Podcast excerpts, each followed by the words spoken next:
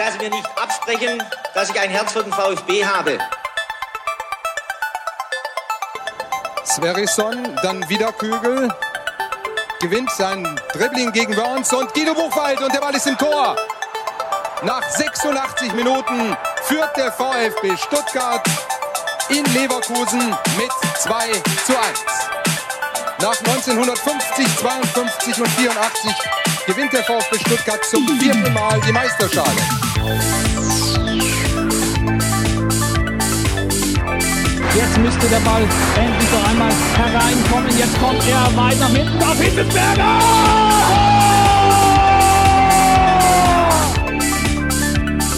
Mario Gomez, spitze Winkel, noch einmal nach innen, Pizza hat den Ball und es gibt noch einmal Abstoß vom Tor. Und jetzt ist das Spiel aus und der VfB Stuttgart ist deutscher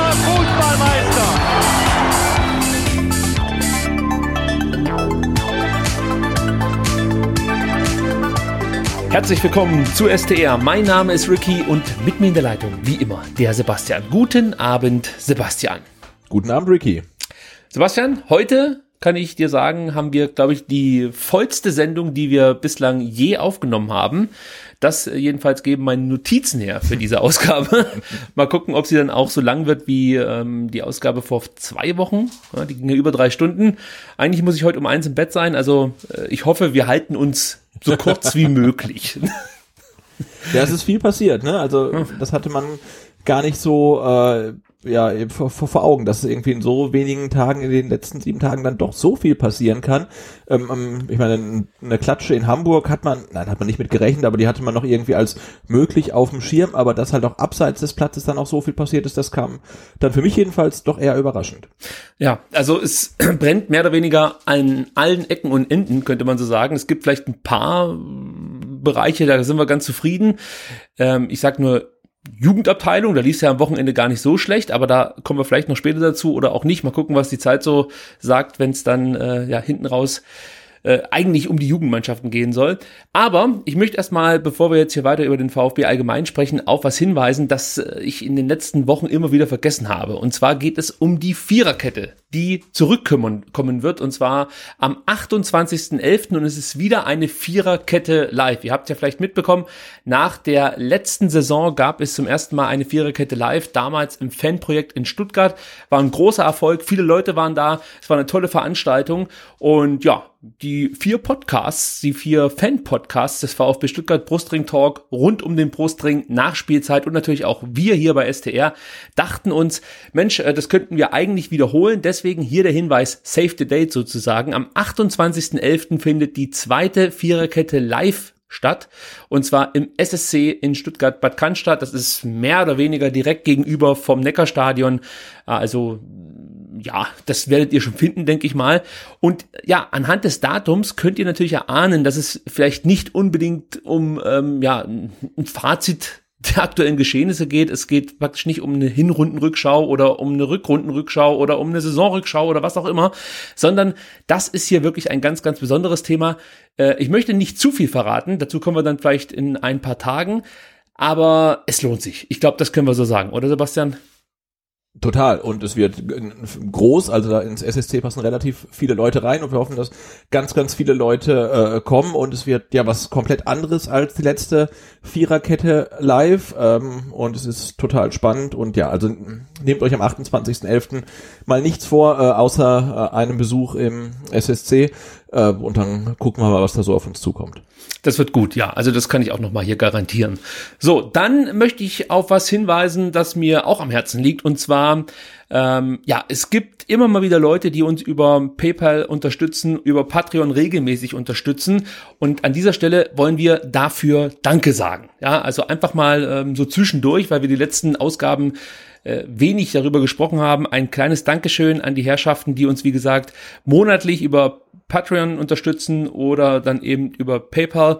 Es gibt auf unserer Webseite VfBSTR Links, ja, da könnt ihr dann vorbeischauen, solltet ihr uns auch unterstützen wollen.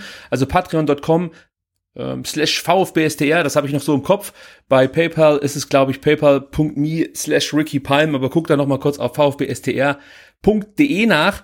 Ähm, und wir wollen nicht einfach nur Danke sagen, Sebastian. Jetzt überrasche ich dich nämlich auch noch. ich dachte mir, wir sagen mal so richtig Danke. Äh, vor allem natürlich den Patreon-Spendern, weil das ist natürlich nochmal was ganz Besonderes, wenn du monatlich von den Jungs und Mädels da draußen unterstützt wirst finanziell. Und ähm, jetzt könnte ich natürlich sagen, Mensch, da hau ich einfach mal 10 Aufkleber raus oder 20 Hui, hui, hui, hui, hui. Irgendwas. Übertreib's nicht. übertreib's nicht, dachte ich mir dann so genau. äh, nee, wir werden heute jetzt ganz spontan und live ein Trikot verlosen. Ja, unter den 15 Patreon-Spendern. Das machen wir jetzt noch, bevor es dann sozusagen in, ins Eingemachte geht. Äh, solange die Stimmung noch gut ist, dachte ich mir, äh, verlosen wir hier das Trikot. Also das ist ein Original VfB-Trikot, das neue Jakko-Trikot äh, in Größe XL. Ich dachte, das ist vielleicht so, ja, der beste Kompromiss für alle. Ähm, ja, also Jetzt ist natürlich doof, wenn jetzt jemand vielleicht M trägt oder so, aber mein Gott, da müsst ihr halt, müsst ihr halt irgendwie euch reinfressen oder so. Keine Ahnung. aber äh, ja, wie gesagt, das ist ein XL-Trikot, nagelneu. Und ähm, wir haben 15 Unterstützer monatlich. Da lacht der ein oder andere Podcast drüber. Schöne Grüße an 390. Aber ich muss ganz ehrlich sagen, äh, mir gefällt es natürlich und ich bin sehr, sehr stolz auf jeden Einzelnen. So. Und Nee, vor allem, weil ja die 15 Leute äh, Geld dafür zahlen, äh, um was äh, zu bekommen, äh, was sie auch äh, bekommen würden, wenn sie nicht zahlen. Insofern ist es ja eine ganz tolle Wertschätzung, wenn man weiß, dass die Leute nicht dafür zahlen, um irgendwas zu bekommen, sondern einfach ihre Wertschätzung ausdrücken, indem sie monatlich einen kleinen Betrag ähm, spenden. Und das äh, finde ich ganz großartig. Ich finde es auch großartig, dass du dann ähm, das äh, Trikot äh, an diese 15 Leute äh, weitergibst. Und ich nehme an, es ist Mintfarben und hat Nummer 6 und Askasiba, oder? Es ist nicht beflockt. Ich habe noch nicht mal den ähm, äh, Schriftzug hier, wie heißt der neue Ärmelsponsor? EQ. Genau, den habe ich nicht aufbügeln lassen, Ah, den aber gibt's, den gibt's dazu, oder? den gibt's dazu. Also wenn jemand Wert drauf legt, den kriegt er von mir noch oben drauf sozusagen. Und ähm, ja, wie gesagt, ich habe mir überlegt, dass wir das jetzt in unregelmäßigen Abständen immer mal wieder wiederholen. Also kann sein, dass es das nächste Mal kein Trikot ist, sondern eine Bommelmütze oder weiß der Kuckuck.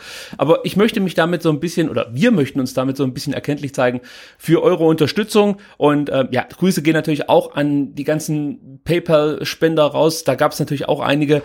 Da wussten wir jetzt nicht, wie wir das am besten hinbekommen, ähm, ja, in Sachen Losverfahren, weil es da etwas unübersichtlicher ist. So, aber lange Rede, kurzer Sinn. Ich würde sagen, ähm, ich, ich nehme jetzt hier nämlich einfach mal während der Sendung ein Video auf, das ich später veröffentlichen werde, Oh, damit jeder sieht, dass es hier mit ja, rechten Dingen zugeht. So, also jetzt habe ich das Video gestartet und im Video sieht man jetzt meine Losbox die so ein bisschen an die Zahnspangenbox meiner Tochter erinnert. Ja, aber das ist nur Zufall, muss ich an der Stelle sagen. So, und in dieser Losbox sind jetzt 15 Patreon-Namen drin. Jetzt schüttel ich einmal diese Box. Im Hintergrund sieht man das Trikot und werde die Box jetzt hier äh, öffnen, feierlich öffnen. Stehen nur die Vornamen drinne. Das Ganze einhändig ist natürlich schwierig.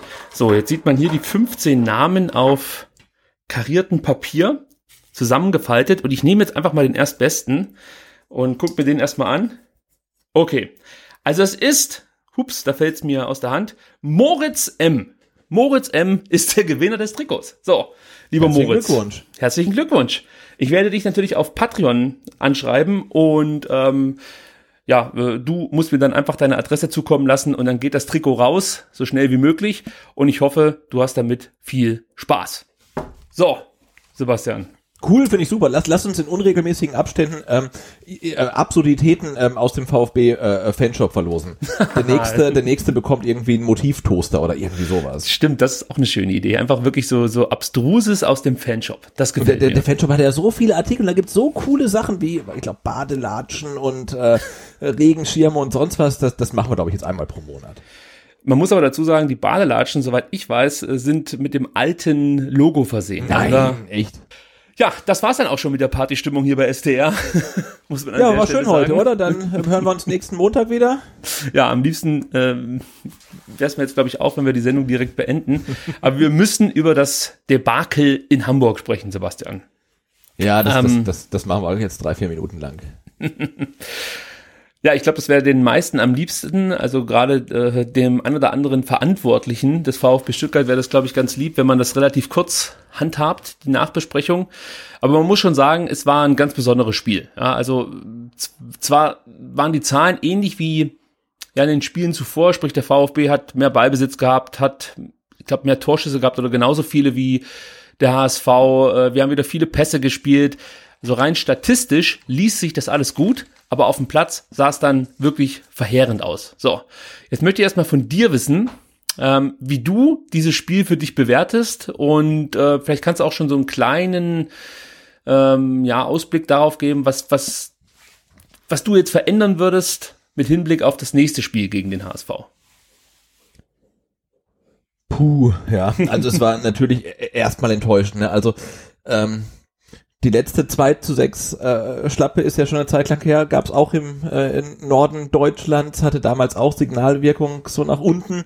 Ähm, ja, und ich fand's sch schlimm einfach. Also vor allen Dingen, du gehst ja doch äh, rein in das Spiel, bist nicht euphorisch, aber denkst, hey, das könnte ein richtig gutes Spiel werden auf Augenhöhe und äh, ja, nach 90 Minuten hast du dann vier Tore weniger geschossen als der Gegner. Ähm, ja, und vielleicht hat Tim Walter recht und alle haben recht und du warst nicht diese vier Tore schlechter. Das war wohl wirklich so. Äh, aber so über große Strecken des Spiels war das doch sehr, sehr ernüchternd. Und mich ähm, er, er, erschreckt halt, wie man dann halt ähm, nach so einem frühen Gegentor dann doch fast auseinanderfällt irgendwie. Also das hat mir ähm, überhaupt nicht gefallen und so, ja, nach 90 Minuten war dann mein Fazit, mh, hm, hätte ich mal lieber den äh, einen der letzten schönen Nachmittage im Spätsommer, Frühherbst irgendwie draußen verbracht, weil das war irgendwie aus meiner Sicht gar nichts. Okay, ohne jetzt schon auf die Startelf vorweggreifen zu wollen, trotzdem nochmal die Nachfrage. Was würdest du denn jetzt spontan ändern, wenn du äh, an morgen Abend denkst, wenn der VfB wieder in Hamburg gegen den HSV antreten muss? Na gut, eine, eine Sache, die, die sich ja sicherlich ändern wird, ist, dass Holger Badstuber äh, wieder spielt und äh, ähm, Avuta sicherlich nicht mehr spielt. Ne? Und er hat natürlich ein verheerend schlechtes Spiel gemacht. Da hat er sicherlich auch selbst schuld dran, dass er ein schlechtes Spiel gemacht hat, äh, aber andererseits auch dann finde ich Tim Walter, ne, weil wenn man dann äh, Sven Mislint hat äh, hört und sagt, ja, junge Spieler, den muss man die Zeit äh, geben, um Fehler zu machen, ja, da hat er recht. Und da muss ich sagen, aber Tim Walter hat ihm diese Zeit nicht gegeben, weil Avuca hat im ersten Spiel gespielt gegen Hannover, wurde eingewechselt für ähm, für Kaminski nach seiner schweren Verletzung, nach seinem Kreuzbandriss hat dann gegen Hannover gespielt, bis er vom Platz gestellt wurde, zu Unrecht, und hat danach keine Sekunde mehr gespielt. Grundlos, ne? Also man hätte ihn ja mal zwischendurch bringen können. Und jetzt hast du auf einmal die Situation, du spielst im Spitzenspiel in Hamburg, Bartstuber ist verletzt, Kaminski ist, äh, äh Bartstuber ist gesperrt, äh, Kaminski ist ähm, Langzeit verletzt, äh, Ned Phillips anscheinend nicht komplett fit und jetzt musst du ihn bringen, ob du willst oder nicht. Und er hatte keine Zeit, um Fehler zu machen. Also die Zeit, um Fehler zu machen, die gibst du ihm jetzt und er nimmt halt an und macht die Fehler. Und da kann man ihm ja einen Vorwurf machen, weil er ungeschickt ist. Äh, der, Kicker gibt ihm Note 6, ja, es war ein verheerender Auftritt, aber so schlimm war es dann halt auch wieder nicht. Und ich finde, es wäre vielleicht nicht nicht ganz blöd gewesen, ähm, dem Jungen halt vorher auch mal ein paar Minuten zu geben. Ja, das habe ich mich äh, am Sonntag dann auch gefragt, nachdem ich mir die Spiele noch mehrfach angeguckt habe oder das Spiel. Äh, vielleicht wäre es auch besser gewesen für Abuja, wenn er nicht mit der U21 unterwegs hätte sein müssen, ja, sondern mit der mit der eigenen Mannschaft in Stuttgart das ein oder andere Testspiel begleiten können. Ich glaube, das hätte ihm ganz gut getan. Also es war natürlich immer so, immer wenn der VfB oder wenn Tim Walter hätte was ausprobieren können, war Avuja mit der Nationalmannschaft weg. War auch so ein Punkt, den ja, absolut klar. Ja. ich im Nachhinein nochmal hinterfragen würde. Aber natürlich, klar, wenn du die Möglichkeit hast, äh, bei der U21 zu spielen, ja, dann machst du das, ist ja gar keine Frage. Aber da gebe ich dir schon ja. recht. Also er also braucht die ganze Gemengelage ist halt ein bisschen ja. schwierig. Ne? Alle sagen irgendwie, du kannst ja vor dem Anpfiff, du siehst die Startelf und dann gehst du auf Twitter durch und sagen irgendwie, hui, ähm, Avuja spielt ne, das erste Mal seit dem ersten Spieltag. Das ist ganz schön riskant. Ja, und dann macht er halt prompt zwei Fehler, die die die zu Toren führen, äh, mehr oder weniger schlimm. Und äh, viele Leute sagen, uh, äh, in, in, in Zua gegen Jatta auf links, das könnte auch ganz schön heikel werden. Und genauso kommt's halt. Ne? Und das ist halt dann schon schwierig, da den Trainer dann aus der Pflicht rauszunehmen. Ja, nee, den Trainer kannst du nicht aus der Pflicht nehmen. Der ist da mit dabei. Und ich denke mal, das wird Tim Walter ja auch selber einsehen, dass er hier und da vielleicht falsch aufgestellt hat. Er hat es ja auch ein Stück weit in der Pressekonferenz heute Vormittag eingeräumt, dass äh, zum Beispiel ein Insua überhaupt nicht richtig im Spiel war, mit dem Spiel große Probleme hatte. Und da muss man natürlich sagen, um jetzt schon mal so ein bisschen ins Spiel einzu äh, darüber zu sprechen, das war natürlich ein cleverer Schachzug von Dieter Hecking, Jatta auf die ja, uns, äh, von uns aus gesehen linke Seite zu ziehen, weil das ist halt einfach die eindeutige Schwachstelle im VfB Spiel. Ja, die Defensive ist sowieso nicht sattelfest, aber dann die linke Seite ist wirklich äh, unsere Achillessehne. Also anders kann man das nicht sagen. Also Genau, da äh, frage ich auch nicht. Ich meine, in Zu hat uns jetzt die letzten Spiele echt nicht begeistert, um es mal vorsichtig auszudrücken.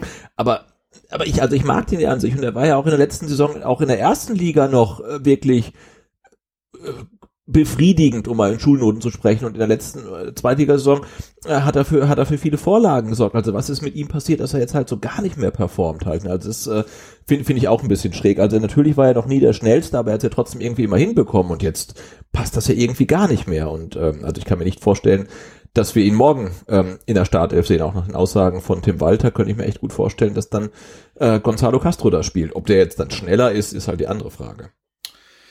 Ja, also alles nicht so leicht. Da gibt's wie gesagt, auch auf äh, Twitter, denk mal auch auf Facebook, große Diskussionen darum, was Tim Walter alles ändern müsste. Da sprechen wir auch noch gleich drüber, aber ganz kurz mal zum Ablauf des Spiels.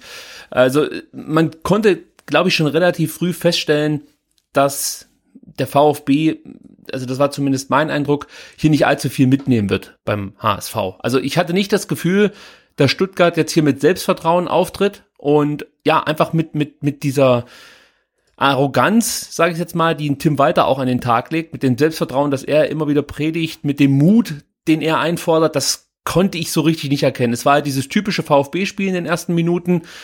Der Ball wurde hin und her gespielt, das ist soweit auch in Ordnung. Ich habe damit kein so großes Problem wie manch anderer. Da kann man mit Sicherheit drüber diskutieren, keine Frage. Und da gibt's verschiedene Sichtweisen, ob jetzt diese ganze Querpasserei wirklich sinnvoll ist oder nicht. Ähm, wie gesagt, ich, ich finde den Ansatz an und für sich gar nicht so schlecht. Es fehlt so ein bisschen das Pass, das Passtempo. Ähm, das muss man mit Sicherheit bemängeln, äh, um jetzt mehr Gefahr einfach zu erzeugen. Aber im Großen und Ganzen fehlte mir schon so ein bisschen, ja, eine gewisse Ausstrahlung, eine gewisse Selbstsicherheit der Mannschaft. Und äh, zum ersten Mal, als, als ich wirklich Angst hatte um den VfB, ich muss es einfach so sagen, äh, war es wirklich dann schon in der dritten Minute, als Jung relativ leicht einfach so ein Pass durch vier, fünf Stuttgarter durchspielen konnte und ich glaube auf Harnik ähm, ja den Ball gespielt hat und und der aufgrund dessen, dass er keinen guten ersten Kontakt hatte, den, den auf der linken Seite komplett freien Kittel nicht anspielen konnte. Das war zum ersten Mal so eine Situation, wo ich mir dachte, okay, wenn so ein Abwehrspieler wie Gideon Jung, der ist natürlich nicht schlecht, gar keine Frage, ich möchte ihn jetzt hier nicht klein machen oder so, aber wenn der einfach mal so einen relativ lockeren Pass durch fünf Spieler durchspielen kann, also durch fünf VfB-Spieler, äh, ja, das sollte irgendwie nicht in den ersten drei Minuten passieren. So und ja, auch dass Kittel da auf der linken Seite so frei war, hat mich auch so ein bisschen verunsichert, weil wir wissen ja, dass Stenzel immer nach innen zieht. Ja, also das ist ja so sein Trademark-Move. Und da dachte ich mir auch so ein bisschen, ach, das wird nicht das letzte Mal sein, dass äh, Sonny Kittel da irgendwie gesucht wird von seinen Kameraden. Und es sollte ja auch nicht das letzte Mal sein. Denn ein paar Minuten später, ähm, ja, konnte, konnte der HSV dann schon in Führung gehen. Und auch da können wir mal ganz kurz das Tor analysieren. Natürlich wird man am Ende sagen, Avuja macht den Fehler, er rutscht weg und, und trifft Duziak, elf Meter, ja, dummer Fehler, so.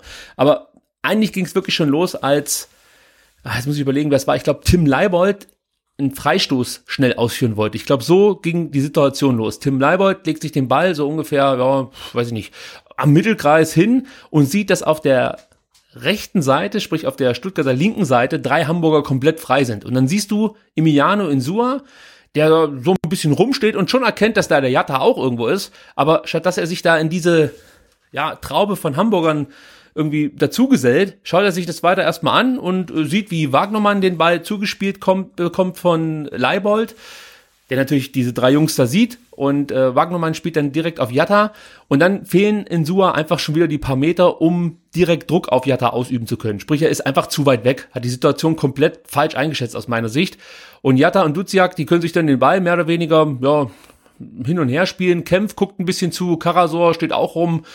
Gonzales guckt sich das alles mit an. Das war alles für mich in dem Moment viel zu, ja, wenig darauf aus, jetzt den Hamburgern gleich mal zeigen zu wollen, hier, ihr könnt euch nicht den Ball hin und her spielen, sondern wir gehen dazwischen. Also das fehlte mir in dem Moment total, weil wir schon äh, ein gewisses Übergewicht auf der Seite dann wieder hatten, ja, nachdem man sich dahin orientiert hat. Und äh, ich finde, da muss dann einfach deutlich mehr kommen. Wenn González schon dabei steht, dann muss er vielleicht dann auch mal äh, versuchen, da in den Mann zu gehen. Im schlimmsten Fall gibt's halt irgendwie einen Foul, aber das hat man sich einfach angeschaut. Und dann kommt es eben zu der Situation, dass äh, Duziak den Ball bekommt von Jatta, und in den Strafraum geht und das macht er dann natürlich gut, tunnelt Abuja und ähm, der rutscht halt beim Versuch, die Beine zu schließen, blöd aus und trifft Duziak und dann gibt's halt Elfmeter, ja. Aber die ganze Situation hättest du halt mehrfach schon vorher verhindern können. Und Abuja ist dann letzten Endes der letzte Trottel in der ganzen Kette, aber die anderen haben sich davor auch nicht mit rumbekleckert. Und es ist halt echt schade, dass es ausgerechnet ihm passiert, ja, der vielleicht einfach mal eine gute erste Halbzeit gebraucht hätte, um so richtig in der Liga anzukommen. So, ähm, und, und viel mehr, finde ich, kann man zu dem 1 zu 0 auch gar nicht sagen. Da gibt's für mich auch keine Diskussion, ob das jetzt ein Foul war oder nicht. Für mich war das eine klare Sache, oder? Wie siehst du's? Absolut klare Sache. Ich meine, du musst, ich, ich finde immer, wenn man halt dann kurz äh, überlegt, hey, ist ein Elfmeter, dann, dann äh, dreh einmal quasi die Mannschaften um ne, und sag, hey, das wäre im Hamburger Strafraum passiert ähm, und ähm, es, es, es, es wäre nicht ähm, Duziak gewesen, sondern es wäre Gonzales gewesen und dann hätten wir alle gesagt, hey, das ist ein 105-prozentiger Elfmeter und das ist es auch. Also es ist kein böses Foul, aber er trifft den, ähm, der nimmt es halt an und ja, ganz äh, ja, ganz klares Foul. Für mich hat es den echt so äh, ähm, ein bisschen angefühlt wie erste Liga. Ne? Also du machst ein relativ ungeschicktes Foul, weil der Abwehrspieler wegrutscht. Dann gibt's den Elfmeter nach 13 Minuten schon und dann ist der relativ gut geschossen, aber ähm, Kobel riecht halt die Ecke und ist auch in der Ecke. Und der, ich weiß gar nicht, Kobel ist ja gefühlt irgendwie 2,15 Meter groß. Der ist ja auch echt dran, ist kurz davor, den Ball zu halten und ähm, ja, dann geht halt da doch äh, rein und dann denkst du, ja, das ist irgendwie so typisch. Irgendwie nach 13 Minuten äh, äh, Stimmung im Arsch ähm, und ja, irgendwie, und ja, und das Team macht ja auch nicht so den Eindruck, als ähm, als ob es jetzt irgendwie so eine jetzt erst recht Mentalität entwickeln kann. Irgendwie war das so, ja, wie du beschreibst, von Anfang an ein relativ körperloser und lethargischer Auftritt, auch für mich. Also man hat nicht den Eindruck gemacht, der, die, die treten da auf in Hamburg auf den Rasen, stellen sich aufs Feld und sagen, hey, ihr kommt an uns nicht vorbei. So, so war es halt nicht. Das war mir einfach auch ein bisschen zu wenig für so ein wichtiges Spiel. Und genau das ist ein Punkt, der mich vom Fernsehen wahnsinnig macht. Ja, das siehst du halt Tim Walter Woche für Woche bei den Pressekonferenzen und natürlich auch bei den äh, ja, Pressegesprächen nach den diversen Spielen uns oder siehst ihn, wie er erzählt, ja, wie, wie geil das alles ist, was sie eigentlich spielen und dass man hier ein bisschen mehr Glück, hier und da ein bisschen mehr Glück braucht und man hat das Selbstvertrauen, die Mannschaft macht das gut. Und wenn das so ist und wenn ich zufrieden bin als Mannschaft, als Trainer, dann erwarte ich in dem Moment einfach ein ganz anderes Auftreten. Also schon von Beginn an, keine Frage, aber wenn ich dann so einen Elfmeter bekomme, dann will ich einfach, dass danach die Hütte brennt. Auch wenn das vielleicht jetzt irgendwie, weiß ich nicht, so, so leicht dahergesagt ist oder so. Aber man hat sich, finde ich, da wirklich zu Beginn des Spiels komplett die Butter vom Brot nehmen lassen. Und das liegt jetzt nicht nur daran, dass es individuelle Fehler gibt. Und die passieren ja auch nicht ohne Grund, ja. Also das ist ja auch eine Unkonzentriertheit und lässt auch darauf schließen, dass man offensichtlich doch nicht so ja, ich sag mal, dieses Selbstvertrauen hat und, und mit breiter Brust aufspielt, sondern vielleicht doch ein Stück weit verunsichert ist und die zwei Spiele, da bin ich mir sicher, die haben Spuren hinterlassen. Diese erste Halbzeit gegen Wien Wiesbaden ist eigentlich der Grund, warum es jetzt so ist, wie es aktuell halt leider Gottes ist. Ja, wir können 20 Mal darüber reden, dass wir in der zweiten Halbzeit fünf Tore hätten schießen müssen. Und wir können auch zehnmal darüber sprechen, dass man gegen Kiel irgendwie ein bisschen Pech hatte. Ja, auch das Spiel hätte man gewinnen können. Aber letzten Endes haben die beiden Niederlagen und auch die Reaktion der Zuschauer dazu geführt, dass die Mannschaft verunsichert ist. Nicht nur die, die wirkt nicht nur verunsichert, die ist verunsichert.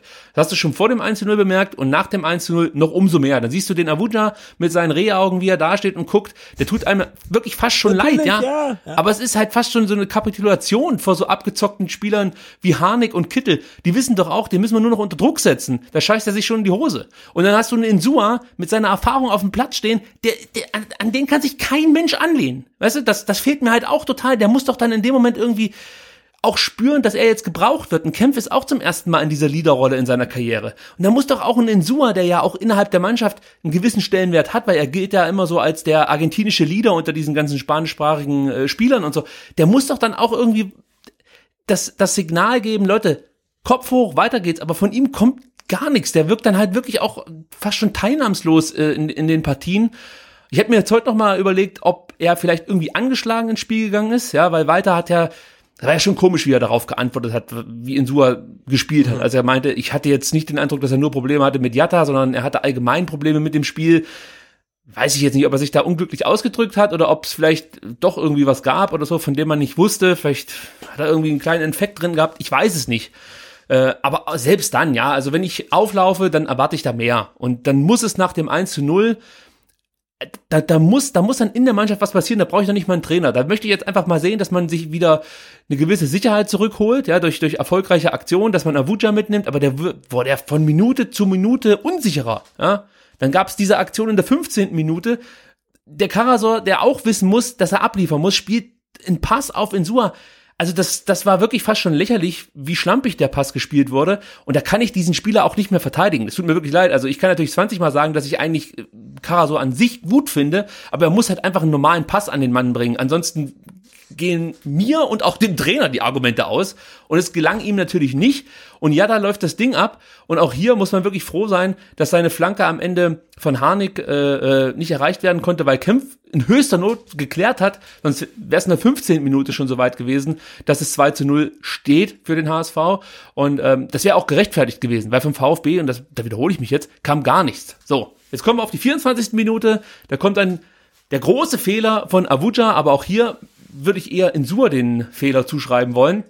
Ja, ich halt auch ähm, 60, 40, oder? 60 ja. in Sur, 40 ähm, Avuja, weil Avuja kann eventuell noch mit ein bisschen Glück äh, wird Stürmer voll abgepfiffen halt, ne? Das war jetzt nicht nicht so mm, verheerend von ihm, aber ja, auch, auch natürlich hat er seine Aktien an dem Gegentor. Na, ich mache ihm den Vorwurf, dass er nicht versucht hat, dann irgendwie mit dem Kopf daran zu gehen oder so. Ja, die Option hat er halt gehabt. Klären. Als Innenver Innenverteidiger musst du das Ding halt irgendwie klären. Ja. Ne? Und wenn halt dein Gegner auf dem Boden liegt, nur die Gelb siehst halt, aber der Gegner darf halt nicht durchkommen. Also egal, was da vorher passiert. So, aber was davor passiert, ist auch wieder ich, ich verstehe das nicht. Das sind ja Profifußballer. Ja, da spielt der Clement einen Ball nach hinten und in Sua, anstatt den Ball einfach anzunehmen und direkt ja, ich sag mal, abzudrehen oder von mir aus einen, Spieler direkt anzuspielen, lässt Insua den Ball wie so ein Oberligist nach hinten laufen ein Stück weit und bemerkt auf einmal, Mensch, da kommt ja der Harnik, ist ja Wahnsinn. So, ja, freut sich ja, dass er seinen alten Kumpel wieder trifft, offensichtlich auf dem Platz. Und der geht natürlich, natürlich volle Möhre drauf. Es gibt diesen Abpraller. Und äh, hier sind natürlich auch noch die Mitspieler gefragt, die vielleicht in Sua darauf hinweisen müssten, dass hier noch ein Hintermann da ist. Also man kennt das ja, dann schreibt man halt mal Hintermann oder irgendwas. Und äh, in Sua weiß, dass er sich dann vielleicht ein bisschen beeilen muss. Und das hat er komplett falsch eingeschätzt. Wie gesagt, dann gibt es diesen Abpraller, der dann eigentlich, ich, ich würde mal sagen, doch leicht zu klären gewesen wäre für Abuja. Aber Natürlich passt das dann zu den Fehlern, die er davor schon gemacht hat. Äh, er ist dann mit Sicherheit auch verunsichert. Dann kommt so eine Kante wie Jatta angerannt, der ihn definitiv behindert. Das, das kann man, denke ich mal, so festhalten. Und Aitikin sah hier kein Foul. Für mich war es eins, ja, aber gut. Ja, es ist 50-50, ne? Es ist für mich, also für mich echt schwer zu beurteilen, weil ich sehe es natürlich durch die VfB-Brille. Und du hast ja vorhin gesagt, jetzt drehst doch einfach mal um.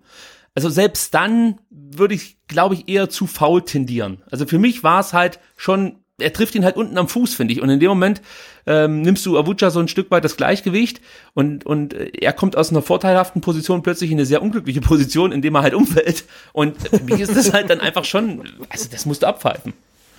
Ja, aber anders denke ich, ne, als, als gestandener Innenverteidiger in der ja. Situation äh, musst du dafür sorgen, dass der Ball halt äh, tot ist. Ne? Also de, de, ja. da, entweder du klärst ihn oder dein, dein Gegenspieler liegt. Äh, und dann kannst du dir überlegen um, ähm, oder drüber aufregen, dass der Schiedsrichter keinen Stürmer vollgepfiffen hat. Aber so war es natürlich auch schlecht verteidigt. Aber äh, wie schon beim ersten Tor, die Fehlerkette hat ihren Ursprung weitaus früher. Und das muss man halt vorher verhindern, dass man einen wie Avuja halt dann äh, in, in so eine blöde Situation bringt.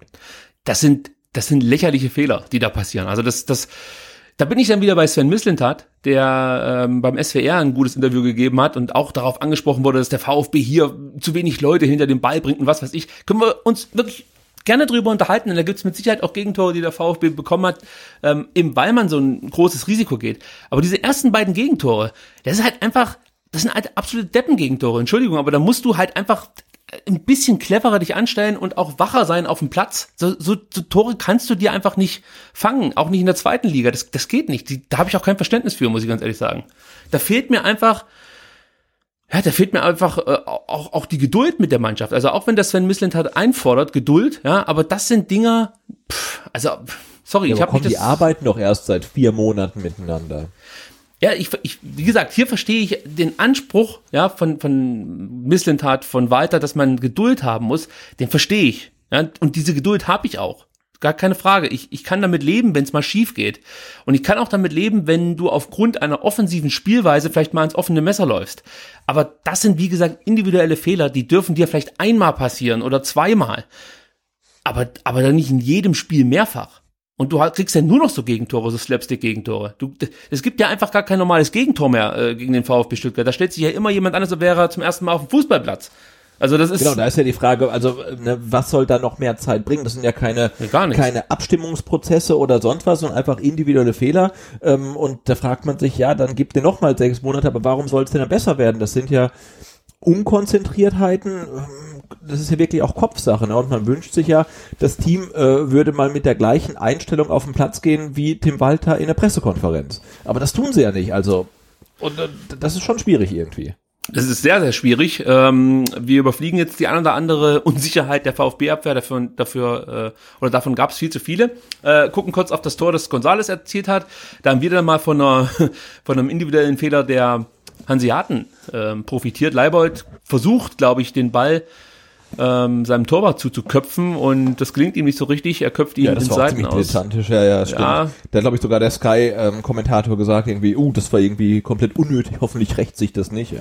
Ja, ich habe natürlich gerecht. gehofft, dass es sich recht. Ja. Und ich war froh, als dann endlich mal äh, ja wieder eine Ecke langgeschlagen wurde, denn auch hier muss ich sagen, ich, ich finde das schon cool, dass man variiert. Ja? Also es gibt so gewisse Situationen, finde ich, da muss es dann halt auch mal auf die gute alte Art versuchen. Ja? Also wenn es halt 2-0 steht nach 24 Minuten, dann möchte ich jetzt nicht sehen, wie man sich versucht, nach einer Ecke mit mehreren Kurzpässen ja, irgendwie in den Strafraum zu kombinieren. Ich finde, das ist dann der falsche Zeitpunkt. Ja? Also das kannst du machen, wenn du 1 zu 0 zu Hause gegen Fürth führst oder sowas. Da habe ich eher Verständnis. Aber in dem Moment war ich froh, dass Clement das Ding einfach mal reinhaut und ich glaube, Kemp war es, der die Rübe äh, dazwischen hält und Gonzales ähm, macht dann ja ein gutes Tor, ja, wichtiges Tor zu dem Zeitpunkt.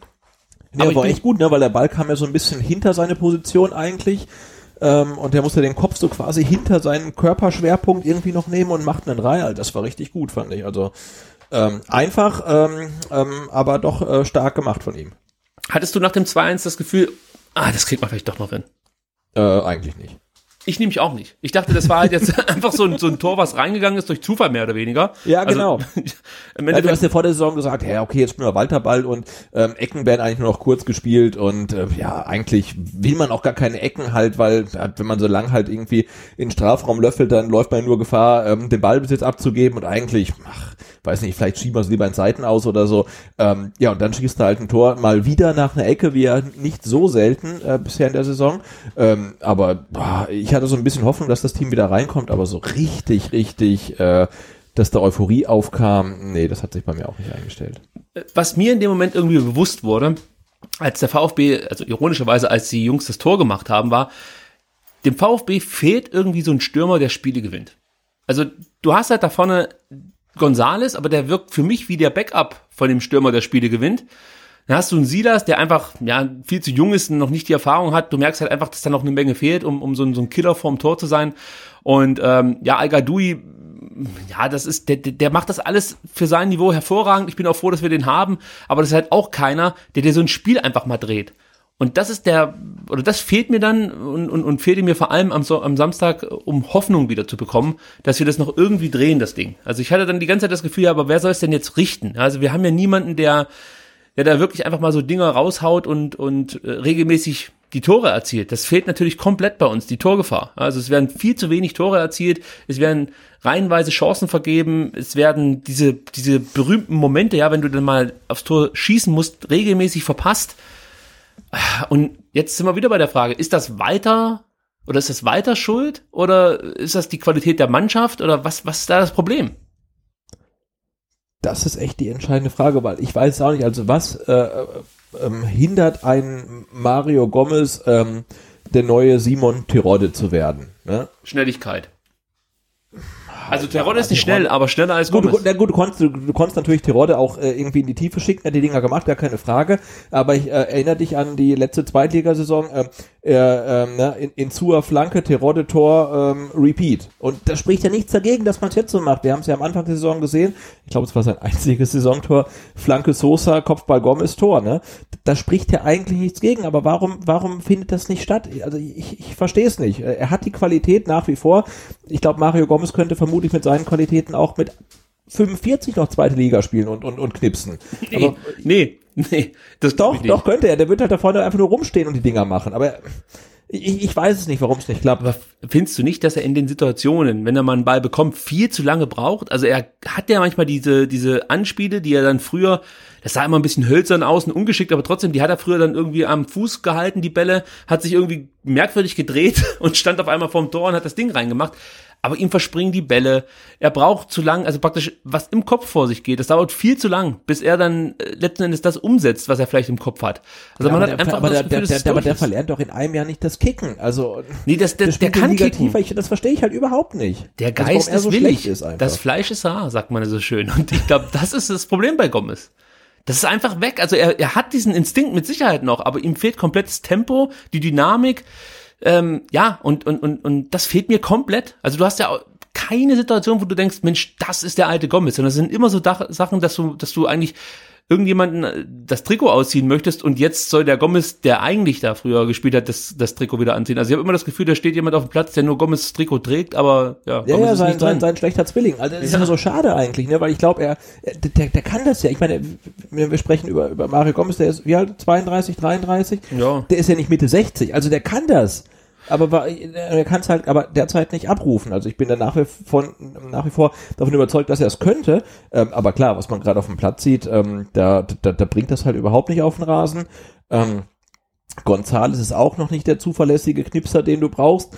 Ähm, Al Gadoui könnte es vielleicht sein, also, aber ist es halt auch noch nicht. Und jemand, den du dann geholt hast, wie Clement, der in der letzten Saison halt, wie viel, 16 Tore geschossen hat, der, der schafft es halt beim VfB nicht aus elf Metern das Tor zu treffen. Ja, das ist halt eine ganz, ganz äh, verheerende Mischung. Und nicht zum ersten Mal. Also er hat Nee, schon ein eben, paar Mal also das so. zieht sich ja durch die komplette Saison. Und da muss man sagen, da kann natürlich dem Walter nichts dafür, dass dann der Clement au- auf einmal das Tor nicht mehr trifft. Aber äh, wenn halt alle Spieler nicht schaffen, an ihre Leistung äh, oder an ihr Leistungsmaximum heranzukommen, dann muss man sich ja schon fragen, ob der Fehler nicht dann vielleicht doch irgendwo im System liegt. Ähm, ach komm, egal. Wir sprechen da direkt drüber. Also die Tore hat jeder gesehen. Wir können dann Ja. vielleicht bei dem einen oder anderen Tor noch mal was dazu sagen. Aber wenn du Zum, zum, sagst, zum, zum, zum Eigentor können wir noch mal kurz was sagen, denke ich. äh, zum Ei, ah ja, genau. Äh, das war ja schon ein bisschen speziell, die, die Situation Jatta gegen, gegen Kobel und dann ähm, ähm, Castro, aber du hast ja in den Shownotes relativ ähm, schön beschrieben, finde ich.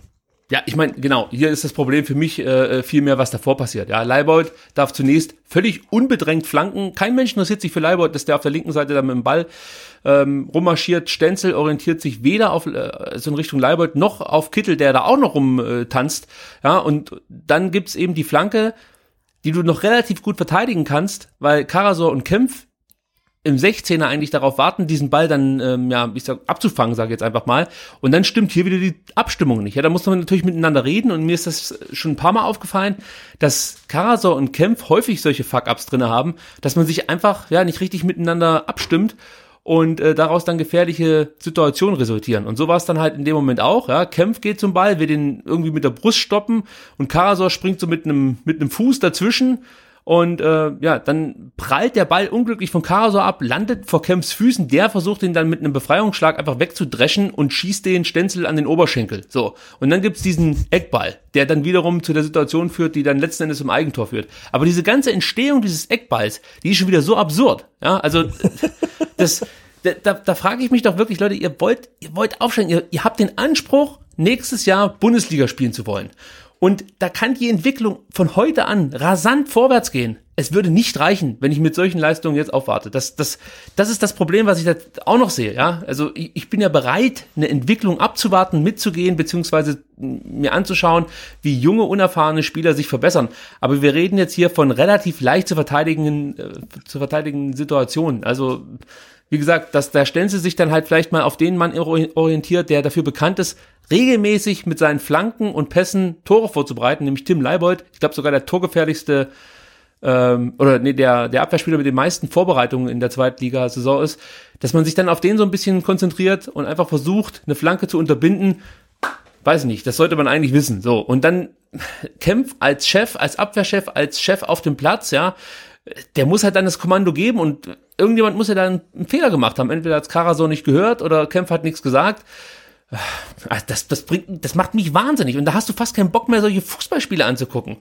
Du fieberst ja mit und, und, und, und erhoffst dir, dass der VfB sich da zurückkämpft. Du schöpfst, schöpfst neue Hoffnung, wenn der Silas deine 63. Minute das Tor macht, wenn es dann äh, eben dieses vermeintliche 3 zu 4 gibt, da können wir nachher auch nochmal kurz drüber sprechen.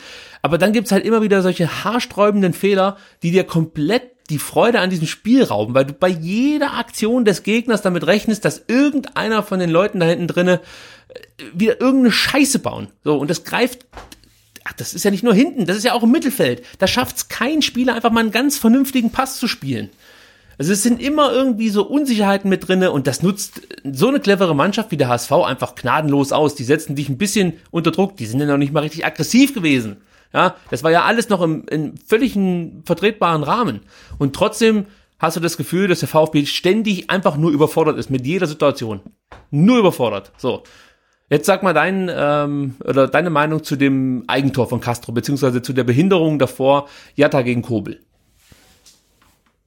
Ja, im ersten Moment dachte ich auch, hey, das ist doch Stürmerfaul, aber dann dachte ich mir auch wieder, ne, der, äh, ja, wie gesagt, der Kobel ist 2,20 Meter groß gefühlt, da, da hat er halt irgendwie einen Stürmer, der ihn halt irgendwie so ein bisschen drückt und schiebt und so weiter, aber es gibt ja diese 5 Meter Schutzzone für einen Torwart nicht mehr, ähm, da muss er sich dann irgendwie Platz verschaffen. Klar, er hat natürlich dann irgendwie die Gefahr, dass dann der Schiedsrichter eventuell Elfmeter pfeift, aber ich glaube, bei einer Ecke wird kein Schiedsrichter dann irgendwie Elfmeter pfeifen. Insofern muss er sich da irgendwie dann Platz verschaffen, ähm, dass er den Ball halt dann fangen kann. Da sieht er nicht gut aus, da wird er halt genervt äh, und agiert nicht so, wie er agieren sollte und ähm, bin aber trotzdem der Meinung, dass Castro hinten den Ball dann irgendwie klären kann, aber der ist halt vorher auch mit irgendwas anderem beschäftigt. Der steht und da und wackelt mit den Fingern rum, warum der Schiedsrichter nicht pfeift. Da denke ich mir, leck ja, mir genau. Arsch! Da fliegt ein Ball in den Strafraum und der steht da und winkt.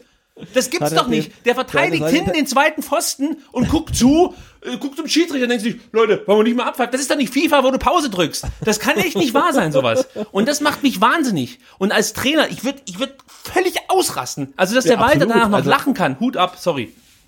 Nee, nee, also das äh, finde ich auch gut. Nee, aber das ist halt seine, die, die, die Castrosche Interpretation des äh, neuer Reklamierarms, ne? Also er steht halt auf der Linie, äh, ja, soll halt irgendwie die Linie sichern, aber reklamiert, reklamiert, reklamiert und dann kommt auf einmal der Ball ganz plötzlich und er kann halt eigentlich das Ding nur noch dann irgendwie in den Winkel des eigenen Tores köpfen. Also auch wieder irgendwie komplettes Slapstick-Tor ähm, was man sicherlich komplett vermeiden kann, aber das passt dann halt auch einfach zum Spiel und zum Spielverlauf, dass du dir so ein Ding dann auch noch irgendwie fängst. Aber auch das halt wieder, ja, 100% eigene Dämlichkeit. Ich sage äh, zu der Situation Kobel Jatta. Mit Glück pfeift dir das ein Schiedsrichter ab. Aber dieses Glück musst du ja auch ein Stück weit verdienen. Wenn du dich so sackendumm anstellst vor dem Tor, hast du das auch nicht verdient. Jetzt kann man natürlich sagen, ja, Moment mal, es muss doch fair sein. Nee, leck mir am Arsch. Genauso muss es dann laufen. Dann musst du halt auch mal richtig auf die Fresse kriegen. Und äh, vielleicht bringt das dann auch mal irgendwas. Vielleicht weckt das den einen oder anderen auf. Aber was mich heute schon wieder genervt hat, ähm, war die Bewertung von Walter gegenüber Castro, wie er ihn gesehen hat. Dass er das Ganze ganz gut gemacht hat. Castro wurde, wurde eingewechselt und hat sieben Minuten später im eigenen Drittel, ja, versucht, muss man sagen, einen Pass auf Kempf zu spielen. Er stand komplett frei, Kempf stand komplett frei und Castro stand komplett frei. Der hervorragende Ex-Nationalspieler. Der spielt dann einen Ball so ungenau und viel zu weit, dass Kempf im, im eigenen Drittel zum Sprint ansetzen muss, um noch vor, äh, ich glaube, Kittel war es, an den Ball zu kommen und äh, den dann irgendwie wegzudreschen.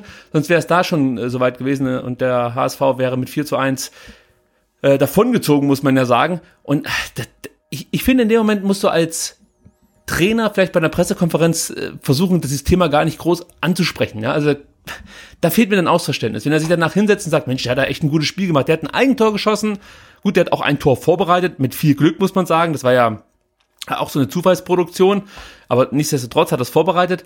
Äh, wie gesagt, er hat das Eigentor verschuldet und hat einen katastrophalen Fehler nach sieben Minuten gemacht. Und eigentlich ist er ja reingekommen, um die Abwehr ein bisschen zu stabilisieren, insgesamt das Spiel etwas zu beruhigen. Und das ist ihm halt nicht gelungen. So. Und dann stelle ich da lieber einen A-Junioren-Spieler hin, ja, weil der macht es wahrscheinlich nicht viel schlechter. Also Gonzalo Castro, das, das halte ich auch nicht mehr aus. Also Insua und Castro, da, da werde ich wahnsinnig auf dem Platz. Da, da, da ist ja nichts. Da ist ja gar nichts mehr. Der Insua, der hat in der ersten Halbzeit auch wieder so eine Situation, ähnlich wie im Spiel gegen Kiel, als er eine Viertelstunde Zeit hat für eine Flanke und es nicht schafft, einfach mal eine scharfe Flanke vors Tor zu bringen. Da, also ich rede mich zu sehr in Rage, es tut mir auch leid an der Stelle, aber mich machen diese individuellen Fehler wahnsinnig. Und nicht das System vom Weiter, sondern diese, diese Nachlässigkeiten, diese Unkonzentriertheiten der Mannschaft, da fragst du dich die ganze Zeit, Leute, wisst ihr eigentlich, dass ihr gerade bei einem Profi-Fußballspiel hier auf dem Platz steht? Oder glaubt ihr, das wäre irgendwie so eine, so eine Spaßveranstaltung? Es ist, es ist doch hier, da steht doch was auf dem Spiel. Vor allen Dingen für die Leute wie Insua Castro, die müssen es doch jetzt erst recht beweisen wollen, dass das letzte Saison einfach nur ein Ausrutscher war. Aber, also, ja, aber das ist halt gerade so die Gemengelage. Ne? Du hast arrivierte Kräfte wie Insua Castro Gomez, die wo, wo, wo du glaubst, also, also die, die, wie du sagst, ne, die müssten doch eigentlich jetzt zeigen, dass sie es besser können. Sie können es ja auch besser, aber das kriegen sie halt auch komplett nicht auf den Rasen und dann hast du halt äh, Spieler, die von vermeintlich schlechteren Teams ähm, zum VfB gekommen sind, äh, wie Clement, wobei der kam von einem jetzt Bundesligisten zum Zweitligisten mhm. und, und Karasor. Ähm, aber auch die performen ja nicht. Und das scheint ja wieder so dieses typische ähm, VfB-Trademark zu sein. Jeder Spieler, der zum VfB kommt, wird ein Stück schlechter. Aber warum ist das so? Also ich verstehe es einfach nicht. Weil wir haben jetzt mittlerweile wirklich eigentlich alle Spieler ausgetauscht, alle Trainer ausgetauscht. Ähm, an, an, woran liegt es, ähm, dass alle, die zum VfB kommen, äh, schlechter werden und die, die schon lange beim VfB werden, auch nicht besser werden? Das ist für mich ein komplettes Mysterium. Ja, wir werden gleich nochmal auf das System zu sprechen kommen. Ich möchte noch kurz die, deine Einschätzung zum ähm, 3 zu 4 hören. Da gab es ja auch viele Diskussionen drüber. Nur noch mal ganz kurz, um das rein von den Regeln her abzustecken. Also, dass das Tor nicht gegeben wurde, ist von den Regeln her absolut korrekt. Ähm, seit der Saison gilt halt einfach, dass wenn ein Spieler vor dem Torerfolg der eigenen Mannschaft ja den Ball an die Hand bekommen hat, ob unabsichtlich oder nicht, ja, dann darf das Tor nicht zählen. Also es ist völlig egal, ob der Spieler bewusst den Ball mit der Hand gespielt hat, ob der irgendwie blöderweise da hingeprallt ist, aus irgendwelchen Gründen, ist alles egal. In dem Moment, wo der Spieler den Ball an die Hand bekommt und danach ein Tor erzielt wird, ob von ihm oder seinem Mitspieler, ist das Tor nicht zu geben oder zurückzupfeifen, wie, wie man das jetzt auch immer sagen möchte. Trotzdem gab es ja ein paar Leute, die gesagt haben, ja, aber dann muss der Schiedsrichter wenigstens Elfmeter pfeifen, weil äh, der Gegenspieler von ähm, Gonzales hat ihn so ein bisschen geschubst, deswegen hat er den Ball an die Hand bekommen es, es war ja schon eine wichtige Situation, weil ich glaube, wenn da das 3 zu 4 gefallen wäre, dann hätte schon nochmal so, so eine Dynamik entstehen können, äh, dass der VfB hier noch einen Punkt mitnimmt. Deswegen ist es mir wichtig, was du zu der Situation sagst. Also ich glaube, das alte Kind kommt 100% regelgerecht gepfiffen hat und äh, dass diese Handregel äh, 100% äh, Müll ist. Also wenn der Abwehrspieler dir aus ähm, anderthalb Metern mit 100 kmh den Ball auf den Oberarm schießt und dann fällt ein Tor daraus, dann ist es Handspiel. Das ist halt einfach, das ist halt Nonsens, ne? Also das machen halt irgendwelche alten weißen Männer diese Regel, die vermutlich noch nicht Fußball gespielt haben und das ist halt kompletter Bullshit.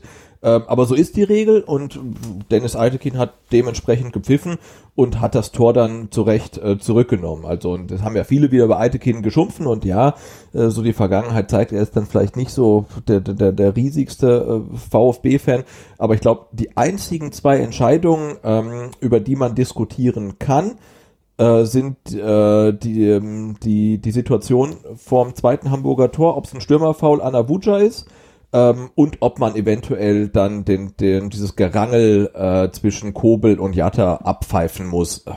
Das sind die einzigen zwei fraglichen Situationen. Ansonsten denke ich, hat er relativ ordentlich gepfiffen und den VfB jetzt nicht besonders benachteiligt.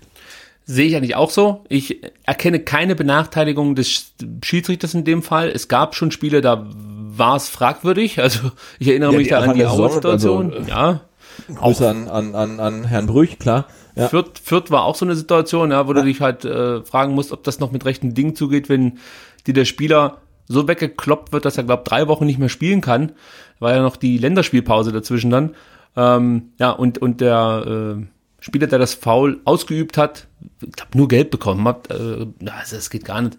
Aber in dem Fall würde ich auch sagen, es gab so ein paar Situationen, die waren 50-50 und er hat die dann für den HSV entschieden. Ja, aber das waren jetzt halt keine groben Fehlentscheidungen oder so. Und 50-50 Entscheidungen, sich darüber jetzt äh, lang zu streiten, weiß ich nicht, das macht wenig Sinn. Ich glaube, wir haben andere Probleme als den Schiedsrichter. Ja, also ich habe ja auch auf Twitter geschrieben, ich glaube, du hättest wirklich jetzt hier weiter die Pfeife geben können und selbst dann hätten wir das Spiel verloren. Vielleicht nicht mit 6 zu 2, sondern mit, mit 4 zu 3 oder ja, ja. wie auch also immer. Ich äh, kann kurz, da ich jetzt ja den Kicker, Achtung, mitgebracht habe, ähm, den Printkicker. Ähm, Schiedsrichterteam, ähm, Eitekin, Assistenten Dietz, Beitinger, Viertoffizieller Lechner, Videoassistent Sören Storks. Note 2, entschied in den engen Situationen fast immer gegen Stuttgart, aber regelkonform. Der Elfmeterpfiff gegen Duziak war hart, also gegen Avuja, Mhm. war hart, ähm, aber vertretbar. Die Zurücknahme des Förster-Treffers äh, wegen Gonzales vermeintlichen Handspiels ähm, den Regeln entsprechend. Also, ja, das, das trifft glaube ich, relativ gut. Genau, ja. Du kannst dem Schiedsrichter keinen Vorwurf machen, dass er nicht mal so, mal so entscheidet. Ähm, ja, also von daher äh, würde ich den Schiedsrichter hier aus der Diskussion erstmal rausnehmen wollen. Ähm, ja, aber was ich noch kritisieren möchte, sind die zwei letzten Gegentore, die man sich gefangen hat. Ich finde, da hat das dann auch nichts damit zu tun gehabt, dass man jetzt aufgemacht hat, sondern dass man einfach, also wirklich gedacht hat, ist auch scheißegal. Ja, also wie der Kittel und der Leibold sich da ungestört auf der linken Außenbahn, ja, einfach einen schönen Nachmittag machen, entlanglaufen können, wie sie wollen. Leibold flankt da relativ unbedrängt und Harnik macht dann das Tor. Karasor findet es auch ziemlich cool, was hier gerade abgeht. Also völlig unbeteiligt neben unserer Abwehrspieler oder Defensivspieler in dem, in dem Fall äh, die ganze Szenerie war, ja, und der ASV macht hier das 5 zu 2, der Adrian Fein, ja, der, der wusste auch gar nicht, wie ihm geschieht, als er da abziehen konnte mitten, was aus dem Straf passiert, alle gucken sich das an, Mensch, Ja. ist ja cool, was die hier machen, und da, da musst du, da musst du eine andere Gangart an den Tag legen, also ich, ich, ich bin der Meinung, du hättest alle sechs Tore relativ einfach verhindern können. Also zum einen, wenn du ein bisschen wacher auf dem Platz gewesen wärst und konzentrierter äh, und zum anderen, ja, wenn du dann in den letzten Minuten einfach dir vielleicht dann auch als Mannschaft sagst, okay, ey, wir, wir machen jetzt alles dafür, dass wir hier nicht nochmal ein Tor kriegen. 4 zu 2 stand's da, genau. Ist schon schlimm genug. Das, das müssen wir jetzt irgendwie, auch wenn es doof klingt, über die Zeit bringen. Aber stattdessen, und weiter hat das ja gelobt, ja, die Mannschaft würde weiter auf das 4-3 spielen wollen und was weiß ich. Aber das habe ich in dem Moment nicht gesehen. Natürlich wollten die auf das 4-3 spielen, aber trotzdem haben sie sich hinten in der Defensive wieder saudumm angestellt. Also das, das war jetzt, wie gesagt, nicht off- offenes Scheunentor und deswegen kriegen wir die Tore, sondern das war einfach wieder schlechtes Defensivverhalten. Und die Frage wurde ja heute auf der PK auch gestellt, ne, ob man nicht nach dem nicht gegebenen ähm, Anschlusstreffer nicht hätte irgendwie einen Gang zurückschalten sollen. Ich glaube, die Frage war halt ein bisschen äh, suboptimal ähm, formuliert, weil dann konnte Tim Walter darauf antworten, wollen Sie damit vorschlagen, dass wir dann bei 2 zu 4 sagen, wir geben auf und machen hinten dicht und ähm, geben uns zufrieden und spielen nicht weiter nach vorne? Ähm, nee, will ja niemand, aber ähm, es war ja nicht so, dass wir irgendwie 10 gegen 11 gespielt haben, Unterzahl waren, sondern wir haben halt die ganze Zeit 11 gegen 11 gespielt und ähm, man hätte jetzt auch fragen können, ähm, hatten die Abwehrspieler, die Defensivspieler am Ende gar keinen Bock mehr? Also wa- was war denn das? Weil ich hätte das waren ja schon Auflösungserscheinungen. Ne? Du spielst 11 gegen 11, klar, du willst ein Tor schießen, ähm, aber so wie man die letzten zwei Treffer dann hinten kassiert, das war also hatte irgendwie so ein bisschen was von, wir spielen irgendwie mit zwei Mann weniger und müssen noch acht Tore schießen oder so. Also das war mir auch dann ein bisschen zu, zu wild einfach. Also und, ja, hatte so einen Anschein, als ob die hinten irgendwie auch nicht mehr so richtig Bock ähm, auf das Ganze haben. Ja, und das, genau diesen Eindruck, den gilt es eigentlich zu verhindern, ja, dass Natürlich, ja. Fans, also wir gucken es ja jetzt äh, im Fernsehen, aber es waren ja auch genügend mit im Stadion, ja, dass die nicht das Gefühl haben, ja, pff, im Endeffekt sind wir teilnahmslos, ergeben uns, auch wenn Tim weiter sagt, ja, wollen sie das, aber ich fand, das war ein Ergeben, ja. Also natürlich wollten die irgendwie noch das 4-3 zu, äh, erzielen, aber es, es, es fühlte sich tro trotzdem an, als würde man sich ergeben, jedenfalls, ähm, ja. Wie man die Gegentore, Äh, es schien schon so, als ob dann die, die hinten irgendwie gar keinen Bock mehr drauf hätten. Und Ja. gesagt komm, wir, machen, wir machen mal Feierabend, vielleicht schießen die vorne noch ein Tor, aber wir hinten haben jetzt irgendwie nicht mehr so richtig Bock. Und es, wie gesagt, wir, wir hatten keine Unterzahl oder so. Ne? Man konnte das wirklich noch ähm, sauber verteidigen und man hat halt irgendwie gar nicht mehr verteidigt. So, und jetzt kommen wir zur Frage aller Fragen, ja. Liegt's am System? Liegt's an, nur an den individuellen Fehlern? Liegt's an der Chancenverwertung? Liegt's am Schiedsrichter? An was liegt's, Sebastian? Jetzt will ich von dir die Antwort. Am Schiedsrichter lag es nicht. Genau, und zum System ist mein Problem ja, dass ich äh, mit zunehmender Spielzeit in der Saison immer weniger System sehe. Ne? Weil Ich erinnere mich immer wieder an das Spiel gegen Hannover, ähm, als wir dann gesehen haben, dass immer wieder Kobel angespielt wird, dass Kobel die Bälle nie lang raushaut, sondern immer wieder flach rausspielt, auch wenn es riskant ist. Ähm, ich erinnere mich dran, wir haben dann immer wieder vorne äh, irgendwelche Mittelfeldspieler in aussichtsreichen Torchancen ähm, oder ja, äh, haben gesehen, wie die aussichtsreiche Torchancen hatten, die sie dann kläglich vergeben haben. Und das schwindet für mich so von Spieltag zu Spieltag. Äh, und ich frage mich halt mittlerweile, ähm, ob das System von Tim Walter funktioniert, wenn er immer mehr Kompromisse machen muss, die er jetzt in Stuttgart halt macht, oder ob sein System halt wirklich nur funktioniert, wenn er halt elf Spieler hat, die genau das machen, was er möchte. Und äh, deswegen habe ich mit dem System halt echt gerade so ein bisschen ein Problem, aber zweifelsohne bringt natürlich der Kader vom VfB genug Qualität mit, um in der zweiten Liga vermutlich ähm, jede oder fast jede Mannschaft schlagen zu können. Und deswegen ist das natürlich so eine ganz spannende Geschichte, wie Tim Walter jetzt seine Ansprüche und dann seinen Walterball irgendwie äh, auf den äh, VfB adaptiert. Äh, aber ich fand es halt am Anfang der Saison beeindruckender äh, und, und zwingender äh, als das, was wir jetzt sehen. Dann spiele ich jetzt mal Advocatus Diaboli mhm. und äh, werfe äh, dir entgegen, wenn wir in der Defensive so viele individuelle Fehler machen, wenn wir in der Offensive so schlampig mit unseren Chancen umgehen, die so kläglich vergeben oder ähm, ja einfach nicht konsequent genug sind. Kann da überhaupt ein System funktionieren? Also die Frage stelle ich mir wirklich. Also wenn du jetzt ganz konservativ 4-4-2 spielst, so wie es vielleicht ein ich sag's jetzt mal etwas, äh, ja, ich, ich möchte einfach mal äh, Teil vom Korkut wieder mit hier ins Boot holen. Also 442 unter Teil vom Korkut, ja, wenn, wenn du das System jetzt hier an den Tag legen würdest und wir würden uns in der Defensive so schlecht anstellen, in der Offensive die Torchancen nicht nutzen, hätten wir da nicht genau die gleichen Probleme? Also ist es letzten Endes egal, wer da Tra Trainer ist, du musst halt letzten Endes dann auch hinten einfach konzentrierter arbeiten und vorne die Dinger reinmachen.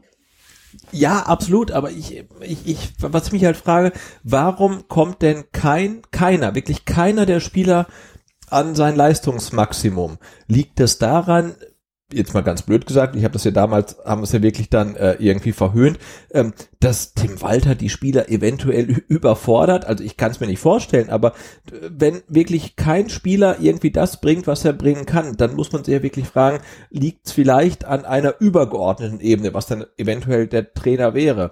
Lass mich mal da kurz einhaken. Ja. Das, also man könnte dann die Frage vielleicht so formulieren. Oder, oder anders. Die Frage, die ich mir stelle, ist dann, kann es die Mannschaft nicht? Oder weiß die Mannschaft nicht, was sie können sollte?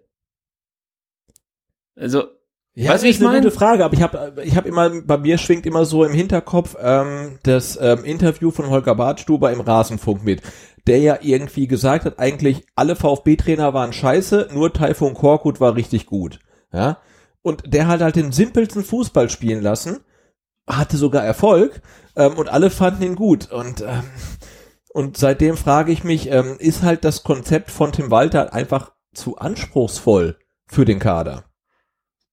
Hm, also, ja, ich kann es natürlich nicht beantworten, kann ich schon mal sagen. Nee, aber ich habe immer, ah. mir stellen sich immer mehr Fragen. Ne? Also ja. ähm, in, ähm, in der jüngsten Ausgabe von Elf Freunde gibt's eine Doppelseite zum VfB Stuttgart. Ähm, das System äh, Walter analysiert von äh, niemand geringeren als ähm, Tobias Escher. Ähm, und der schreibt auch, äh, dass äh, ja Tim Walter halt einen sehr äh, revolutionären Fußball spielen lässt, das aber in, bei, in Stuttgart nicht so umsetzen kann, aufgrund einiger Restriktionen. Einer davon ist Holger Bartstuber, ja. der halt nicht so nach vorne rennen kann als Innenverteidiger, wie Tim Walter das gerne hätte.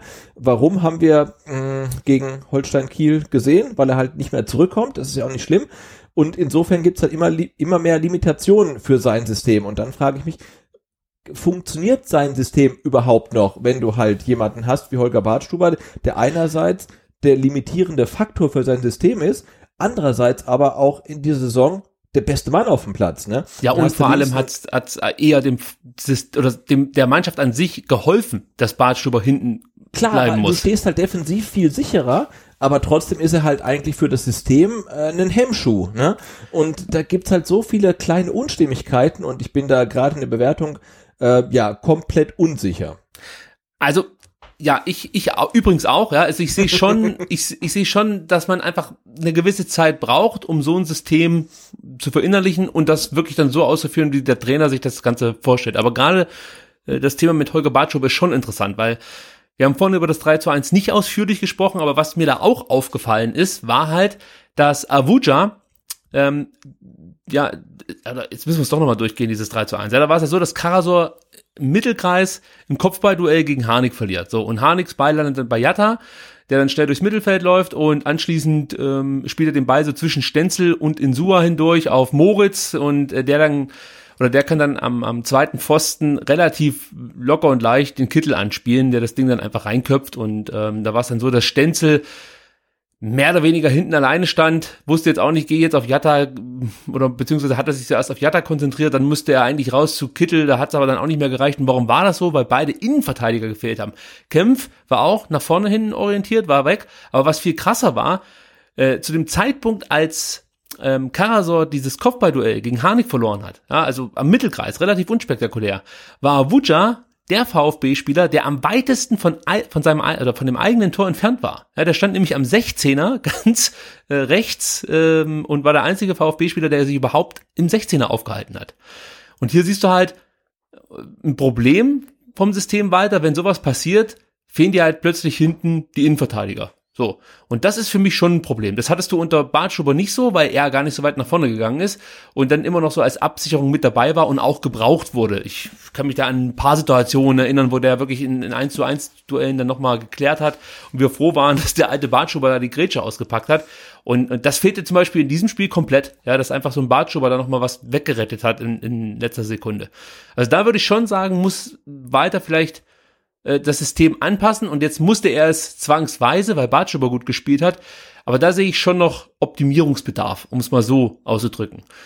Genau, und, aber ich finde, man sieht ja nicht, am ersten Spieltag ähm, haben gespielt Kempf und Kaminski und Bartschuber war auf der Bank, was ja dafür äh, ein Hinweis darauf ist, dass Holger Bartstuber ja erstmal jetzt nicht unbedingt die erste Wahl ähm, für das System Walter ist. Aber er hat ja gezeigt, jetzt wenn er spielt, dass er halt enorm wichtig ist, weil er hinten halt sehr, sehr viel Stabilität reinbringt. Und ja, und das ist halt die Frage, warum, wenn dein bester Spieler in der bisherigen Saison einer ist, der eigentlich gar nicht in das System des Trainers passt, das zeigt ja irgendwie so die ganzen Widersprüche auf, äh, die, die die Saison so mit sich bringt, finde ich. Mhm. Ja, ja, absolut. Es ist halt die Frage, wie man das jetzt weiterführen möchte. Ja, also möchte man jetzt dann äh, entweder einfach Bartschuber weiter aufstellen oder muss sich der zweite Innenverteidiger neben Kempf äh, dann doch nochmal anders aufstellen, als das weiter zunächst geplant hat in der Vorbereitung, weil da hat man das ja viel mehr gesehen, diese, diese Innenverteidiger, die dann plötzlich wirklich an der Eckfahne aufgetaucht sind. Das haben wir ja jetzt gar nicht so häufig. Selbst Kempf ist nicht so offensiv. Der ist ja im besten Fall mal irgendwie zentral 20 Meter vorm Tor oder so zu finden, aber wirklich so extrem wie in Kiel lässt weiter seine Innenverteidiger ja hier nicht nach vorne schieben beim VfB. Genau, das ist mein Punkt. Ne? Und funktioniert sein geiles ist, System ja. überhaupt noch, wenn das halt ähm, jetzt so äh, auf, auf Mainstream Stuttgart-Verhältnisse anpasst. Ne? Du hast halt äh, von den zwei Innenverteidigern, die brutal nach vorne drücken, hast du nur noch einen, weil der Bartschuher bleibt eh mal hinten. Und von den zwei Außenverteidigern, die irgendwie dann auch mal Sechser, Zehner, Achter, sonst was sind, hast du eigentlich auch nur Stenzel, weil links gibt's diese Positionswechsel nicht. Und genau. dann ist halt meine Frage, und du musst noch eins dazu sagen, Sebastian, ja. bevor du die Frage stellst, nämlich der Sechser, Karasor, in dem Fall, ist halt auch jemand, der in den letzten Spielen häufiger mal äh, ja einfach so einen Lapsus drinne hatte, der dann zu Toren geführt hat. Das ist ja auch nochmal so ein Punkt, Karasor oder der Sechser ist ja auch noch so eine Absicherung gewesen, wenn die Innenverteidiger sich nach vorne hin einschalten. Und äh, ja, da fehlt halt dann auch so die Sicherheit und vielleicht auch ein Stück weit die Qualität, kann man schon sagen. Ja, was ich meine, äh, irgendwie zeig jemanden, der irgendwie äh, mit ähm, Amnesie irgendwie im Krankenhaus lag, äh, ähm, Spiele vom VfB und den letzten irgendwie in der, in der, in der Bundesliga gesehen und dann zeigst du ihm ähm, das Spiel gegen Hannover und da sagt doch jeder irgendwie, wow, was macht denn der VfB da? Das ist ja komplett verrückt. Und dann zeigt mir das Spiel gegen HSV und dann sagt er, ja, das ist halt mein VfB. Also irgendwie, ist ja so, ne? Ja, also ich finde diese Revolution, die, die, die verwäscht sich, ne? Also wir saßen gegen Hannover im Stadion und haben irgendwie den, den Mund nicht mehr zubekommen, weil das irgendwie doch sehr riskant war, aber dann doch irgendwie sehr geil. Klar, weil man auch Erfolg hatte. Und jetzt siehst du halt den Kick gegen Hamburg und es ist nicht mehr wirklich überraschend. Ne? Du weißt halt, okay, der Stenzel, der spielt halt überall, aber Insua spielt halt das, was er halt seit zehn Jahren beim VfB spielt. Der Kämpf geht nach vorne, der andere Innenverteidiger eher nicht. Ähm, das ist halt sehr, sehr überschaubar. Und wenn wir das sehen, dann sieht das halt auch irgendwie natürlich so ein Trainerfuchs wie Dieter Hecking. Ja. Und es sieht vermutlich auch jeder andere Trainer in der zweiten Liga. Ja, das, das ist ja schon seit dem Aue-Spiel so, beziehungsweise ich glaube, danach kam das Bochum-Spiel nach Aue, oder? Ja. Ich glaube schon, ja. Ja, da hat man ja begonnen, äh, oder da hast du zum ersten Mal gesehen, dass die Gegner sich wirklich auf unsere linke Seite fokussieren. Ja, also, weil sie da die größte Schwachstelle ausmachen. Und äh, das funktioniert natürlich hervorragend. Also von Spiel zu Spiel und da ist weiter einfach noch keine Lösung eingefallen. Und ich Ja. gebe dir schon recht, dieses System wirkt irgendwie so, als wäre es noch nicht so richtig gebootet, aber es muss schon auf Volllast fahren. Also eigentlich ja, kann es noch nicht so richtig funktionieren. Das ist wie so ein alter Daimler, der, weiß ich nicht, nur auf einem Topf fährt oder so, aber will gerade bei einem Formel-1-Rennen mitmachen. Das funktioniert halt nicht so richtig. Genau, Und- und, das ist eben ein Problem, weil die Leute sagen, hey, es wird besser, wenn Tim Walter sein System auf den VfB anpasst. Und ich bin der Meinung, oder ich habe die Befürchtung, wenn Tim Walter sein System auf den VfB anpasst, dann klappt es halt gar nicht mehr einfach. Genau. Also das ist halt so ein E- E- Entweder-Oder-Sache, also 0% oder 100%. Entweder alle Spieler spielen sein System oder keiner. Ähm, und wenn du halt dann ähm, immer mehr Kompromisse machst, weil du sagst, ey, okay, den Bartschuber, den brauchen wir, weil der ist halt defensiv brutal stark, aber der kommt halt nicht mehr nach vorne. Und dann hast du halt ähm, immer mehr Zahnrädchen, die sich zu langsam drehen, gar nicht drehen, verrostet sind, dem eine- wo eine Zacke fehlt. Und irgendwann läuft das System halt einfach nicht mehr. Und das ist halt so mein grundsätzliches Problem mit, mit der aktuellen Situation. Ja, da kannst du ja gerade weitermachen mit so Sachen wie Santi spielt halt als linker Mittelfeldspieler. Ja, äh, ich finde, das kann man schon probieren. Ja, das, das hat er auch jetzt nicht katastrophal schlecht gemacht. Also ich, ich, ich finde, dass Santiago Ascasiba als Achter äh, das nicht so schlecht gemacht hat, wie manch einer das sie sieht. Natürlich fühlt er sich als Sechs besser oder wohler, ähm, aber ja, das geht schon, aber trotzdem sind das dann vielleicht nicht die Idealvoraussetzungen für weiteres System. Nichtsdestotrotz, ja, wir können natürlich gerne über dieses System sprechen, äh, haben wir jetzt auch getan.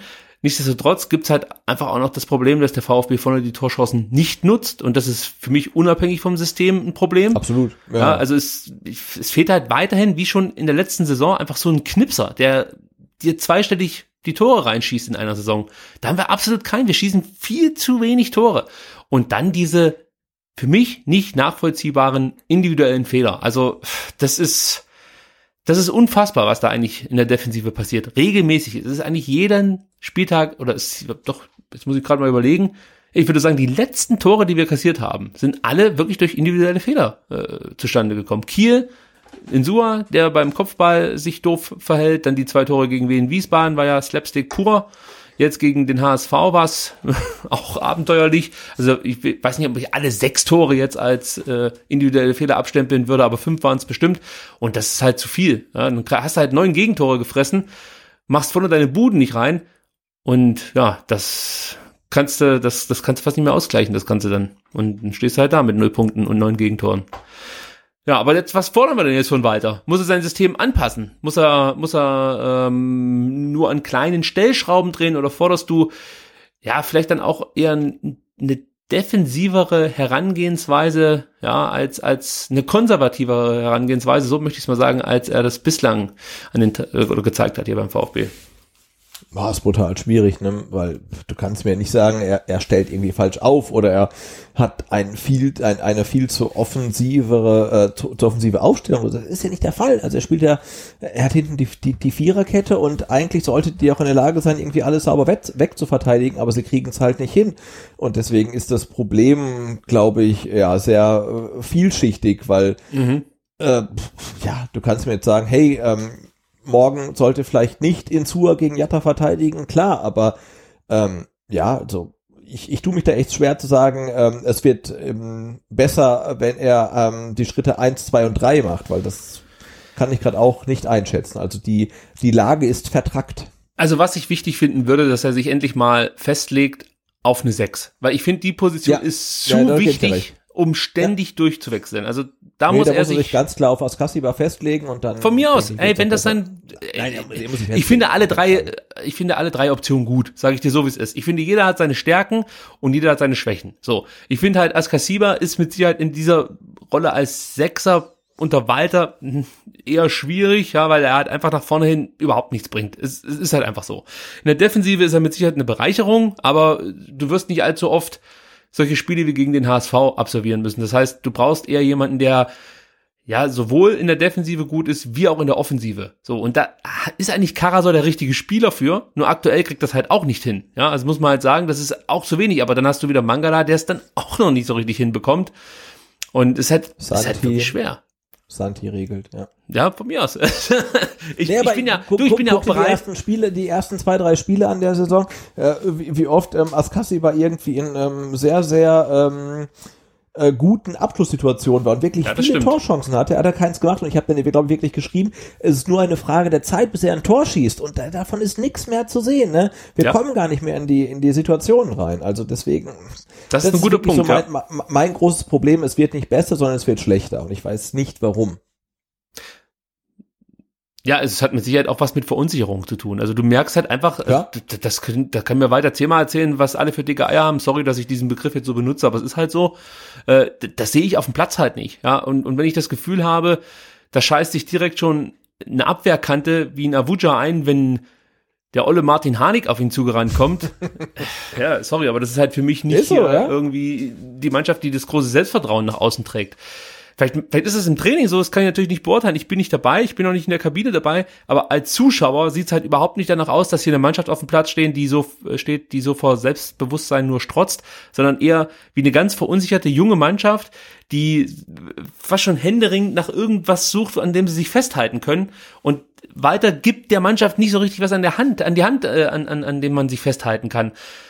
Und, und das macht mir so schon ein Stück weit Sorgen. Ja? Also ich weiß, ich weiß auch gar nicht, was ich von dem Spiel morgen dann halten soll. Da sprechen wir gleich noch drüber, Sebastian, weil wir können die Systemfrage nicht klären. Wir können nur so ein paar Beobachtungen mit unseren Hörern teilen. Das haben wir jetzt gemacht.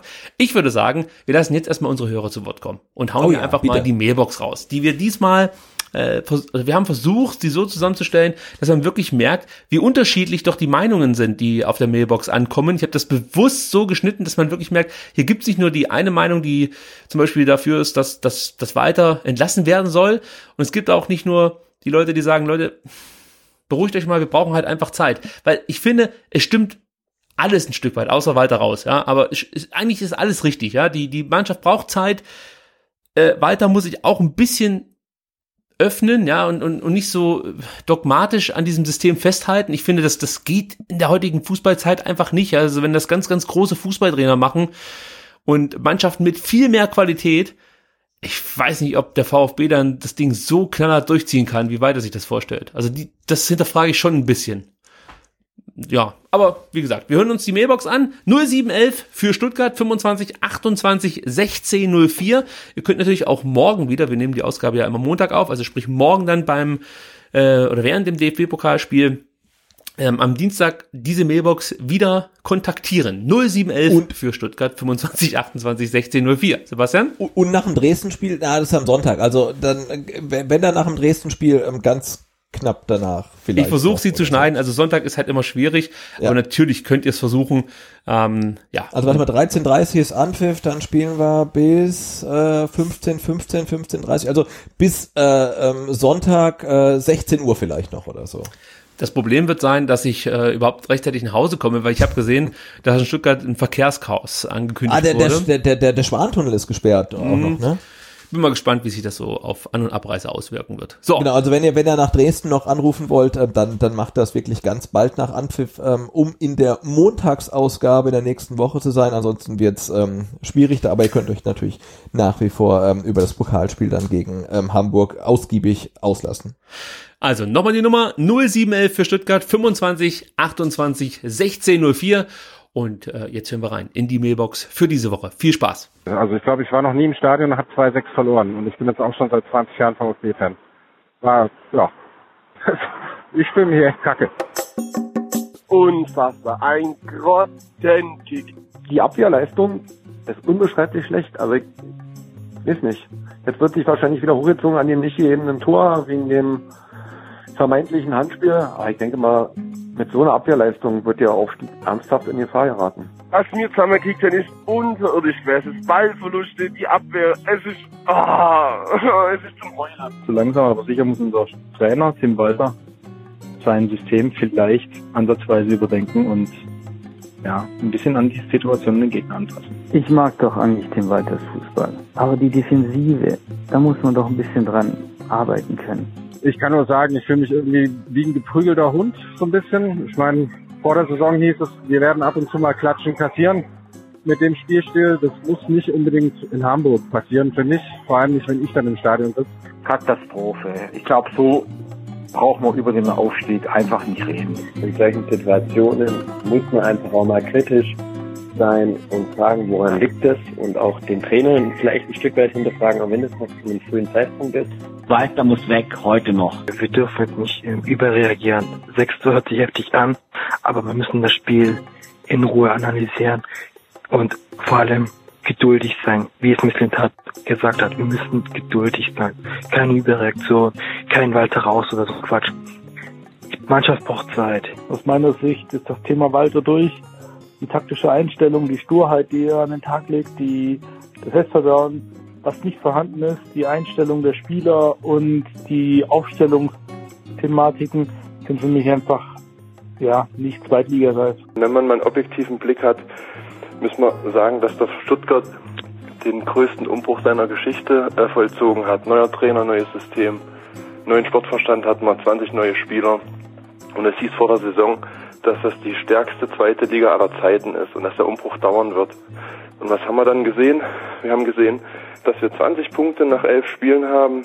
Und wenn ich hier höre, dass wir keinen überzeugenden Sieg hatten, das finde ich auch ganz schön überheblich, denn die zweite Liga ist schwer. Es geht einfach darum, dass wir die individuellen Fehler abschalten und vorne die Buden machen. Und das erreicht man, glaube ich, nicht durch unberechtigte Pfiffe und Trainerdiskussionen. Ich finde, man hat in diesem Spiel ganz, ganz klar gesehen, was ein Trainer wie Tim Walter von einem Trainer wie Dieter Hecking unterscheidet.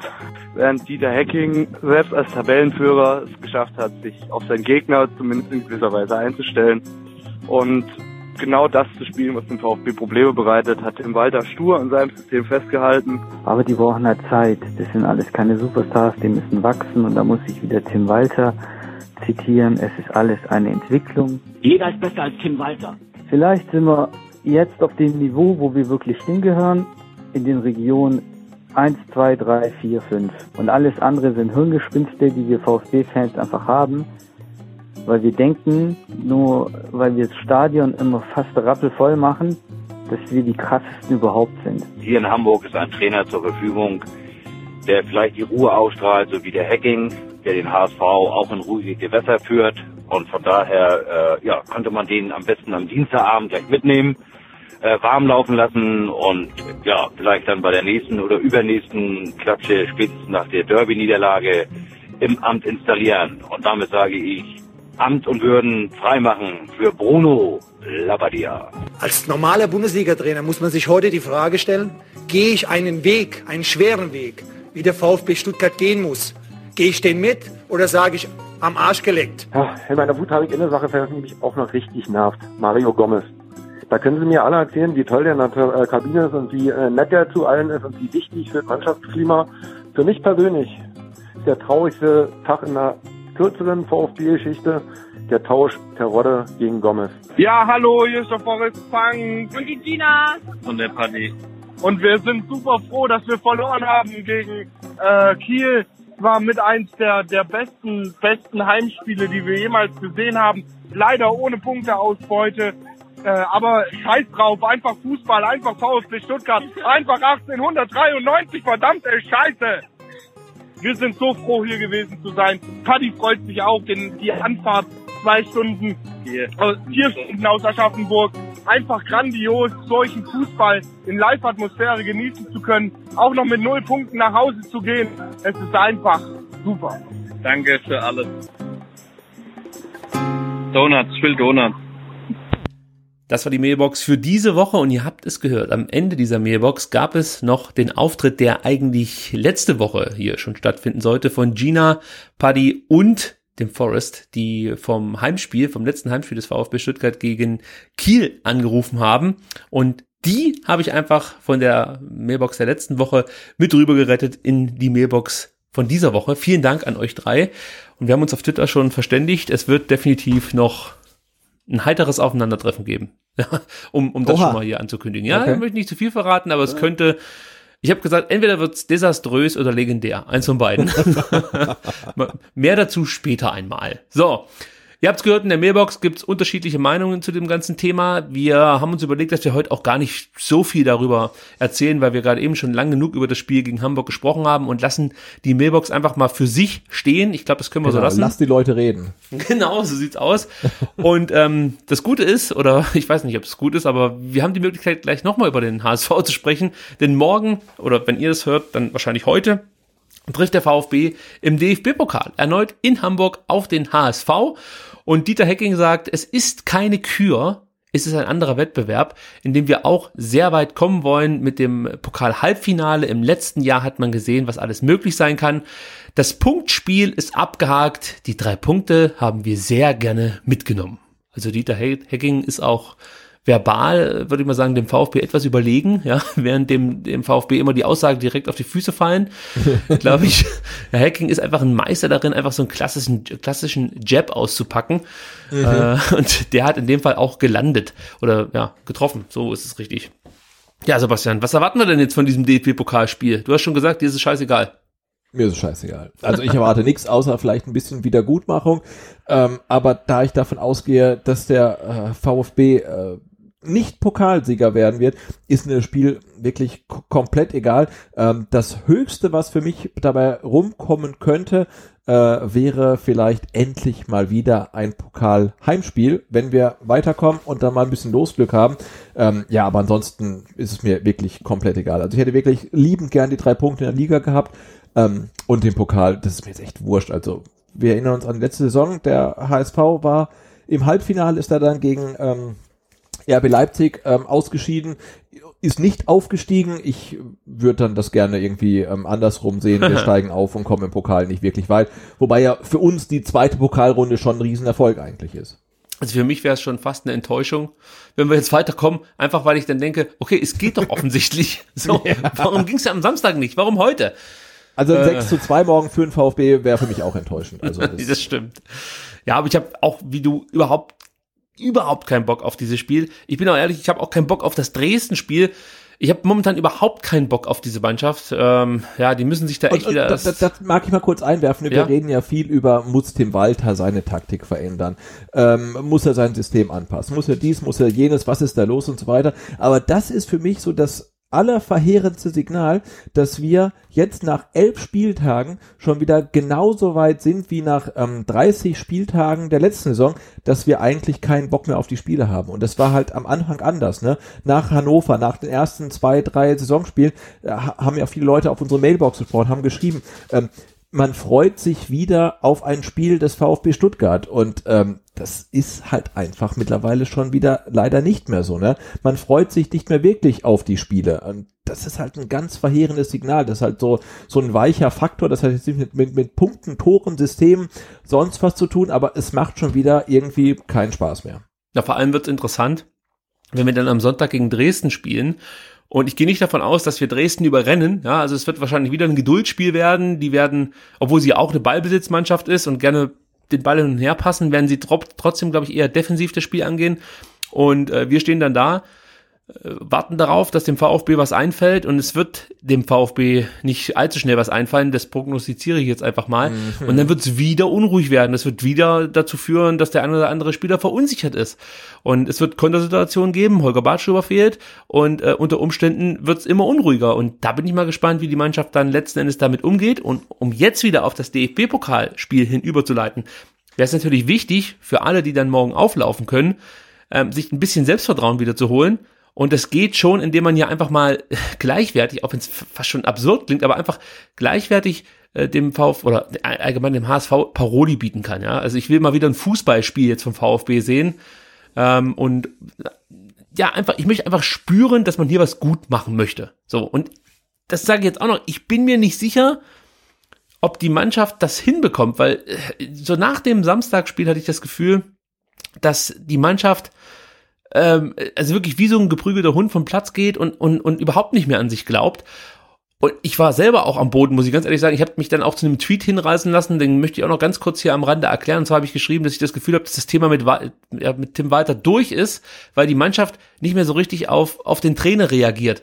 Mir ist ein paar Mal aufgefallen, dass Tim Walter Kommandos von außen äh, ja an seine Spieler weitergeben wollte und die haben überhaupt nicht mehr reagiert. Das mag jetzt sein, dass es auch an der Lautstärke im Stadion einfach dann untergeht und die Spieler hören nicht, wie der Name gerufen wird, drehen sich deshalb nicht um. Aber ähm, ja, Spieler, die vom Trainer weiter weg äh, positioniert waren, die haben sich dann zum Beispiel umgedreht und dann dachte ich mir halt schon, ja, es ist schon merkwürdig, dass der Clement nicht reagiert, der Silas hat nicht reagiert, Insua hat ein paar Mal nicht reagiert. Äh, ich habe, glaube ich, in dem Moment viel zu viel hineininterpretiert, weil ich selber halt einfach auch so enttäuscht war von der Mannschaft und auch ein Stück weit, das gebe ich auch zu, Angst davor habe, dass es mit Tim Walter hier nichts wird. Ja, also ich, ich bin absolut gegen einen Trainerwechsel. Ich bin der Meinung, der Mann muss jetzt hier einfach in Ruhe arbeiten können. Äh, also, also bloß nicht überstürzen und jetzt den Trainer entlassen, nur weil es unruhig wird. Nee, das müssen wir jetzt einfach auch aushalten. Ich bin der Meinung, äh, er, er muss auch diese komplette Saison bekommen. Außer es wird natürlich total katastrophal und wir gewinnen sechs, sieben Spiele in Folge, äh, verlieren natürlich, äh, sechs, sieben Spiele in Folge oder so. Dann muss man wahrscheinlich mal irgendwann die Reißleine ziehen. Aber im Prinzip bin ich dafür, dass man jetzt diesen Weg einfach mal eine Saison lang geht. Weil diese, diese ständigen Trainerwechsel haben uns letztendlich dahin gebracht, wo wir jetzt aktuell stehen. Und ähm, man muss das vielleicht dann auch einfach mal aushalten und, und äh, den Spielern die Zeit geben, die sie benötigen. Das möchte ich auch noch vorweg schicken. Es ist halt einfach so, der Weg, der jetzt einge eingeschlagen wurde, ähm, ja, der wird halt dann mit vielen jungen Spielern gegangen und äh, ja, ich glaube, da gehört es einfach dazu, dass es gewisse Schwankungen gibt. Und wenn man da den Mut jetzt nicht hat, das mitzugehen, wird es halt auch schwierig, dass sich die Spieler entwickeln. Und da bin ich schon bei Tim Weiter. Da hat er schon was Richtiges gesagt. Jetzt sind wir wieder bei Tim Weiter in der Trainerdiskussion. Genau, aber nee, da muss ich natürlich, also ich bin auch bei dir, aber da muss ich natürlich auch einer der Vorgesetzten von äh, Tim Walter ähm, hinstellen. Also jetzt mal ganz angenommen, man gewinnt morgen nicht und man gewinnt auch am Sonntag gegen Dresden nicht und dann sagen, ähm, das Projekt Wiederaufstieg ist auf zwei Jahre angelegt und wenn es halt dann nicht klappt, dann ist es halt so also in einer Saison, ähm, aber wir wollen was entwickeln und das ist auch gut. Da muss es halt auch wieder ähm, ja klar kommuniziert werden und nicht halt alles so im, im Unklaren gelassen werden. Und was du sagtest mit den, ähm, dass die Spieler vielleicht nicht mehr so viel hören, ich habe äh, kurz hier einen ähm, Kommentar äh, bei uns auf dem Blog ausgegraben und ähm, da sagt auch jemand, ich sehe ähm, allerdings eine ganz andere Gefahr. Gestern im Stadion hat Walter permanent mit Gesten und Rufen versucht, ins Spiel einzugreifen. Irgendwann sah ich, wie Kempf eine wegwerfende Handbewegung in seine Richtung machte und sichtlich genervt schien. Ich glaube, dass Walter stark aufpassen muss, dass er seine Spieler nicht überfordert und damit den Glauben und deren Überzeugung verliert, dass seine Spielidee funktionieren kann. Das ist ja ähnlich, ähm, was du gesagt hast. Ne? Und ja, das ist immer was so. Was man ja auch schon so ein paar Mal gehört hat, dass äh, so eine Fußballmannschaft ähm, bestehend aus wirklich hochbezahlten Profis dann doch relativ schnell überfordert äh, zu sein scheint. Es ist natürlich immer ganz schwer, wie man da mit Informationen so aus dem Verein umgehen kann. Es gibt aber da auch schon die einen oder anderen, ähm, die sagen, ja, ob das alles noch so passt. Wie gesagt, es ist immer schwer, das einzuordnen. Aber ähm, ja, ich hoffe, ich habe mich da getäuscht. Und ich möchte diesen Tweet damit auch nochmal so ein bisschen fast schon zurückziehen, muss ich an der Stelle sagen. Es war für mich halt wirklich so eine Verzweiflungsgeschichte. so wie man, weiß nicht, eine Flasche Rotwein getrunken hat und dann nochmal nachdenkt, wie das Leben eigentlich gerade gelaufen ist. So eine Situation war das genau, ungefähr. Genau, dann, dein, dein, äh, dann am, am nächsten Morgen äh, verkatert deine Insta-Stories vom letzten Abend löscht halt. Ja, genau. Aber ich, ich, ich bin dann so, ich lasse den Tweet jetzt einfach mal stehen. Ja. Cool. Und drücke so. Tim weiter die Daumen. Weil wie gesagt, das ist ja, eine Bankrotterklärung. Keine Frage. Ja. Wenn, wenn sie den entlassen müssten jetzt vor der Rückrunde, wäre es eine absolute Bankrotterklärung und es wäre, das, das geht eigentlich nicht. Es geht einfach eigentlich nicht, weil du würdest so viel wegschmeißen, was du jetzt versucht hast, wieder neu aufzubauen.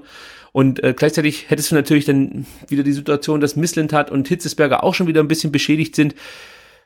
Ich, ich bin der felsenfesten Überzeugung, dass du mit Kontinuität den größten Erfolg haben wirst. Und man hat sich für diesen Weg entschieden und den muss man jetzt gehen und das dauert von mir aus jetzt ein Jahr und dann kann man nochmal abrechnen.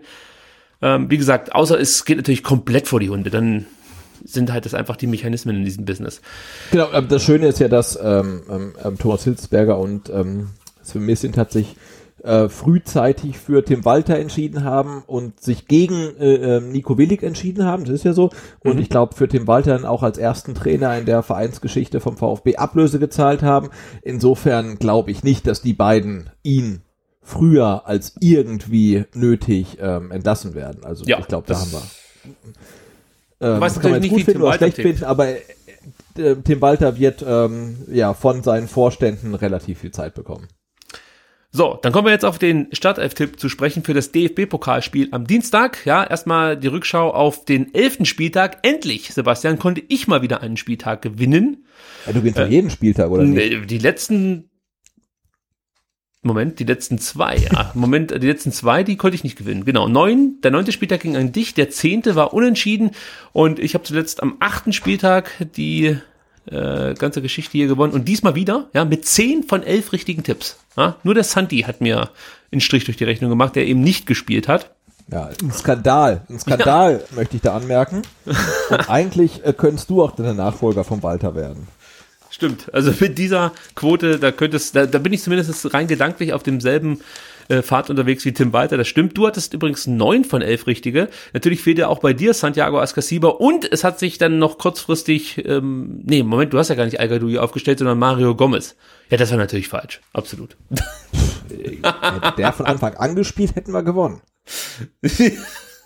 Ja, ja das äh, bin ich mal gespannt, ob, ob du jetzt wieder auf Mario Gomez setzt. So, denn wir müssen ja jetzt, wie gesagt, nochmal in Hamburg ran. Und ähm, ich habe mir folgende Überlegungen zu dieser ganzen Sache gemacht, oder ich habe mir folgende Gedanken gemacht, so ist es richtig. Und zwar habe ich so gedacht, Tim Walter würde ich es auch zutrauen, dass er original dieselben elf wieder auf den Platz schickt und den sagt, so, das löffelt ihr jetzt nochmal aus. Aber, aber, aber nach seinem, ähm, nach seinem Statement, ähm, dass Emiliano Insua äh, nicht mit seinem Gegenspieler Probleme hatte, sondern mit dem Spiel, Ja. ähm, halte ich es für relativ unwahrscheinlich, dass Insua in der Startelf steht, ganz ehrlich.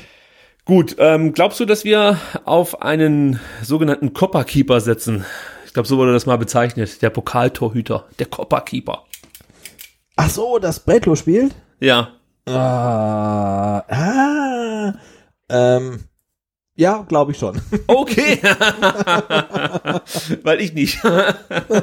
das hat mir jetzt gefallen. Habe ich den Sebastian hier auf eine falsche Fährte gelockt. Sehr, sehr gut. Also ich bin für Kobel im Tor.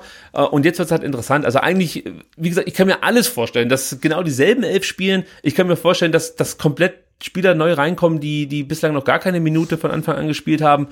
Ich habe mich jetzt für folgende Abwehr entschieden. Bartstuber Kempf äh, als Innenverteidiger. Ich denke, Bartstuber wird zurückkommen. Ja. Und ich weiß nicht, ob das Sinn macht, aber ich glaube, dass, dass der Endo spielen wird und Stenzel. Wie man das jetzt hinten löst, keine Ahnung, ob man Stenzel dann auf die rechte Seite ziehen kann, äh, auf die linke Seite ziehen kann und Endo spielt rechts, aber es hieß ja immer Endo, der kann alles, also dann lass den halt mal spielen. Ähm, ja, aber ich kann es jetzt hier nicht irgendwie mit Leistung oder so äh, unterlegen, meine, meine Gedanken, weil ja, Endo einfach bislang uns völlig unbekannt ist. Aber ich sage jetzt einfach, Endo spielt. Also meine, meine Viererkette heißt ähm, äh, Kempf, Bartstuber, Stenzel, Castro. Okay, du glaubst, dass, dass Castro nochmal als Linksverteidiger ran darf. Mhm. Okay. Wie finde ich das eigentlich? Ich glaube nicht so gut. Ich, ich, ich bin Nee, mir ich nicht sicher. nicht ich hoffe, ich hoffe halt immer, dass, dass Castro irgendwann mal halbwegs wieder da landet, wo er schon mal war. Also leistungstechnisch. Nee, aber dafür ist er zu alt, das passiert Mhm. nicht mehr. Und beim VfB hat es halt noch nie gepasst, irgendwie so richtig. Nö, also Gut, jetzt wird's interessant, denn ich äh, werde das System ein bisschen abändern. Ich Oh. äh, glaube, dass es das weiter mit einem 4-3-3 spielen wird und ich kann mir vorstellen, dass es auch dem VfB gut tun würde. Und ich würde dann im Mittelfeld mit Karasor, Askasiba und Förster auflaufen. Mangala war für mich zu schlecht, der ist raus. Clement, Clement ist auch raus. ja, nicht weil er schlecht war, ich fand den gar nicht so schlecht, muss ich sagen. Ähm, ich könnte mir halt vorstellen, dass er aufgrund seiner Wehwehchen, die er in den letzten Monaten immer wieder hatte, dass man hier sagt, ey, komm, wir gehen kein Risiko ein, lass den draußen, der muss für Sonntag fit sein. Ja, ja. also ich glaube auch, dass ähm, Askasiba auf jeden Fall spielen wird. Ähm, aber ich glaube, ich bleib, aber ich weiß nicht, ob ich bei der Raute bleibe, weil Förster auf der 10 war jetzt auch nicht so geil irgendwie. Nee, das hat mich Ähm, überzeugt. aber ich glaube bei der, ich bleibe bei der Raute Und dann spielt ähm, Askasiba auf der 6. Ähm, Also Clement wieder ein Wechsel auf der 6. Ja, natürlich. äh, Clement auf der 10. Ja. Ähm, und ähm, Mangala und Förster auf den Außen. Ich merke, wie es dir immer schwerer fällt. Ja, total. Weil es ist auch wirklich im Mittelfeld echt ein Problem, dass da sich überhaupt nichts irgendwie herauskristallisiert. Und weiter meinte er ja heute auch, ja, das liegt daran, dass halt so viele gute Spieler da sind und die bieten sich an, aber das sehe ich halt überhaupt nicht. Also nee, ich finde, das liegt daran, dass wir halt, da- dass wir halt irgendwie ähm, ge- gefühlt 80 Spieler haben, die halt äh, zentral spielen, ne? Förster, Clement, Mangala, ähm, Karasor, Askasiba, die spielen halt alle in der Mitte und wir haben halt keine Außenspieler, also weder defensiv noch offensiv. Ich meine, Silas ist halt richtig gut, aber äh, den stellst du halt auf Außen und sein Gegenspieler steht ihm auf dem Fuß und er kommt halt nicht dran vorbei. Also wir haben halt ähm, ganz, ganz viele zentrale Spieler, aber irgendwie keine richtig guten für Außen. Also finde ich Also zu, jedenfalls. zu Silas will ich auch noch mal was sagen. Das ist mir jetzt ein paar Mal aufgefallen, dass, das ist ja eine richtige Kante, keine Frage. Das Natürlich. Ist ein richtiger Baum. Aber dafür, dass das so ein Typ ist, ja, der, der ist ja von mir, äh, aus meiner Sicht so im, im, im Mann gegen Mann-Duell, wie, wie soll ich das sagen? Zu weich ist das richtige Wort. Also der, der fällt halt jedes Mal um, wenn er irgendwie attackiert wird oder so. Da Aber das ist ja bei Gonzales dasselbe, ne? Das sind halt Spieler, die, die brauchen halt irgendwie äh, vier, fünf Meter für ihren Antritt und dann den Ball am Fuß. Ähm, aber wenn du die halt äh, im Stehen anspielst und dann haben sie halt einen Zweitliga-Verteidiger einen Meter vor sich, ähm, ja, das wird halt schwierig einfach. Ne? Und, äh, das meine ich noch nicht mal, sondern wenn du im Zweikampf bist, ja, so ein Typ wie ähm, Silas, ja, da ich, ich und Silas sind so ungefähr gleich groß und ich war auch immer eher ein größerer Typ so auf dem Platz halt. Und, und da hieß es immer, ey, streck deinen Arsch raus, da kommt kein Mensch vorbei, so, also weil du halt einfach groß bist, also körperlich groß und dann etwas muskulärer als, was weiß ich, ein Clement oder so. Und da, da kommt halt gar nichts, finde ich, von Silas, also der müsste da auch in Sachen Körpereinsatz einfach noch ein bisschen besser geschult werden, habe ich das Gefühl, äh, dann könnte er seinen Körper viel gewinnbringender einsetzen. Das fehlt mir noch ein Stück weit bei ihm. Äh, ansonsten, der ist so jung, also dem verzeihe ich noch viel. Ich sehe da viel, dem, dem viel verzeih ich Qualität. alles. Also, und ich freue mich halt brutal, dass er endlich mal getroffen hat, nach, den, nach, Ja. nach vielen, vielen Latten- und Pfostentreffern. Also, ähm, und, ähm, ja, und der ist ja echt so ein Versprechen an die Zukunft, weil der hat so viel Potenzial und wenn der mal richtig zündet, ähm, dann, dann könnte das groß werden. Also, das ist ja gar keine Frage. So, dann kommen wir auf den Sturm zu sprechen und jetzt kommt bei mir die große Überraschung. Ich glaube, dass Gomez im Zentrum anfängt und ähm, Gonzales außen spielen wird und wir werden zum ersten Mal Kulibali in der Stadt sehen. Oh. Das ist mein Tipp. Wie gesagt, ich, ich hätte hier jeden Namen irgendwie einsetzen können, weil ich überhaupt nicht einschätzen kann, wie weiter mit diesem 2 zu 6 umgehen wird und äh, wie wichtig ihm dieses Pokalspiel ist. Also er wird es nicht abschenken, das glaube ich nicht. Aber Nee. ich kann mir vorstellen, dass er hier den einen oder anderen eher schont als fordert. Aber du hast jetzt noch drei gehabt, ich habe nur noch zwei, ne? Du Weil hast nur noch einen- zwei, genau. Ich habe noch zwei. Ähm, ich, ich lasse ähm, Gomez und Gonzales auflaufen. Okay, dann Der Go-Go-Sturm. Der, Genau, ich wollte schon sagen, dann gucken wir mal, ob es diesmal hinhaut. Ähm, ja, und äh, dann ist der Startelf-Tipp für das DFB-Pokalspiel durch und wir gucken auf das Spiel gegen Dynamo Dresden. Auch darüber müssen wir noch kurz ein bisschen sprechen. Das findet ja am Sonntag statt. Vorher werden wir keine neue STR-Ausgabe mehr aufnehmen. Also gehen wir das auch noch ganz kurz durch. Dynamo Dresden ist für mich so ein Stück weit die Enttäuschung der Saison bislang. Vielleicht neben Hannover, wobei die ja so ein bisschen besser geworden sind, in Anführungsstrichen ein bisschen besser. Aber Dynamo Dresden enttäuscht schon ein Stück weit. Sechs Niederlagen bislang, drei Unentschieden, zwei Siege. Ähm, an und für sich äh, spielt Dresden ein vergleichbares System wie der VfB Stuttgart. Natürlich nicht ganz so progressiv, wie das weiter an den Tag legt und auch nicht so revolutionär, sondern es ist klassischer Ballbesitzfußball, schon mit einem spielerischen Ansatz, viele Pässe. Also das sieht an und für sich gar nicht so schlecht aus, aber jetzt kommen wir zu den Problemen, die uns sehr bekannt vorkommen dürften, lieber Sebastian. Erstens mal nutzen sie ihre Chancen nicht. Zweitens bekommen sie viel zu einfach Gegentore. Sie, sie sind äh, gerade was Konter angeht enorm anfällig. Also haben da immer wieder Probleme. Viele individuelle äh, Fehler sind mit dabei. Und äh, was sich auch so durchzieht, sind Probleme bei vertikalen Pässen. Also einfach, wenn du so durch die Schnittstelle hindurch spielst, in die Tiefe, hat Dresden immer wieder Probleme, obwohl sie eigentlich gute Leute dabei haben. Also, wie gesagt, so ein bisschen erinnert mich das alles an den VfB Stuttgart. Äh, Gerade was die Chancenverwertung angeht und die individuellen Fehler.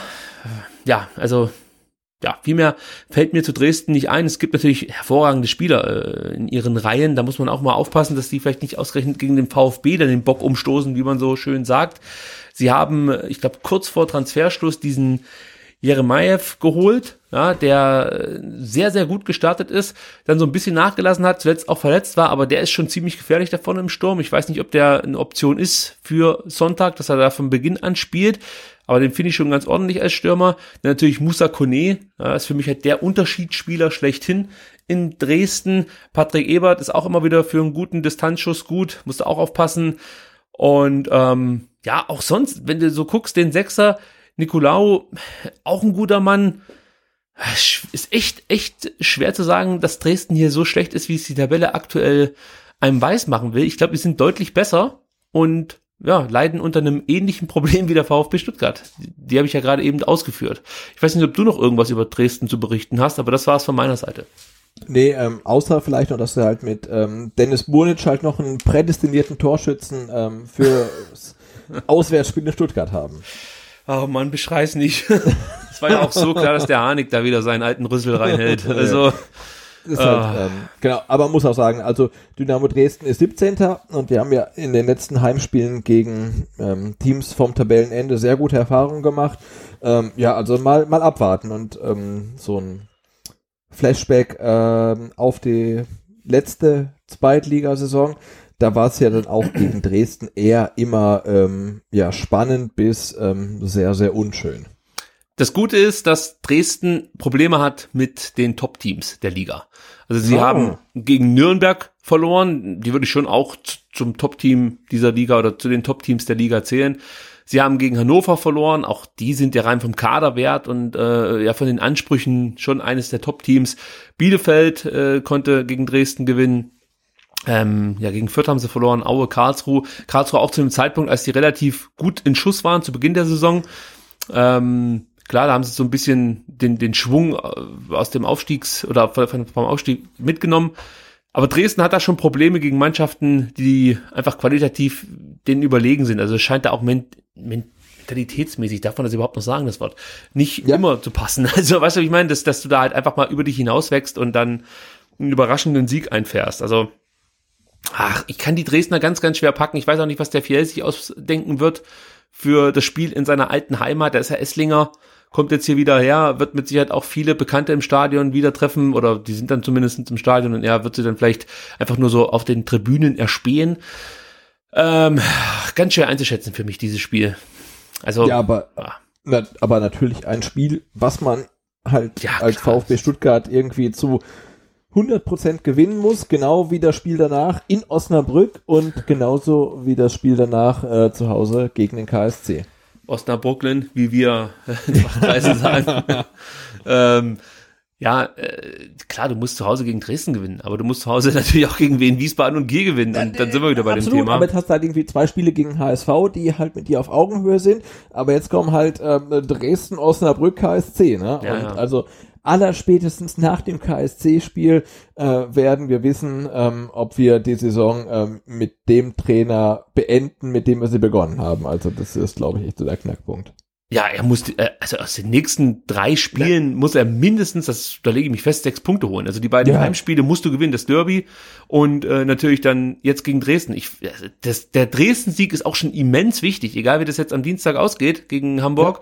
Aber du kannst nicht vier Spiele in Folge davon drei Heimspiele verlieren als VfB Stuttgart, die aufsteigen wollen. Nee, also ich, ich denke auch, wenn du als VfB-Trainer ähm, in der zweiten Liga spielst und verlierst vier Heimspiele ähm, in Folge, äh, Entschuldigung, also drei Heimspiele in Mhm. Folge und vier Spiele in Folge, ähm, dann, ja, dann kannst du mir gerne kommen mit Kontinuität, aber mm, ja, dann, dann wird's schwierig einfach, ne? ja, wird's einfach unruhig. Das sind dann halt einfach die Mechanismen. Das ist Ja, und zu Recht, also ist ja einfach so. ja. Ja, da mache ich ein kleines Fragezeichen dahinter, ob das zu Recht ist. Ich sage, du musst das aushalten, das ist jetzt einfach mal so. Ähm, und jetzt können natürlich alle die Hände über den Kopf zusammenschlagen und sagen, das kann ja nicht wahr sein, du kannst ja nicht mit dem Trainer hier einfach weitermachen, wenn der fünf, sechs Mal hintereinander verliert. Doch, ich bin der Meinung, wir haben das jetzt schon so oft durch, dass wir Konzepte in die Tonne gekickt haben, wieder bei Null angefangen haben, Übergangstrainer hier eingestellt haben. Wir müssen diesen, diesen, diesen Abwärtsstrudel, Herr Dietrich, den müssen wir jetzt einfach wirklich dann mal stoppen mit diesem, mit diesem völlig bescheuerten Trainerverschleiß, den wir hier an den Tag legen. Wir haben alle Juche geschrien, als Tim Walter herkam und wir haben alle gesagt, wir natürlich, wir haben Geduld, wir müssen das einfach auch mal akzeptieren, wenn es nicht so läuft. Und jetzt haben wir die erste Krise, ja, also du hast jetzt ja eigentlich zwei Spiele sehr unglücklich verloren. Jetzt haben wir zum ersten Mal auf den Sack bekommen und es wird direkt alles in Frage gestellt. Nicht von allen, aber von vielen. Äh, also da ja, bin ich der Meinung, aber auch weil, weil die Entwicklung halt eher negativ als positiv ist. aber es ist das, ich finde, das hast du einfach immer mehr drin bei so jungen Spielern Ja, und aber bei das ist einem mein neuen Problem. Trainer. Also, wenn, wenn wir jetzt den ersten Spieltag verloren hätten gegen Hannover und danach hätte man gesagt, hey, es wird immer besser. Aber es ist, also in meinen Augen wird es halt nicht besser, sondern schlechter. Da kann ich nichts entgegensetzen. Ne, das ist mein Problem. Also, ne, Entwicklung, geil, aber bitte nicht negativ, sondern positiv. Und dann gebe ich dem Trainer auch ohne Ende Zeit, aber ich sehe halt gerade nicht, dass es besser wird. Also ich sehe halt eher, dass es schlechter wird.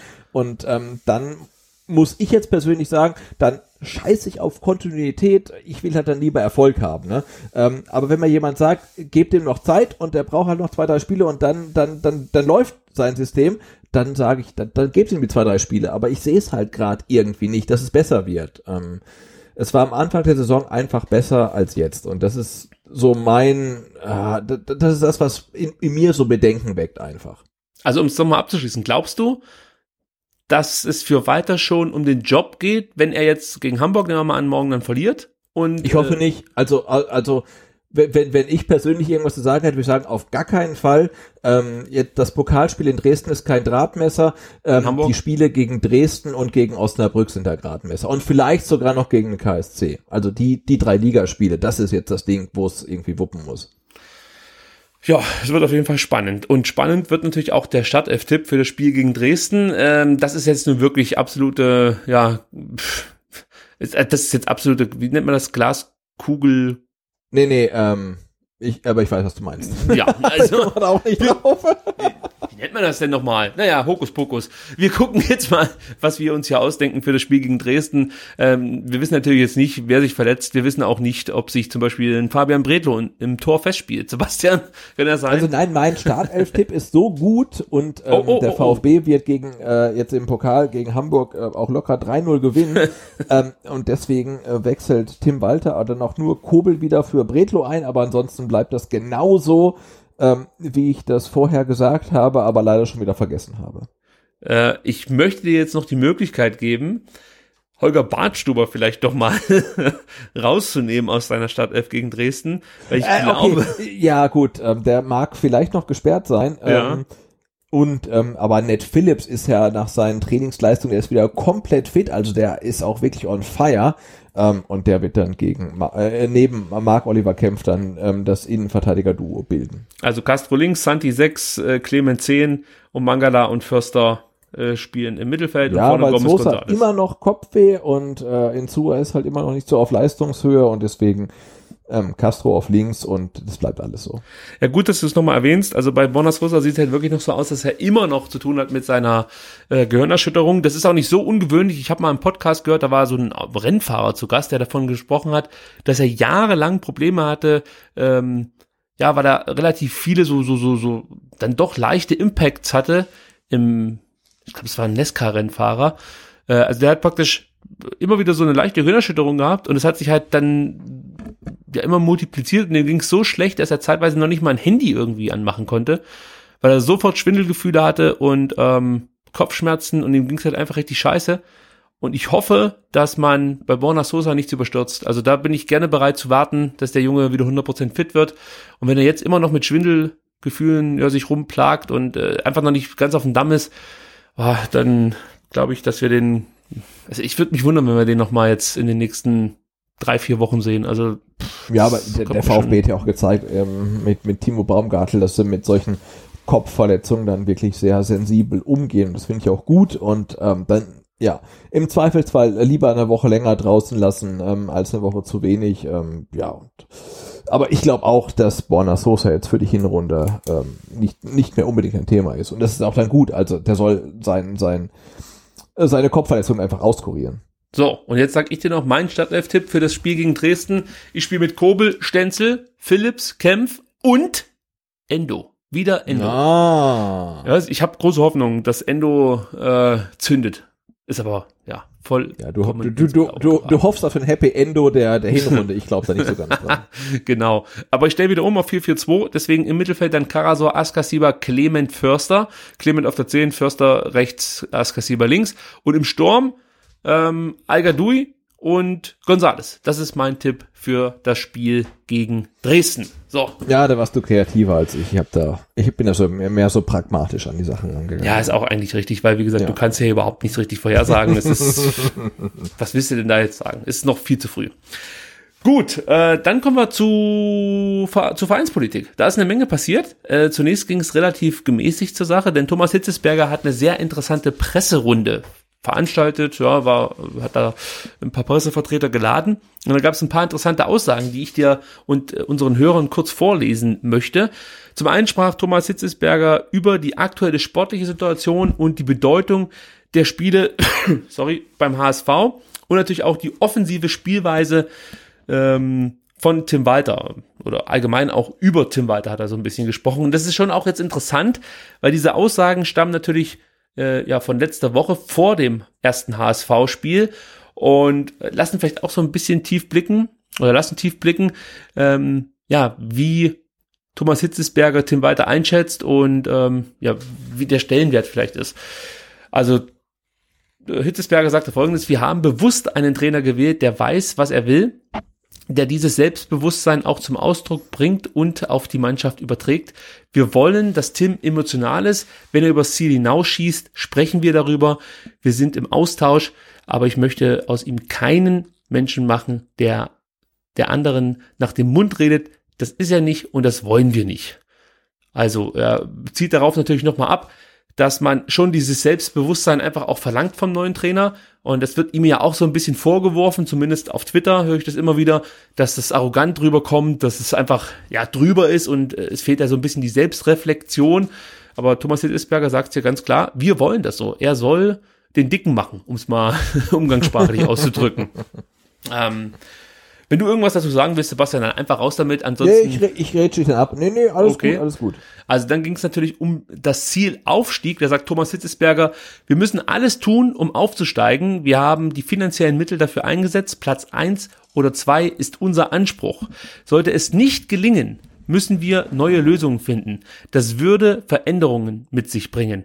Die Planungen dafür gehen gerade los. Wir müssen einen finanziellen Rahmen festlegen, aber wir werden alles dafür tun, dass dieser Fall nicht eintritt. Also klare Ansage, finanziell wäre es natürlich besser, wenn man aufsteigt, aber Ja. es wäre nicht der Untergang des Vereins, wenn äh, man jetzt nicht direkt aufsteigt. Aber einen Satz fand ich schon interessant, äh, und zwar, wenn man nicht aufsteigt, dann würde das natürlich Veränderungen mit sich bringen. Jetzt kann man das ein bisschen dahin deuten, dass man dann äh, vielleicht doch nicht diese Geduld dann hätte, ja, mit einem Trainer, was auch schwer vermittelbar wäre. Also wenn Tim Walter nicht aufsteigt, kann ich mir nicht vorstellen, dass er ja noch mal ein zweites Jahr bekommt, oder? Nö, das glaube ich auch nicht, ja.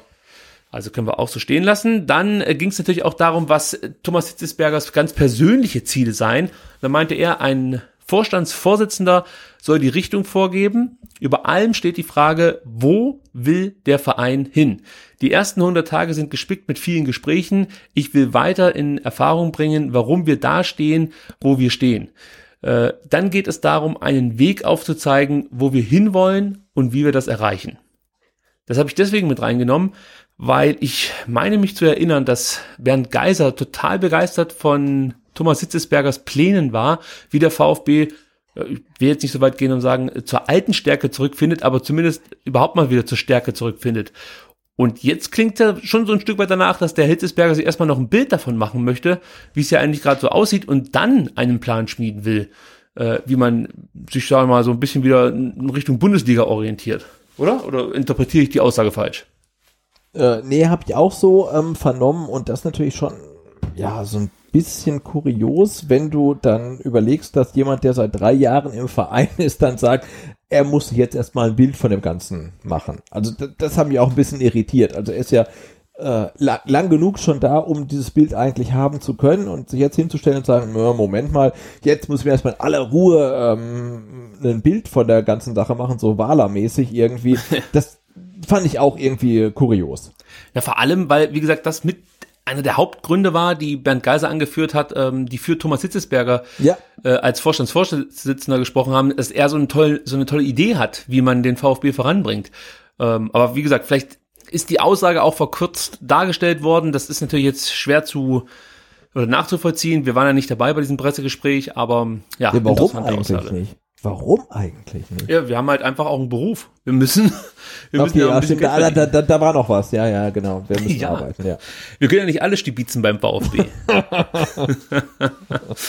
Gut, äh, dann kommt für mich der interessanteste Part. Ähm, und zwar ging es um falsche Erwartungen. Und da sagte Thomas Hitzberger folgendes. In den Köpfen vieler Menschen hier, ähm, Moment, ich fange mal an, weil ich jetzt gerade eben die Seite zugemacht habe. Jetzt bin ich wieder da. In den Köpfen vieler Menschen ist der VfB so ein großer Verein, die Region gespickt mit erfolgreichen Unternehmen. Also müssen die in der Bundesliga eigentlich weit oben sein. Aber die Wirklichkeit sieht anders aus. Wir müssen realistisch sein und den Gedanken aus dem Kopf bringen, dass wir eigentlich international spielen müssten. Ich hatte auch einige Zeit dieses Bild, aber dann habe ich die Vergleichszahlen aus der Bundesliga gesehen. Das war ein Reality-Check. Als ich mich tiefer mit den Zahlen beschäftigt habe, wurde mir bewusst, dass diese Annahme falsch ist. Es gibt inzwischen viele Clubs, die mehr Geld zur Verfügung haben und mehr Geld ausgeben können ähm, für ihren Kader. Der Etat der Profimannschaft ist ein guter Richtwert. Wir könnten aktuell auch als Erstligist nicht so viel Geld ausgeben, dass wir in der Bundesliga in der ersten Hälfte sind. Die meisten Clubs kriegen das raus, was sie finanziell einsetzen. Es wäre schon der erste Schritt, wenn wir das, wenn wir das schaffen. Leider ist es in den letzten Jahren äh, zu oft das Gegen Moment, ich fange nochmal diesen, diesen Satz an. Leider ist in den letzten Jahren zu oft das Gegenteil eingetreten. Wir müssen uns neu ausrichten. Viele Vereine haben in den letzten Jahren weniger Fehler gemacht als wir und sind vorbeigezogen. Und dann noch der letzte Abschnitt. Es gab viele Wechsel in der sportlichen Führung, dadurch immer wieder unterschiedliche Ausrichtungen und Vorstellungen. In einem Jahr kann man eine Idee nicht umsetzen. An den entscheidenden Positionen sollten wir Kontinuität haben, dann steigt die Wahrscheinlichkeit auf Erfolg. Ja, es war jetzt ein langer Teil, aber ich fand auch einen sehr, sehr interessanten Teil. Ähm, also gerade der Punkt, dass endlich mal beim VfB jemanden eingefallen ist, äh, sich mal mit den Zahlen auseinanderzusetzen mhm. und zu gucken, wie viel Geld geben wir eigentlich aus und wo stehen wir da so im Vergleich mit anderen Bundesliga-Vereinen. Ja, da könnte man jetzt natürlich auch fragen, Mensch, also auf die Idee ist vorher noch keiner gekommen, der als Vorstand beim VfB gearbeitet hat. Ja, und der zweimal abgestiegen ist beim VfB, ja. Ist so also da fällt mir halt gar nichts mehr ein. Also das, das, das kann ich, das kann ich überhaupt nicht glauben, dass, dass einfach keiner so realistisch diese Zahlen betrachtet ähm, und dann zu demselben Rückschuss kommt wie Thomas Hitzesberger. Wir sind halt einfach, was, weiß nicht, wahrscheinlich im unteren Drittel oder äh, unterem Viertel. Äh, ich kann es nicht richtig einschätzen, weil ich die Zahlen jetzt hier nicht vor mir liegen habe äh, in der Bundesliga und sind deswegen halt auch ständig damit beschäftigt, irgendwie die Klasse zu halten. Äh, ja, und, und dann muss ich natürlich wieder an Wolfgang Dietrich denken, der diese Zahlen ja eigentlich kennen müsste, aber gleichzeitig als Parole ausgibt, dass man in drei, vier, fünf Jahren wieder zu den Top drei der Bundesliga gehören möchte. Also das äh, kann ich, das geht mir schon wieder auf den Sack. Sorry. Dietrich ist natürlich auch ein schweres Thema hier bei uns. Ja, absolut. Ja, aber äh, Thomas Hitzesberger ist in seinen Aussagen auf jeden Fall für mich bislang äh, wirklich der Lichtblick hier beim VfB Stuttgart, weil es gefällt mir natürlich alles. Und diese realistische Einschätzungen, äh, Einschätzung der, der, der eigenen Wirtschaftskraft, möchte ich mal so sagen, und, und, und Kaderstärke, die ist, glaube ich, auch wirklich ganz, ganz wichtig. Ähm, ja, dass man das richtig bewertet und vor allen Dingen dann auch so nach außen gibt, wie er es jetzt getan hat. Also das finde ich wirklich entscheidend, dass die Öffentlichkeit solche Interviews häufiger hört. Weil es ist halt einfach so, in den letzten Jahren gab es immer irgendjemanden, der davon gesprochen hat, dass der VfB international spielen muss. Und dieser Gedanke sitzt ja sowieso schon in den meisten Köpfen. Ja, also jetzt vielleicht nicht so sehr bei den Leuten, die sich regelmäßig mit dem VfB beschäftigen, aber so das Durchschnittspublikum stellt sich halt immer wieder die Frage, wie kann es sein, dass der Verein, der hier beim Daimler um der Ecke ist, dass der nicht in, in, in der Champions League spielt. Und dann kommt halt mal der Vorstandsvorsitzende um die Ecke und sagt, äh, Leute, wir haben einen Etat, der, weiß ich nicht, auf dem Niveau einer Mannschaft ist, die um Platz 13, 14 spielt. Also wird es halt auch schwierig für uns, diese Erwartungen zu erfüllen. Und ähm, wie gesagt, solche Interviews, da würde ich mir mehr von wünschen. Ähm, und ich glaube, mit Thomas Hitzesberger haben wir da den richtigen Mann, Zumindest im Vorstand. Ich bin weiterhin kein Fan von dieser Doppelrolle, die er da einnimmt, aber ja, er kann mich ja davon noch überzeugen in den nächsten Jahren, hoffe ich dann. Sebastian ist noch da. Ich bin noch da, Ja, ich, ich lausche dir gebannt. Ich hoffe, ich bin, lange, langweile dich nicht so. Nein, nein, ich bin komplett deiner Meinung. ähm, genau. ja schlecht. Und, Wir ähm, brauchen noch der, jemanden, der, der der, komplett der Etat konträr des. VfB Stuttgart ist vielleicht nicht ähm, so groß, um ähm, die, internationalen Plätze angreifen zu können, aber er ist natürlich noch ähm, locker äh, groß genug, um die Klasse halten zu dürfen. Ja, da, da, ich denke mal, da wird der Thomas Hitzesberger nicht widersprechen. Deswegen wahrscheinlich auch sein Zusatz, ähm, dass in den letzten Jahren viele Fehler gemacht wurden und dann eben Mannschaften an uns vorbeigezogen sind. Weil Wie Paderborn. ist ja so, ne? Also, du, ja. du legst wirklich den Finger direkt in die Wunde. Paderborn, ey. So absurd. Ich meine, Paderborn war so gut, die mussten nicht mal in eine Relegation gegen uns, ne? Also, ähm, ja. Ja, ich, ich, ich ja, bereue das immer noch so ein bisschen, dass wir gegen die beste der drei Aufstiegsmannschaften antreten mussten. Das ist ein bisschen Ja, ich unfair hätte im auch lieber, lieber gegen Paderborn gespielt, aber noch lieber hätte ich halt gar nicht Relegation gespielt, Mhm. wenn sich das Team in der Rückrunde halt irgendwie mal am Riemen gerissen hätte. Aber gut, so ist es halt und ähm, jetzt spielen wir wieder gegen Sandhausen, Aue und Osnabrück. Ich habe jetzt schon dreimal tief durchgeatmet. Und ich hoffe, ich krieg das Ganze jetzt hier äh, Rentfrei hin. vernünftig über die Bühne. Genau, es geht natürlich um die Präsidentschaftswahl, die anstehende. Denn es wurde kräftig gesiebt vom Vereinsbeirat. Von zehn Präsidentschaftskandidaten sind jetzt noch vier übrig. Eine Dame wurde ja schon relativ früh ausgeschlossen, weil sie, glaube ich, einfach nicht die, die Anforderungen erfüllt hat. Familienmanagerin. Ja, Lassen wir das. absolut. Mach Wir mal lassen weiter. Mach, äh, ignoriere das. Mach weiter. okay. Ähm, also die Entscheidung, äh, jetzt das Ganze von, von eben dann noch neun verbleibenden Kandidaten auf vier zu reduzieren, fiel wo nach mehrstündigen Einzelgesprächen. Es gab dazu auch ein Statement vom Vereinsbeirat, kann ich ja auch ganz kurz draus zitieren. Äh, der Vereinsbeirat meinte, aus unseren Gesprächen hat sich ergeben, dass sich einigen, einige Vorstellungen von Bewerberinnen und Bewerber in der Praxis nicht realisieren lassen und deshalb der, das Amt der Präsidentin, des Präsidenten nicht in der Form ausgefüllt werden könnte, wie es für unseren VfB Stuttgart notwendig und angemessen wäre. Daneben waren auch teilweise die finanziellen Vorstellungen oder die geforderten personell oder die geforderte personelle Ausstattung nicht umsetzbar.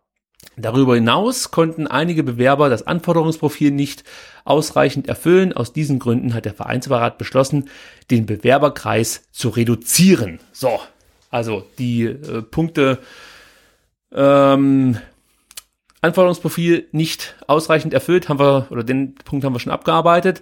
Zu dem Thema finanzielle Forderungen kommen wir später noch. Und ähm, ich kann aber jetzt vermelden, es sind noch folgende vier Namen im Rennen. Zum einen Christian Riedmüller, das ist der ähm, Besitzer.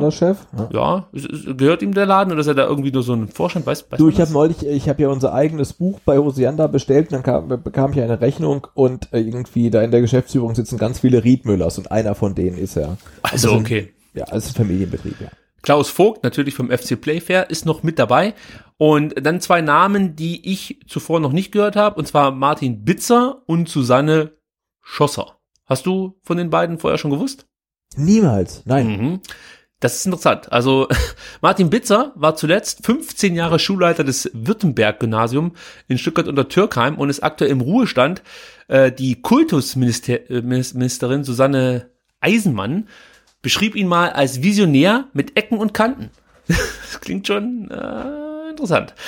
Äh, außerdem, Sebastian, jetzt äh, festhalten, ist er aktuell der erste Vorsitzende des Tennisclubs Korb und war mal früher Vizepräsident des Schwäbischen Turnbundes.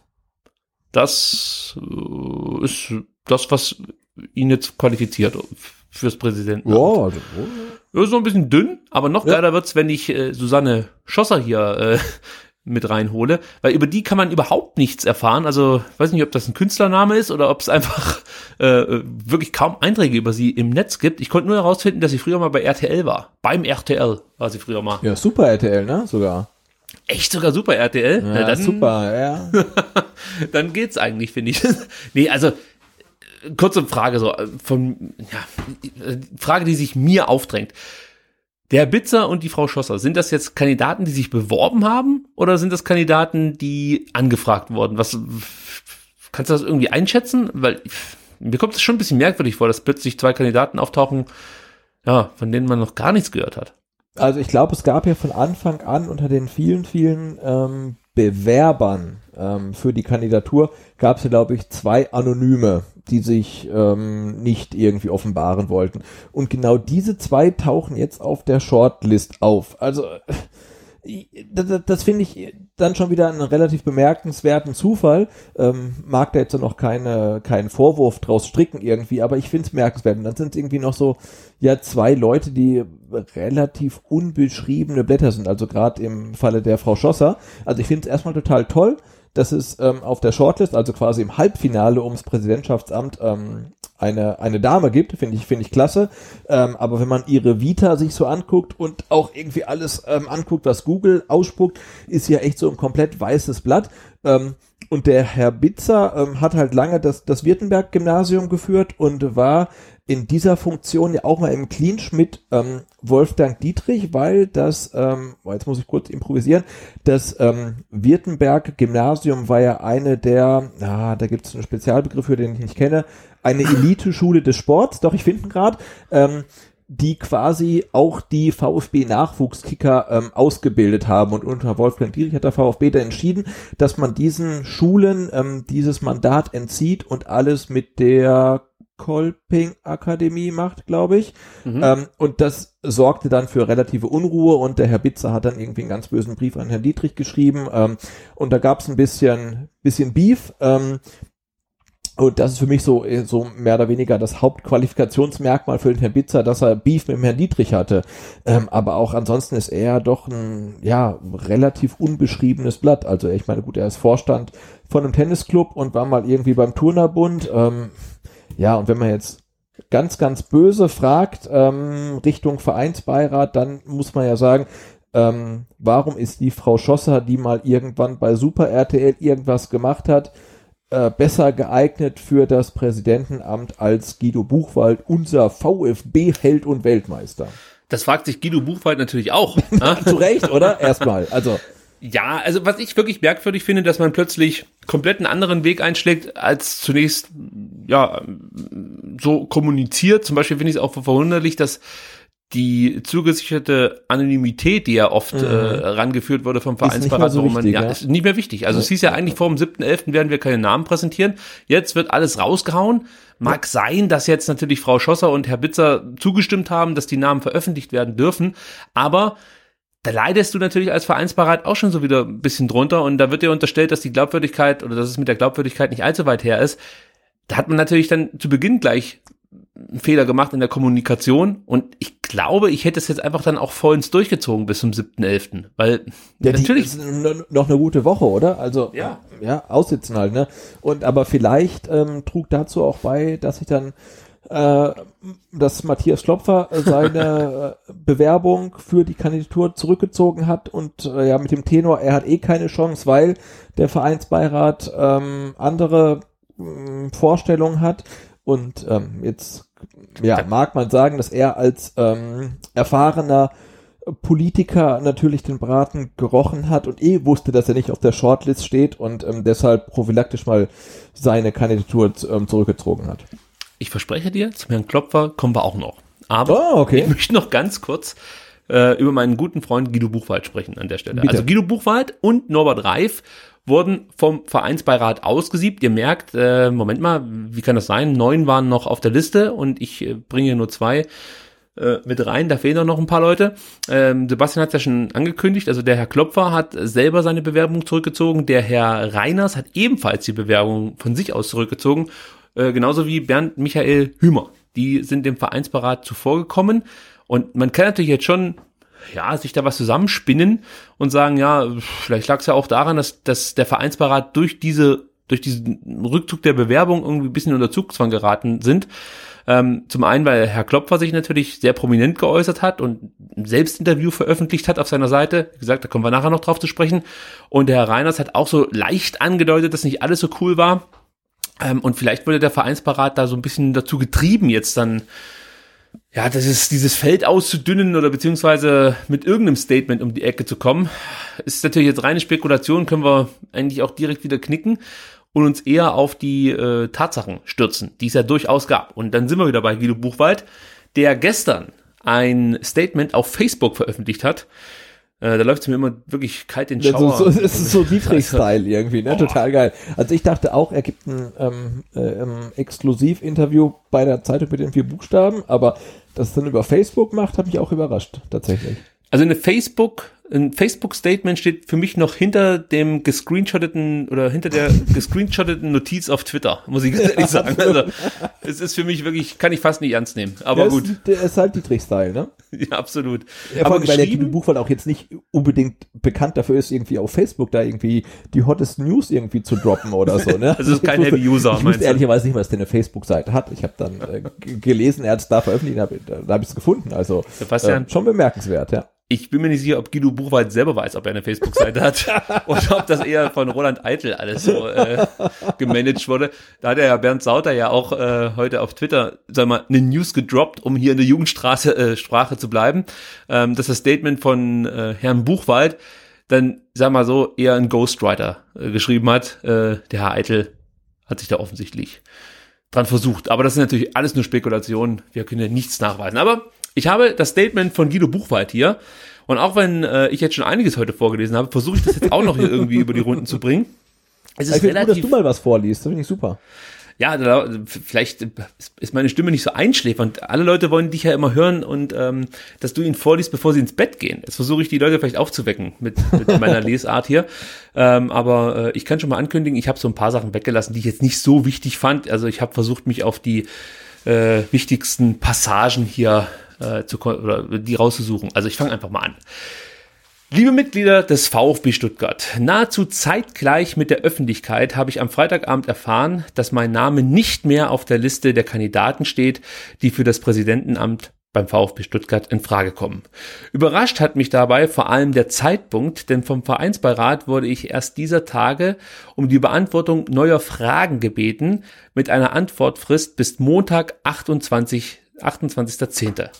Spätestens als ich erfahren habe, dass der Vertreter des Investors im Aufsichtsrat entgegen der Regularien aktiv in die Suche nach einem Präsidenten eingegriffen und Wunschkandidaten persönlich kontaktiert haben soll, war mir klar, dass es so ausgehen wird. Dazu passte auch, dass mindestens drei wichtige Mitglieder des Vereinsbeirates, der laut Satzung die Entscheidungen über die beiden Kandidaten treffen soll, in dieser Frage eindeutig befangen sind. Nicht, dass der Eindruck aufkommt, dass ich ein schlechter Verlierer wäre. Mein Leben ist weiterhin gut ausgefüllt und ich brauche dieses Amt auch nicht, um mich zu profilieren. Ich wollte dem Verein helfen, meine Erfahrungen einbringen, die Gruppen vereinen und die Verantwortung übernehmen, von der man immer redet. Deshalb hätte ich mich auch, hätte ich mir auch gewünscht, dass ich die Chance habe, bei der Mitgliederversammlung meine Vorstellungen zu präsentieren und diese mit, und diese Mitglieder dann ohne Befangenheit entscheiden. Für mich reiht sich dieses Vorgehen nahtlos ein in den Umgang des Clubs mit Vereinsikonen wie Jürgen Klinsmann und auch mit anderen erfolgreichen Persönlichkeiten wie Thomas Tuchel. Man will beim VfB Stuttgart in der Vereinsführung keine Fachleute mit eigener Meinung, sondern man will Opportunisten und Ja-Sager, damit man wie in den vergangenen Jahren ungestört weiter den Club nach eigenen Vorstellungen führen kann. Selbst wenn es in die zweite Liga geht. Ohne Rücksicht auf Compliance, Ethik, Stil, Ehrlichkeit oder Moral und ohne Rücksicht auf die Meinung der Mitglieder. Dem VfB Stuttgart wünsche ich nach wie vor viel Erfolg. Er ist und bleibt mein Herzensverein. Ich hoffe, dass der Verein weiter, äh, nee, Moment, wieder dorthin zurückkehrt, wo er vor einigen Jahren noch war. Euer Guido Buchwald. So, Sebastian, hier sind so viele Dinge drin, über die man sprechen könnte. Aber als erstes möchte ich mal von dir wissen, ähm, was du zur Breitseite gegen Daimler Personalchef Wilfried Port sagst.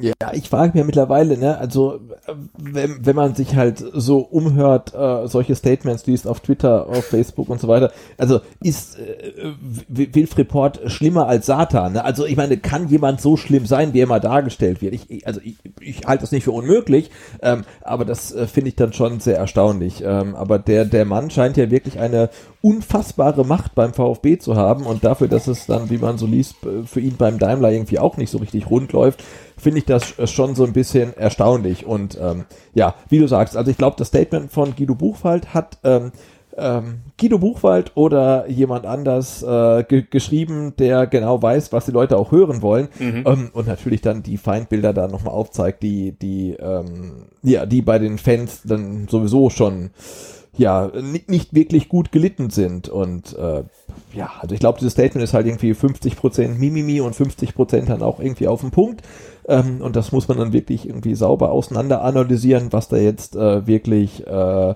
berechtigt ist und was nicht. Ähm, aber ja, klar, die, das Problem sind wirklich ähm, die Strukturen beim VfB, weil wenn man sich das mal alles so ganz in Ruhe und ganz detailliert anguckt, dann merkt man schon, dass im Zuge der Ausgliederung dieser ganze, diese ganze AG-Geschichte ja wirklich auf Port und Dietrich zugeschnitten wurde. Das ist halt einfach so. Und insofern ähm, ist auch die Aussage von Guido Buchwald nicht komplett daneben. Äh, Wolf Dietrich R., der Vereinsbeiratsvorsitzende, hat sich natürlich auch zu diesen Anschuldigungen äh, in dieser Facebook-Stellungnahme geäußert und meinte, Guido hat aus verschiedenen Gründen nicht, hat es aus verschiedenen Gründen nicht geschafft.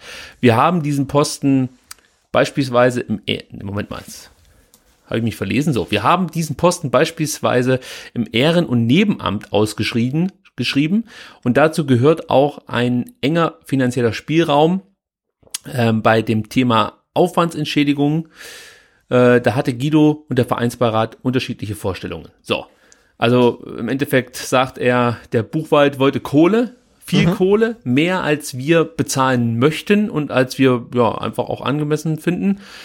Ähm, also er spielt den Ball ein Stück weit zurück. Ja, also das ist natürlich jetzt, wird zu so einem, ja, so, eine Art Schmierenkampagne, muss man ganz ehrlich sagen.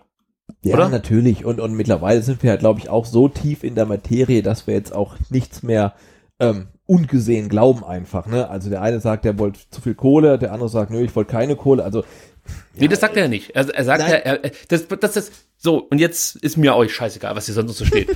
da sitzt der da, ja, der Herr Buchwald erzählt die ganze Zeit irgendwas jetzt, wie wichtig ihm dieser Verein ist und, und, und wirklich wie so ein zweijähriges Kind heult er darum, dass der Port irgendwie im Hintergrund irgendwelche Kandidaten äh, versucht, an Land zu ziehen und was weiß ich. So, da, also erstens mal muss ich sagen, Guido Buchwald saß, im- Aufsichtsrat und hat das Handtuch geworfen, als er eigentlich was bewirken hätte können. So, da war der Punkt, wo ich schon gefragt habe, oder mich selber gefragt habe, was will der jetzt Präsident werden? Der war an einer Position, wo er zumindest mal mitsprechen konnte. Jetzt kann man natürlich wieder sagen, ja, aber dem wurde er nicht zugehört, der konnte ja nichts sagen. Ja, aber wenn ich dann gehe, dann hört mir überhaupt keiner mehr zu. So, und danach zu kommen und äh, irgendwie mit der, mit der Story um die Ecke hier zu kommen, ich will unbedingt dem VfB helfen und was weiß ich. Er hätte dem VfB viel mehr geholfen, wenn er nicht abgehauen wäre aus dem Aufsichtsrat. Schon aus dem Grund ist er für mich überhaupt kein Kandidat. So. Und da muss ich es halt einfach hinnehmen. Das gehört halt in dem Fall auch äh, zur Satzung des Vereins, dass der Vereinsbeirat so entscheidet, wie er entscheidet. Und da kann ich mich danach nicht hinstellen und sagen, ja, der hat hier irgendwas gesagt, der hat hier irgendwas gesagt. Ja, entweder ich kann das ordentlich belegen oder ich lasse es halt einfach. Das geht mir halt einfach auf den Sack, indem ich hier einfach Leute beschuldige, ohne es belegen zu können. Weil die Anschuldigungen sind schon ziemlich krass. Und alles, was die bewirken, ist einfach nur eine wahnsinnige Unruhe äh, zu einem Zeitpunkt, wo wir eigentlich diese Unruhe nicht brauchen können. Wie gesagt, wenn es diese Mauscheleien hintenrum irgendwo gibt, dann musst du die belegen. Du kannst nicht einfach dich nur hinstellen und sagen, so, der Port, der redet dem Vereinsbeirat rein, ich hätte eh nie eine Chance gehabt. Ja, dann beleg das irgendwie. Und wenn du es nicht kannst, dann ist es halt ein Problem. Dann ist es halt nur eine Vermutung. Ja, möglicherweise habe ich diese Vermutung auch, dass da irgendwie rumgemauschelt wird. Und natürlich kennt sich der Vereinsbeirat, also ich möchte jetzt da keinen explizit herausgreifen und der Herr Port, ja, die werden sich schon immer auch über den Weg laufen und werden auch mal miteinander ein bisschen reden, aber das ist für mich noch kein Indiz, dass der Herr Port da aktiv eingreift. Es ist für mich aber auch genauso kein Indiz dafür, dass er nicht eingreift. Das kann natürlich alles sein. Aber ich kann es halt nicht belegen. Also finde ich es schwer, so ein Ding rauszuhauen und einfach wieder für wahnsinnig viel Unruhe zu sorgen. Und, und ich bleibe dabei, wenn ich als Aufsichtsrat hinschmeiße, weil mich jemand Arschloch nennt, ja, sorry, dann ist, ist es mit der Liebe zum Verein vielleicht doch nicht so weit. Weil ganz ehrlich, dann stell dich halt hin und sagst zum Port, wie sieht's eigentlich aus bei der Transporter und äh, äh, äh, äh, weiß ich nicht, Van-Sparte beim Daimler, Mann. Van-Sparte, ja, ja. Ja, also, weißt du, da musst du doch mal ein bisschen Rückgrat beweisen und nicht abziehen wie so ein beleidigte Leberwurst. Das, das, ich kann das nicht verstehen. Dieser ganze Verein, dieser ganze Verein ist funktional kaputt. Hier geht nichts mehr normal. Hier muss alles irgendwie, mu- muss irgendjemand rumheulen, muss sich wieder über irgendwas auskotzen. Jeder fährt seine eigene Agenda. Es geht hier keinem Arsch, oder es geht keinen, keinen Arsch hier irgendwie um den VfB Stuttgart, sondern nur um sich selber. Jeder möchte hier irgendwie irgendeine große Karriere starten und denkt, er könnte das Ruder alleine rumreißen. Und das geht nicht. Das geht nämlich nur, wenn alle zusammenarbeiten. Anders wird das nie funktionieren. Es wird ja keine One-Man-Show geben. Und wenn ich da so eine Scheiße höre von Berthold vor ein paar Wochen, die Achse Buchwald, Allgöwer, Berthold, Hitzesberger, das wäre meine Meinung, das wäre herausragend. Ja, warum denn? Dann kommt doch mal mit Fakten um die Ecke. Die tun ja alle so, als wäre jeder Masterplan, der da irgendwo im Hinterstübchen wäre, ähm, als, als dürfte man den nicht veröffentlichen. Dann haut doch mal raus, was ihr hier machen wollt. Ich höre von niemandem irgendwelche konkreten Vorschläge, was hier verändert werden muss, damit der VfB langfristig erfolgreich ist. Ich höre immer nur irgendeine Scheiße von irgendjemandem, der sich über irgendwas aufregt im Nachhinein und fühlt sich irgendwie ungerecht behandelt. Und, und das geht mir so auf den Sack von diesen ganzen Typen, die ständig da sich, wie gesagt, in die, in die Medien drängen und ein großes Bromborium darum machen, dass sie sich jetzt darum bewerben, dass sie zum Präsidentschaftskandidaten zugelassen werden. Mein Gott, haltet doch alle mal einen Ball flach. Und wenn es wirklich um VfB geht, dann würde ich diese persönlichen Differenzen einfach mal jetzt hinten anstellen. Weil der Zeitpunkt ist für mich absolut der, der absolut falsche im Moment. Und das Ganze passiert auch noch in einer Phase, wo die Mannschaft wirklich vielleicht auch ein bisschen Ruhe so im Umfeld brauchen könnte. Das darf man ja auch nicht vergessen. Ja, also mein Gott, das geht mir einfach auf den Sack. Ich habe da echt keinen Bock mehr drauf auf die Scheiße. Das, das nimmt mir die komplette Lust, mich mit diesem Verein zu beschäftigen. Diese ganzen Typen, die da ständig sich, wie gesagt, beleidigt fühlen von irgendwas. Das, äh, also, das ist, weiß ich nicht. Sorry. Ja, das ist ja, das, das, das glaube ich, das Große, ähm, was ähm, die Verantwortlichen bei, beim VfB eint. Ähm, es geht halt, äh, also niemand stellt das Wohl des Clubs über sein eigenes. Ne? Also alle sind irgendwie auf sich bedacht. Das, das Gefühl hat man ja. Ne? Dann gibt halt Thomas Berghold ein Interview ähm, und äh, ja zeigt, dass er halt irgendwie komplett keine Ahnung von der ganzen Materie hat. Also weder von der Satzung noch von der Stadionmaterie noch von irgendwas. Aber er möchte den Aufsichtsrat ähm, also ja, das finde ich halt schwierig. Also wir bräuchten halt wirklich Leute, die sagen, hey, ich bin für den VfB da und ich tue alles für den VfB. Ähm, aber ja, so, so wie es scheint, ähm, sind halt irgendwie alle mehr auf ihr eigenes Wohl bedacht und ähm, äh, niemand stellt halt ähm, das Wohl des Clubs oder des Vereins halt über sein eigenes. Und ja, wenn die dann halt äh, nicht kandidieren, ist das auch gut. Ähm, aber klar muss man festhalten, dass natürlich der Vereinsbeirat das Regulativ war, ähm, dass Guido Buchwald als Präsident verhindern kann, weil ich bin der festen Meinung, wenn es zwei Kandidaten gegeben, äh, wenn es zwei Kandidaten gibt und einer von diesen beiden Kandidaten wäre Guido Buchwald gewesen, dann wäre er gewählt worden. Also ich, ich sehe keine Chance, wie man ihn vorbeigekommen hätte in einer, in einer 1 zu 1 Wahl. Und, genau deswegen bin ich auch froh, dass es diesen Vereinsbeirat gab. Ja, weil wenn wir den nicht gehabt hätten, dann hätten wir halt einfach einen Präsidenten Guido Buchwald gehabt. Und was, was, was will ich jetzt gerade mit dem Guido Buchwald als Präsidenten? Nee, das, das genau deswegen ist es ja, man muss doch auch diese, dieses Gremium respektieren. Das gehört doch auch zum Verein. Das ist doch nicht, hat sich doch nicht jemand ausgedacht und gesagt, das ist jetzt einfach so. Das gehört, das wurde ja auch abgesegnet von Mitgliedern. Das wird, was ich meine, das muss ja auch irgendwo ein Stück weit respektieren, dass es dieses Gremium gibt. Und dann musst du es von Anfang an kritisieren, finde ich, ja. äh, Und dich nicht erstmal bewerben, hoffen, dass es durchgeht und danach fange ich an zu kritisieren. Dann sag das doch von Anfang an, dass es scheiße ist. Und, und dass du dich vielleicht deswegen nicht bewirbst oder wie auch immer. Aber das machen sie halt nicht, sondern versuchen dann immer erstmal so, ja, das kriegt man schon irgendwie hin und ich freue mich auf die Gespräche und so. Nee, überhaupt nicht. Da freut sich keiner auf die Gespräche, sondern der hat darauf gehofft, dass er irgendwie durchkommt, dass er aufgrund seines Namens unter den letzten zwei Kandidaten kommt und dann hat er mit Sicherheit auch gesagt, oder wurde ihm gesagt, Guido, wenn du da unter den letzten zwei bist, du bist so populär, hast du gesehen, die Leute stehen auf, die freuen sich. Das wird auf jeden Fall was. So, und jetzt sind sie beleidigt, weil es eben nicht dazu kommt. Ja, dann ist es halt so. Dann fängst du halt nochmal an. Wenn es so geil ist, VfB-Präsident zu sein, dann bewirbst du dich nächstes Jahr nochmal. Und nochmal. Und nochmal. Und bist jedes Mal da. Erzählst was den Leuten. Äh, zeigst den Leuten, was du verändern möchtest. Weist mal nach, was hier alles schief läuft angeblich. Weil natürlich laufen Dinge schief. Aber das kann ich ja auch jeden Tag im Podcast sagen, was alles schief läuft. Oder beziehungsweise einfach ganz, ganz grob darüber sprechen, das was schief läuft. Aber nie konkret Sachen benennen. Ja, Dann kommt der Bert halt um die Ecke und labert irgendeinen Stuss von, die aktuellen Gremien äh, zeichnen sich durch Missgunst, Lügen und Verungl Verunglimpfungen aus. Ja, dann wär doch mal konkret. Die Wahrheit ist immer konkret. Immer. Und immer diese, diese, diese, diese, diese über, oberflächlichen Begriffe, Lügen und was weiß ich, dann werd doch einfach mal konkret. Ja, und stell nicht nur irgendwas in den Raum, sondern bekenn ganz klar Farbe. Wenn es hier um den Verein geht, ist jetzt der Moment, die Fresse aufzumachen und nicht nur einfach Leute zu beschuldigen und dann nichts nachzuschieben. Das geht mir auf den Sack. So.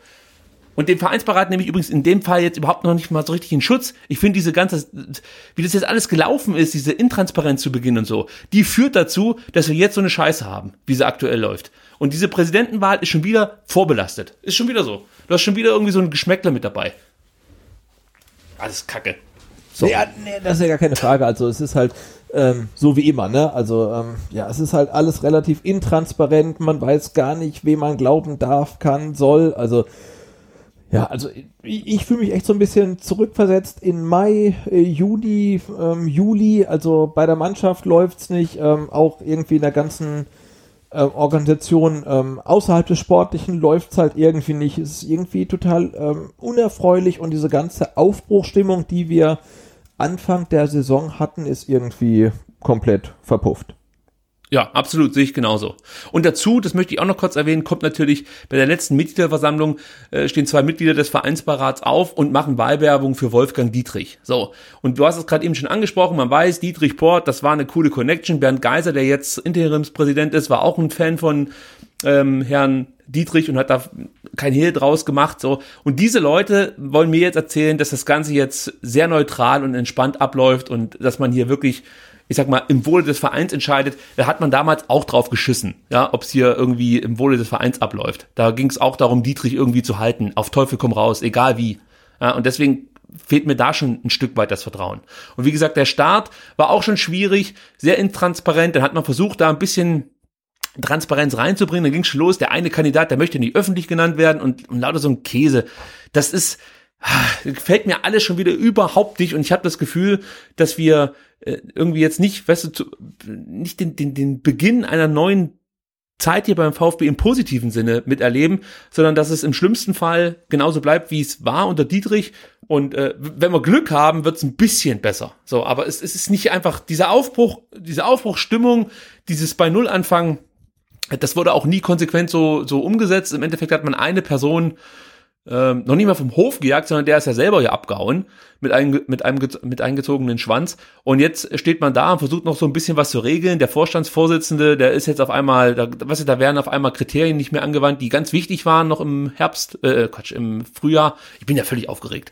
Und ja, also hier wird immer alles so hingedreht, dass es halt ein, einigermaßen für irgendwelche Leute passt. So. Nee, nee, vor allem, was, was mich halt so aufregt, ne, nach der, nach der äh, Mitgliederversammlung im Juli hat man gesagt, oh, das war echt so ein Zeichen und jetzt haben wir alle verstanden und wir müssen wieder fairer miteinander umgehen und es war ja auch echt so ein Appell an die Fans, also oder an die ja. Mitglieder, ne? Wir müssen wieder offener miteinander umgehen und so weiter und und dann siehst du das, was danach abgeht und du musst ja dann irgendwie sagen, also eigentlich hat sich ja nichts geändert, ne? Da wird die Wahrheit gebeugt im besten Fall, da wird gelogen, dass sich die Balken biegen im schlimmsten Fall. Ähm, aber es, es, es hat sich überhaupt nichts geändert, ne? Außer dass halt irgendwie jetzt die Fans äh, ähm, erstmal ein bisschen ruhig sind, weil jetzt irgendwie sich im sportlichen Bereich was geändert hat. Ähm, aber jetzt so in der Richtung von oben nach unten ähm, hat sich aus meiner Sicht relativ wenig geändert, was ich halt brutal schade finde. Ja, ist eine verpasste Chance und ich glaube, es wäre echt wichtig gewesen, äh, das, das Ganze wirklich, sagen wir, bestmöglich über die Bühne zu bringen. Und wir haben ja noch ein ganz kleines ein Randthema, möchte ich fast schon sagen.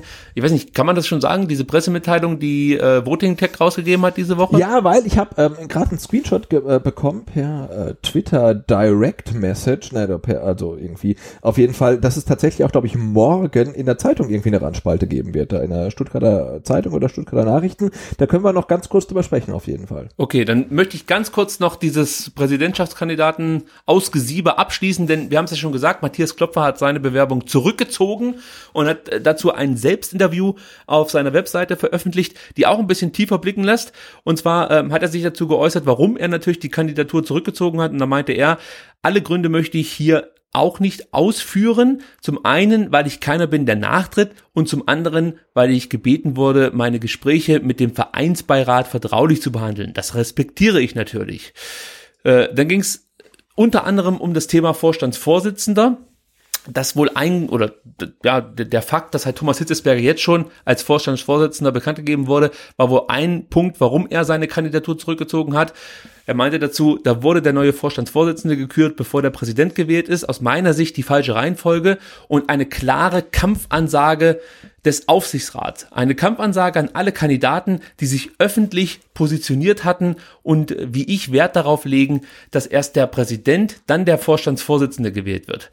Das wird das war eine Machtdemonstration, der Tenor, wir bestimmen und dazu benötigen wir keinen Präsidenten. Kein guter Beginn. Da muss ich gleich dazu sagen, man wusste von Anfang an, dass es darauf hinauslaufen würde. Deswegen finde ich es auch ein bisschen schwierig, dann seinen, seinen Rückzug damit zu begründen, ja, dass halt eben der Vorstandsvorsitzende jetzt schon bekannt gegeben wurde. Ich finde es auch scheiße, dass es so gelaufen ist, aber also das könnte man ja vorher schon irgendwo wissen, oder nicht? Dass es so kommen wird? Oder, oder findest du, findest du, dass, dass man damit rechnen konnte, äh, dass der VfB ja wirklich noch abwartet, bis die Präsidentschaftswahl über die Bühne gegangen ist? Na gut, nachdem der VfB ja irgendwie ewig abgewartet hat, um den Vorstandsvorsitzenden zu installieren, hätte man natürlich auch sagen können, hey, dann warten wir jetzt auch noch die zwei, drei Monate ähm, und dann, und dieses Argument, ja, aber dann ist ja wieder nur der Präsident für äh, zehn Monate irgendwie am Ruder und dann wird wieder neu gewählt und dann müssten wir ja wieder abwarten und so weiter. Ah, das sehe ich auch nicht. Also man hätte das, das, das schon noch abwarten können. Insofern, ähm, ja, ähm, sehe ich das Argument von Herrn Klopfer, ähm, aber ich sehe auch dein Argument, ja, das, das war absehbar. Ne? Und natürlich äh, macht der Aufsichtsrat noch so lange Nägel mit Köpfen ohne echten Präsidenten, ähm, bevor sie irgendwelche Kompromisse machen müssen. Also ja, das war absehbar und das dann als Grund für den Rückzug ähm, anzuführen, ist dann vielleicht auch ein bisschen ein vorgeschobener Grund, aber natürlich auch relativ ähm, clever gemacht. Und wie gesagt, ich sehe den Herrn Klopfer ähm, als Politiker natürlich auch, der, der, der, der kennt sich aus mit so äh, Macht und Ränke spielen und der weiß halt auch genau, wann er zurückziehen muss und wann er irgendwie in die Offensive ge ge gehen muss. Und ich glaube, der hat halt den Braten auch relativ schnell gerochen und hat dann auch ähm, ja das Bewusstsein, dass er so mit seinem Plan, dass er irgendwie ein Team mitbringt, auf wenig Gegenliebe stößt und hat dann lieber zurückgezogen, ähm, als dann irgendwie zu hören, dass er nicht unter den Top 4 ist. Ja, das sehe ich auf jeden Fall auch so. Aber auch hier muss ich halt sagen, äh, hier wird auch wieder angedeutet, dass irgendwas nicht rund läuft oder dass, dass es ja Dinge gibt, die, wenn wir das wüssten, dann würden wir aber ganz schön mit den Ohren schlackern, so in der Art. Äh, und da denke ich mir halt auch, okay, ihr habt alle immer davon gesprochen, dass der VfB für euch eine Herzensangelegenheit ist und was weiß ich. Dann ist jetzt der Moment dann auch wirklich, das, das entweder klar zu benennen oder eben nicht zu sagen. Aber immer diese Andeutungen so, ja, also, also wenn ihr wüsstet, äh, aber ich kann es halt nicht sagen. Also das, das ist halt, ey, das könnt ihr euch echt schenken. Dann braucht ihr halt gar nichts dazu sagen. Dann sagt einfach, hey, ich zieh zurück, fand das scheiße mit dem Vorstandsvorsitzenden und alles andere, da äußere ich mich gar nicht dazu. Also genau, also äh, äh entweder es war, äh, ich, ich bin raus, hat halt nicht gepasst für mich, alles gut, ähm, aber ich mag diese, diese Andeutung halt auch nicht. Also ja. das ähm, ist gar keine Frage. Bernd Geiser hat dazu noch gesagt, wir hatten den Auswahlprozess im Halbjahr im ersten Halbjahr mit der klaren Absicht begonnen, den Vorstandsvorsitzenden im Herbst 2019 zu besetzen, bevor wir wussten, dass in diesem Dezember eine Präsidentschaftswahl, also eine Präsidentenwahl, so ist es richtig, ansteht. An diesem Vorhaben hatten wie, hatte sich nach der Mitgliederversammlung vom 14. Juli nichts geändert. Ja, auch hier kann man natürlich sagen, okay, also es ist schon ein gravierender Einschnitt äh, in den Verein, wenn auf einmal der Präsident zurücktritt und vielleicht muss man dann diesen, diesen Auswahlprozess auch erstmal zurückstellen. Also es ist ja jetzt nicht so, dass hier irgendwie nur der, weiß nicht, der Kassenvorstand gegangen ist, sondern hier ist der Präsident gegangen und der ist halt einfach schon wichtig im Aufsichtsrat, weil er halt der Vorsitzende ist des Aufsichtsrats und die dann letzten Endes dann auch den Vorstandsvorsitzenden bestimmen. Und da könnte man natürlich schon sagen, äh, vor allen Dingen, weil ja der Aufsichtsrat auch noch nicht ansatzweise komplett besetzt ist, sondern nur sehr dünn. Ich glaube, sechs Leute sind aktuell drin oder fünf. Was ist gerade auswendig? Sechs oder fünf? Äh, keine Ahnung. Ja, ist auch egal, aber es sind nicht alle, die da dabei sein sollten und es fehlt halt dieser Präsident als eben Vorstand des Aufsichtsrats. Äh, äh, ja, also. Ja gut, die, die, die Rolle hat ja Bernd Geiser übernommen. Ja, von, gut, von aber das ist ja. Interimsmäßig, ja. Genau. Also ich glaube, die, die, der einzige Platz, der jetzt aktuell nicht besetzt ist, ist halt der von Guido Buchwald nach wie vor, ne? Naja, und die ähm, Investoren fehlen weiterhin äh, die ja auch noch einen Platz hätten. Also jetzt der, der ja, wenn sie denn da wären. Wenn ja. sie denn da wären, ja. ja. Und nicht nur, war, war da nicht noch jemand? Moment mal, jetzt Guido Buchwald und ja, jetzt weiß, weiß ich es auch nicht mehr. Das habe ich mir nicht notiert. Siehst du, so viele Notizen und das Man kann ja auch nicht alles wissen. Was wir aber wissen, ist, äh, was der Herr Klöpper als Präsident erreichen wollte. Meine Vision zum VfB, Transparenz, Teamwork und all äh, das in einem Club, in dem nichts Moment mal, in dem nicht alles von den üblichen alten Machtzirkeln geregelt wird. Ein Verein, der modern und fortschritt, fortschrittlich aufgestellt ist. Was sich natürlich auch in der Zusammenstellung der handelnden Personen in den Gremien widerspiegeln müsste. Ein Club, in dem sich alle wohlfühlen und mitgenommen fühlen. Das war die Vision von Herrn Klopfer. Und der letzte Satz zu ihm noch, er meinte, ich wünsche unserem VfB alles Gute für die Zukunft. Und das finde ich jetzt auch nochmal ganz interessant. Auf dass die offizielle Vision des VfB schon bald Wirklichkeit wird, mit der Kraft der eigenen Jugend international Fußball spielen.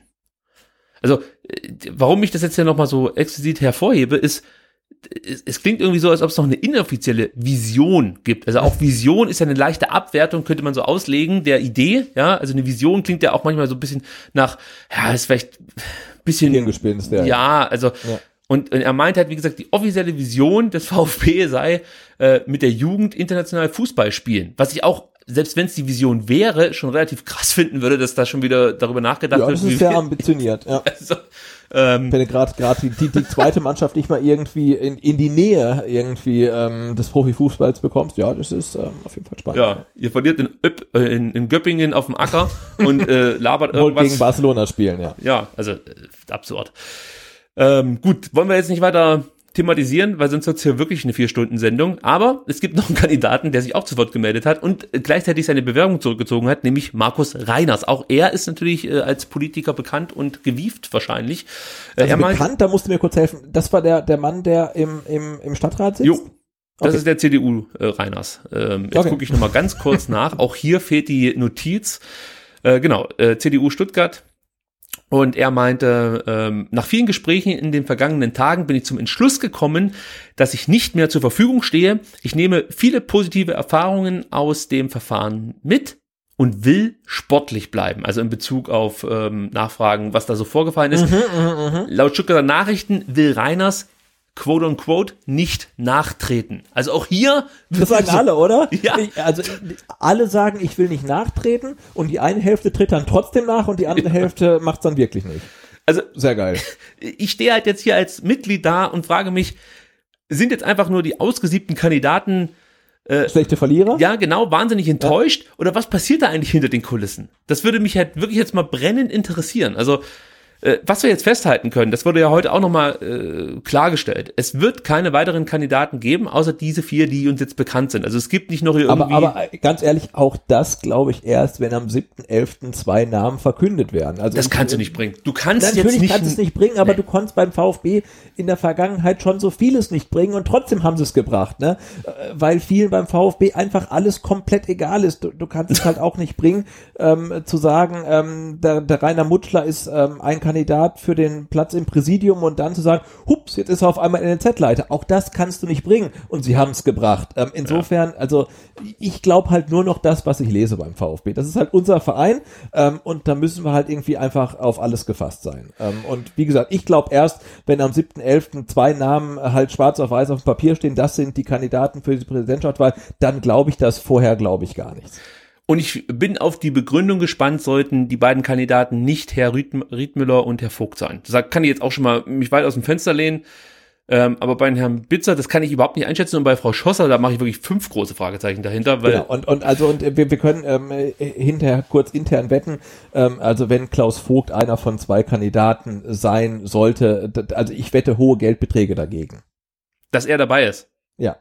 Ja. Ja, es wäre für mich auch eine Überraschung, muss ich sagen. Aber gut, wir er ist werden der logischste aller Kandidaten, aber er ist halt äh, der, der, der, unmöglichste aller Kandidaten aus äh, Sicht äh, der etablierten ähm, Kräfte, nenne ich es jetzt mal. Insofern, ich kann es mir einfach nicht vorstellen.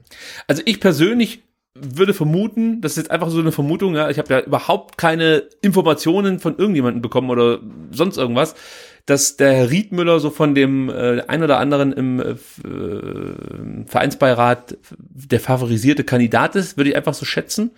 Und dann ähm, kann ich es nicht richtig einschätzen, wie es mit den anderen drei aussieht. Aber für mich wäre es halt dann der Herr Vogt, habe ich ja an der Stelle auch schon ein paar Mal gesagt. Das ist für mich der, der den, den vernünftigsten Eindruck von allen macht. Liegt aber auch daran, dass ich natürlich zwei davon jetzt überhaupt nicht kenne. Also ihr habt da noch gar keinen richtigen Eindruck. Gut, aber wir werden die vermutlich dann noch kennenlernen und ähm, gucken, was da so draus wird. Ja. Gut, ähm, das mal zum Thema Präsidentschaftskandidaten, die inzwischen dann nur noch vier sind und ähm, ich glaube, das wird noch lustig in den nächsten Tagen. Ja. Das, das wird doch total spannend. Also ich rechne eigentlich jetzt täglich mit irgendwelchen Interviews und äh, Pressemitteilungen und äh, Vorwürfen und Dementi und dieses und jenes. Also das, das wird, wird klasse. Ich meine, Thomas Berthold hat sich auch schon wieder gemeldet äh, zur Ausmutung von Guido Buchwald und wahrscheinlich meldet sich jetzt noch äh, äh, Also Hansi Müller wäre mir noch wichtig. Ähm, aus, aus, aus Ecuador, Ecuador glaube ich, ne, wo jetzt ein Nationaltrainer wird äh, vielleicht und also das wird doch total spannend. Also das, äh, ja, herrlich. Also ich, ich würde großen Wert noch auf die Meinung von Hansi Müller legen, dass der einfach nochmal was sagt. und und, und äh, Buffy Edmeier. Richtig. Aber der könnte ja dann in der Mechatronik äh, Arena oder Lounge wie das Ding da heißt, äh, ein Statement abgeben. Gut, wir haben es gerade eben schon angedeutet, Sebastian, und jetzt musst du mal lesen. Uh, Denn ja. es gibt eine Pressemitteilung von Voting Tech zur Mitgliederversammlung 2019. Ohne das genau, Ganze also wir jetzt, erinnern uns, dass das, ja, das, genau. das scheint ja schon irgendwie boah, e ewig lange her, aber wir erinnern uns am äh, 15. Juli diesen Jahres ähm, gab es die legendäre ähm, Mitgliederversammlung in der Mercedes-Benz Arena, ähm, bei der das äh, Voting-System streikte. Ne? Wir konnten uns nicht einloggen über die eigenen Smartphones, über die bereitgestellten ähm, Tablets und nichts ähm, funktionierte so richtig. Ähm, und danach hieß es ja von Seiten des VfB gleich, dass natürlich ähm, die Dienstleister versagt hätten. Und es gab dann ja auch eine Untersuchung vom BKA, LKA und äh, irgendwie forensischen äh, Experten mit ganz vielen Titeln und Namen, die wahrscheinlich ganz ähm, furchtbar teuer waren. Aber es gab natürlich auch das Gerücht, äh, dass der VfB ähm, nicht auf die Infrastruktur des Dienstleisters zurückgegriffen hätte, sondern stattdessen ähm, seine eigene Infrastruktur mit ins Spiel gebracht hätte und ähm, dass daher irgendwie ähm, dann dieser fatale äh, ja, Systemausfall pa passiert wäre. Und ähm, tatsächlich hatte ich dann äh, kurz ähm, nach dem 15.07. mal den besagten Dienstleister angeschrieben und ihn gefragt, was da eigentlich so vorgefallen wäre und dass es ja auch in seinem Sinne wäre, ähm, der, der ganzen Sache ein bisschen auf den Grund zu gehen. Ähm, und er hatte mir dann geschrieben, naja, sie haben halt Stillschweigen vereinbart und hm, hm. und ähm, heute Morgen, jetzt irgendwie drei Monate später, kam dann eine E-Mail ähm, äh, und da kündigt er an, ähm, ja, es wird heute eine Pressemitteilung rausgeben, äh, rausgehen und morgen gibt's auch eine entsprechende Spalte, habe ich gesehen, in der Stuttgarter Zeitung oder Stuttgarter Nachrichten.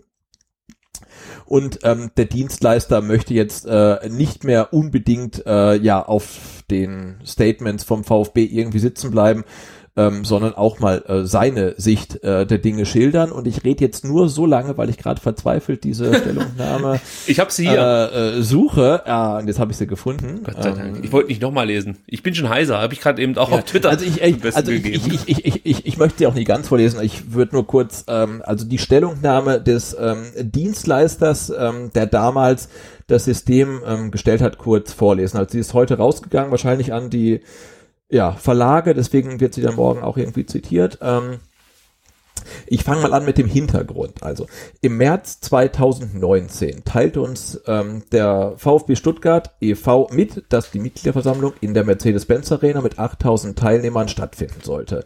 Wir erstellten ein Angebot über unser bewährtes Komplettsystem. Kurzer Einschub, ich glaube, dieses Komplettsystem stellt ähm, das Unternehmen auch für äh, ja, politische Parteien zur Verfügung und das ist halt wirklich bewährt. Also es hat dann auch funktioniert. Ähm, genau. Wobei, ganz Laut- kurz Unterbrechung, äh, wobei natürlich da vom Chaos Computer äh, Club auch, sag mal, eine andere Meinung vorherrscht. Also nein, so also wir, wir, nein, man kann drüber, drüber sich, unter- sich drüber unterhalten, ob es grundsätzlich anonym und alles ist, aber es hat mal funktioniert. Also wenn halt von 8000 Leuten irgendwie 5000 Wobei, ne- abstimmen. Ja, wobei, wenn ich sage, es funktioniert, dann würde ich schon, also würde ich Wert darauf legen, dass es auch wirklich anonym funktioniert und wir haben ja festgestellt, das geht ja nicht. Also Genau, mit- mit also dann, es funktioniert, aber es funktioniert nicht anonym, aber es gibt halt keine ähm, Systemausfälle oder dass man gar nicht ab, äh, abstimmen kann. Also ich glaube, du kriegst ein valides Abstimmungsergebnis, aber wenn du natürlich fragst, hey, ähm, könnt ihr jetzt nachweisen, wie ich abgestimmt habe, dann ähm, kann das das System wahrscheinlich nicht, aber das ist ein systemimmanentes Problem, denke ich einfach bei E-Voting. Ja, absolut. Es ist halt, es ge- geht halt nicht. Genau. Also ich ähm, lese trotzdem Weiter. Ja, absolut, sorry. Genau. Also laut Aussage eines Vertreters des VfB Stuttgart e.V. wollte der VfB Stuttgart aus Kostengründen wesentliche Teile des Abstimmungssystems selbst organisieren.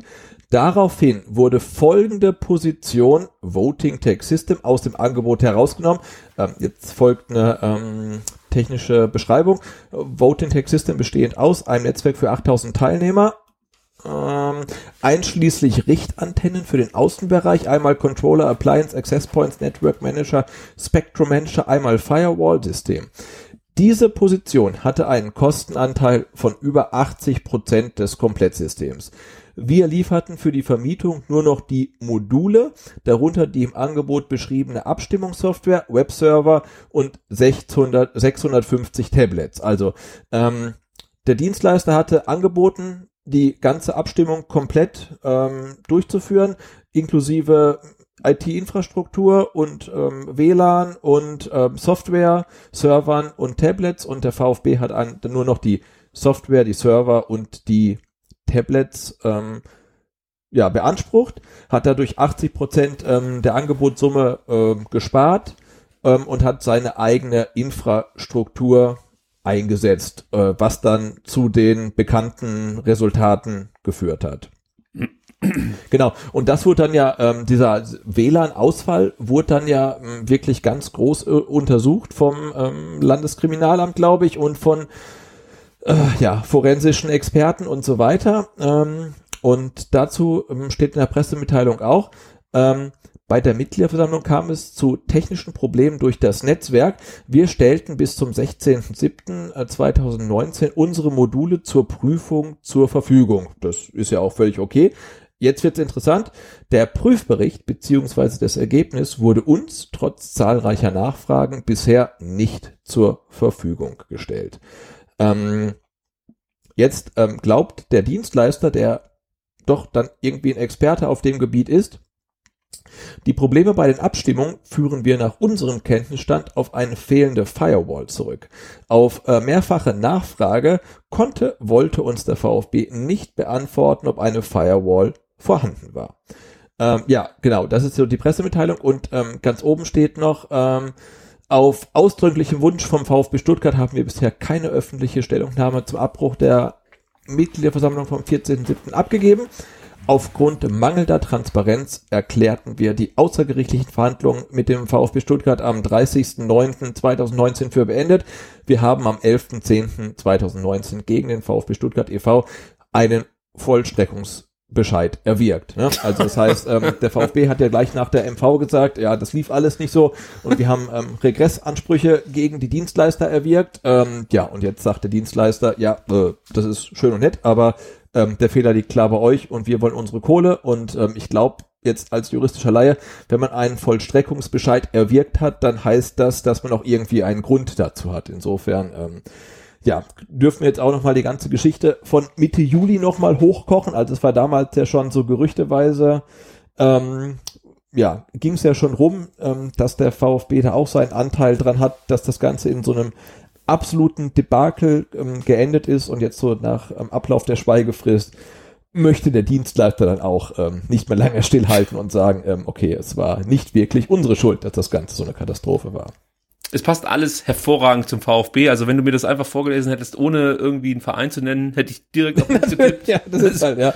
Nee, das ist unser, das ist unser Verein, also muss man echt sagen. Also, also das, äh, allein die Idee, ja, dass ich also da, da äh, spreche ich einen Dienstleister an, der so ein System zur Verfügung stellt, sagt, hey, wir stellen das eigentlich so immer komplett zur Verfügung, machen das Netz und was weiß ich, äh, wir haben damit Erfahrung, hier, bam, das kostet das Ding. Ja, da sitzt dann irgendjemand beim VfB Stuttgart, die seit seit Einführung des Internets es nicht hinbekommen haben, auf der Pressetribüne dafür zu sorgen, dass man WLAN hat oder halbwegs LAN-Kabel. Bin mir noch nicht, noch nicht mal sicher, ob man da überhaupt äh, ein vernünftiges LAN-Kabel reinsteckt oder ob es da noch diese alten LAN-Kabel gibt, wo man noch so einen Knoten mit reinknüppeln muss oder so. So, jetzt, jetzt sagt da jemand, nee, weißt du was? Also, yo, Bro, aber das machen wir selber. Äh, bringt ihr mal die Tablets, den Rest machen wir. So, dann, dann nehmen sie da irgendwie so einen IT-Studenten für einen Apfel und ein Ei, ja, und geben denen noch irgendwie das neue Jakko-Trikot dazu, äh, und, und der macht das dann für die, und dann wundern die sich, dass das Ding komplett zusammenbricht.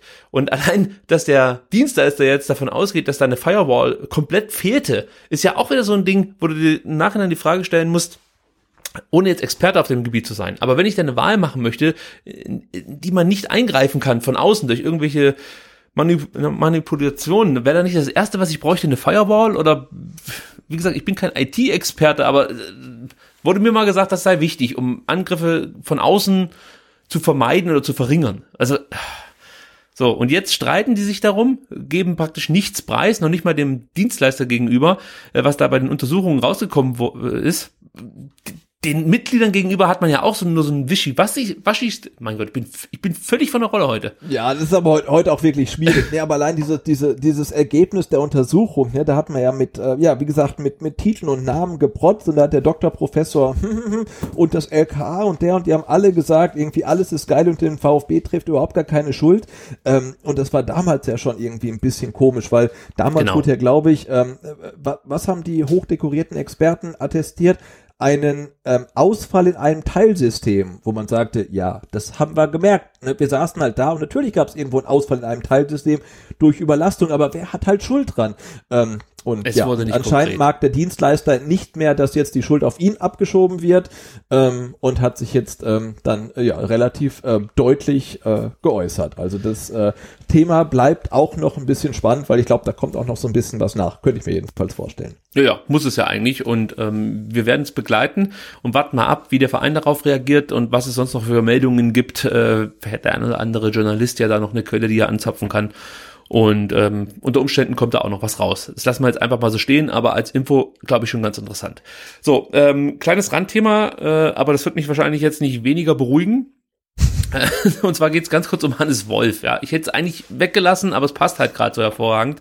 Wo wir uns gerade eh so aufregen. Erstens das und zweitens, weil ähm, der VfB ja auch sportlich gesehen momentan äh, sich eher im Tal befindet und ein ähnliches Tal wollte, glaube ich, auch Hannes Wolf durchschreiten, bevor er dann selber, ich würde sagen, seinen Abschied angeboten hat und die damals führenden Kräfte äh, in Persona von Wolfgang Dietrich und Herrn Reschke diesen, dieses Angebot gerne angenommen haben. Da haben wir uns ja immer schon gefragt, wie lief das eigentlich ab? Es gibt ja dann immer vom Herrn Reschke die Story, dass sich Hannes Wolf mit ihm, glaube ich, zusammen in die Kabine gesetzt hat. Und man konnte den Eindruck gewinnen, dass Hannes Wolf da unter Tränen äh, dem, Mhm. dem Herrn Reschke gesagt hat, dass er einfach nicht mehr alle Spiele erreicht und ja, er, er, er würde Genau. gerne weitermachen. Micha, Micha, erlöst mich von dieser Genau. Bürde, bitte. Ja. Der Micha hat gesagt, er wartet, er muss, er, er ruft immer, ich rufe mal Wolfgang an. Und dann hat der Wolfgang mit Sicherheit auch noch ganz aufgeregt irgendwelche Tipps gehabt. Auf jeden Fall am Ende äh, ist Hannes Wolf gegangen oder wurde gegangen. Ähm, Hannes Wolf hat sich jetzt, wie gesagt, dazu geäußert und sagt folgendes, es gibt eben Momente, in denen man schaut, wie eng man zusammensteht, wie sehr man mit den Entscheidern auf einer Linie ist. Wenn man dann, wenn man da zusammensteht und auf einer Linie ist, geht es auch weiter, wenn nicht, dann nicht. So, ich glaube, das ist ein ganz, ganz klares Statement. Ja, gut, das sagt alles. Ne? Ja. Und, nein, und man muss ja auch sagen, also äh, Wolf ist weg, Reschke ist weg, Dietrich ist weg und ich glaube, also ich persönlich würde genau einen von den dreien gerne zurückhaben. Das ist halt äh, äh, äh, ja Wolf ähm, und ähm, ja gut. Ja, im Endeffekt war das der Anfang der Abwärtsspirale. Und man kann natürlich mit Sicherheit auch wieder über Hannes Wolf diskutieren, über seine Natürlich hat es in Hamburg nicht geschafft, also ist da auch wieder entlassen worden und man kann auch sagen, nee, der hätte es halt nicht gepackt. Ähm, aber äh, ja, und vielleicht muss man da auch so eine kleine Parallele ziehen zwischen äh, Wolf und, und Walter, ne? wo sich Walter den Gegnern zu wenig anpasst, hat sich dann vielleicht äh, Wolf äh, den, den, den Trainern, äh, den Gegnern zu viel angepasst ähm, und vielleicht sollte man die ähm, Geduld und die Zeit, die man Wolf zugestanden hat, jetzt auch Tim Walter zugestehen. Ähm, ja, vielleicht ist echt so, so, so eine kleine äh, Parallele. Damals hat es irgendwie ein bisschen richtiger angefühlt als jetzt, aber ja, vielleicht ist es halt einfach so. Ja, also, wie gesagt, ich möchte mich nicht wieder zu sehr reinsteigern, weil es ist heute, im, im Nachhinein schäme ich mich sowieso wieder, wenn ich diese Ausgabe Warum denn das? Ja, weil ich habe wieder, war wieder viel zu laut und impulsiv. Es tut mir leid. Ja, aber, aber, ich glaube, wir nehmen jetzt ja gerade irgendwie, weiß ich nicht, eine gute Stunde auf oder so und du warst ja nicht wirklich laut, also das passt halt schon. Ähm, jetzt ist es so, wie es ist. So. Ja, ist halt so, wie es ist, genau. Das ist sowieso, glaube ich, irgendwie die... Äh, Das ist das die, Motto hier bei STR. Ja, der, der, der, der, Claim des Podcasts. Es ist so, wie es ist. Und beim VfB glaube ich auch inzwischen. Es ist halt Ja, so, wie es ist. Ja, ja. Gut, aber ich möchte noch zu Hannes Wolf sagen, wirklich, das ist halt wirklich, ist halt absolut so ein Moment gewesen, ähm, ja, wo, wo, wo ein, das war eigentlich der Anfang vom Ende. So, von allem, muss man sagen, weil Dietrich mal wieder ja eigentlich auch ein Ver Versprechen gebrochen hat. Ich erinnere da an, an die Aussage, dass Hannes Wolf definitiv die Saison beenden wird und sowas. Ja, der Reschke, der sowieso die ganze Zeit nur Mist erzählt hat, Terodde sage ich dazu. Später kamen natürlich noch andere Wahrheitsbeugungen dazu. Ähm, und wie gesagt, diese, diese Aufgabe, ja, dass man sagt, nee, wir gehen nicht weiter mit Hannes Wolf, wir gehen diesen Weg, den wir jetzt eingeschlagen haben, nicht zu Ende. Ähm, Und nachdem Schindelmeiser entlassen wurde, war Wolf dann fast schon der Strohhalm, an den sich viele festgehalten haben. Äh, Terodde gehörte da auch irgendwie mit dazu. Das, das, das war halt für mich irgendwie so, weißt du, Terodde war so der Mann, der die Tore macht. Wolf hatte die Ideen und Schindelmeiser war halt dann derjenige, der, der die Philosophie vorgegeben hat und, und, und äh, ja, einfach auch ein Händchen hatte für die richtigen Spiele zum richtigen Zeitpunkt. Nicht alle sind eingeschlagen, keine Frage, aber auch da kann man im Nachhinein ähm, nochmal drauf schauen. Also ich, ich kann mich da an spöttische Töne von dem ein oder anderen VfB-Mitarbeiter erinnern, der sich darüber lustig gemacht hat, dass der Herr Schindelmeiser hier einen Onguene oder wie er ausgesprochen wurde, das weiß ich jetzt gar nicht mehr ganz genau. Hoffentlich habe ich es richtig gesagt. Ähm, dass der ihn hierher geholt hat. Inzwischen spielt dieser junge Mann äh, für Salzburg in der Champions Mhm. League und gar nicht so unerfolgreich. ja. Also da scheint ja schon auch Herr Schindelmeiser wieder ein Händchen gehabt zu haben für ein Talent, das natürlich nicht nach zwei Spielen schon komplett durch die Decke geht, überraschenderweise. Aber gut, die Diskussion brauchen wir nicht nochmal aufmachen. Aber ja, das, was wir alle vermutet haben, wie es wirklich lief, hat Hannes Wolf ein Stück weit bestätigt äh, und nervt mich natürlich kolossal, auch im Nachhinein. Sorry, ich kann das nicht ganz ablegen.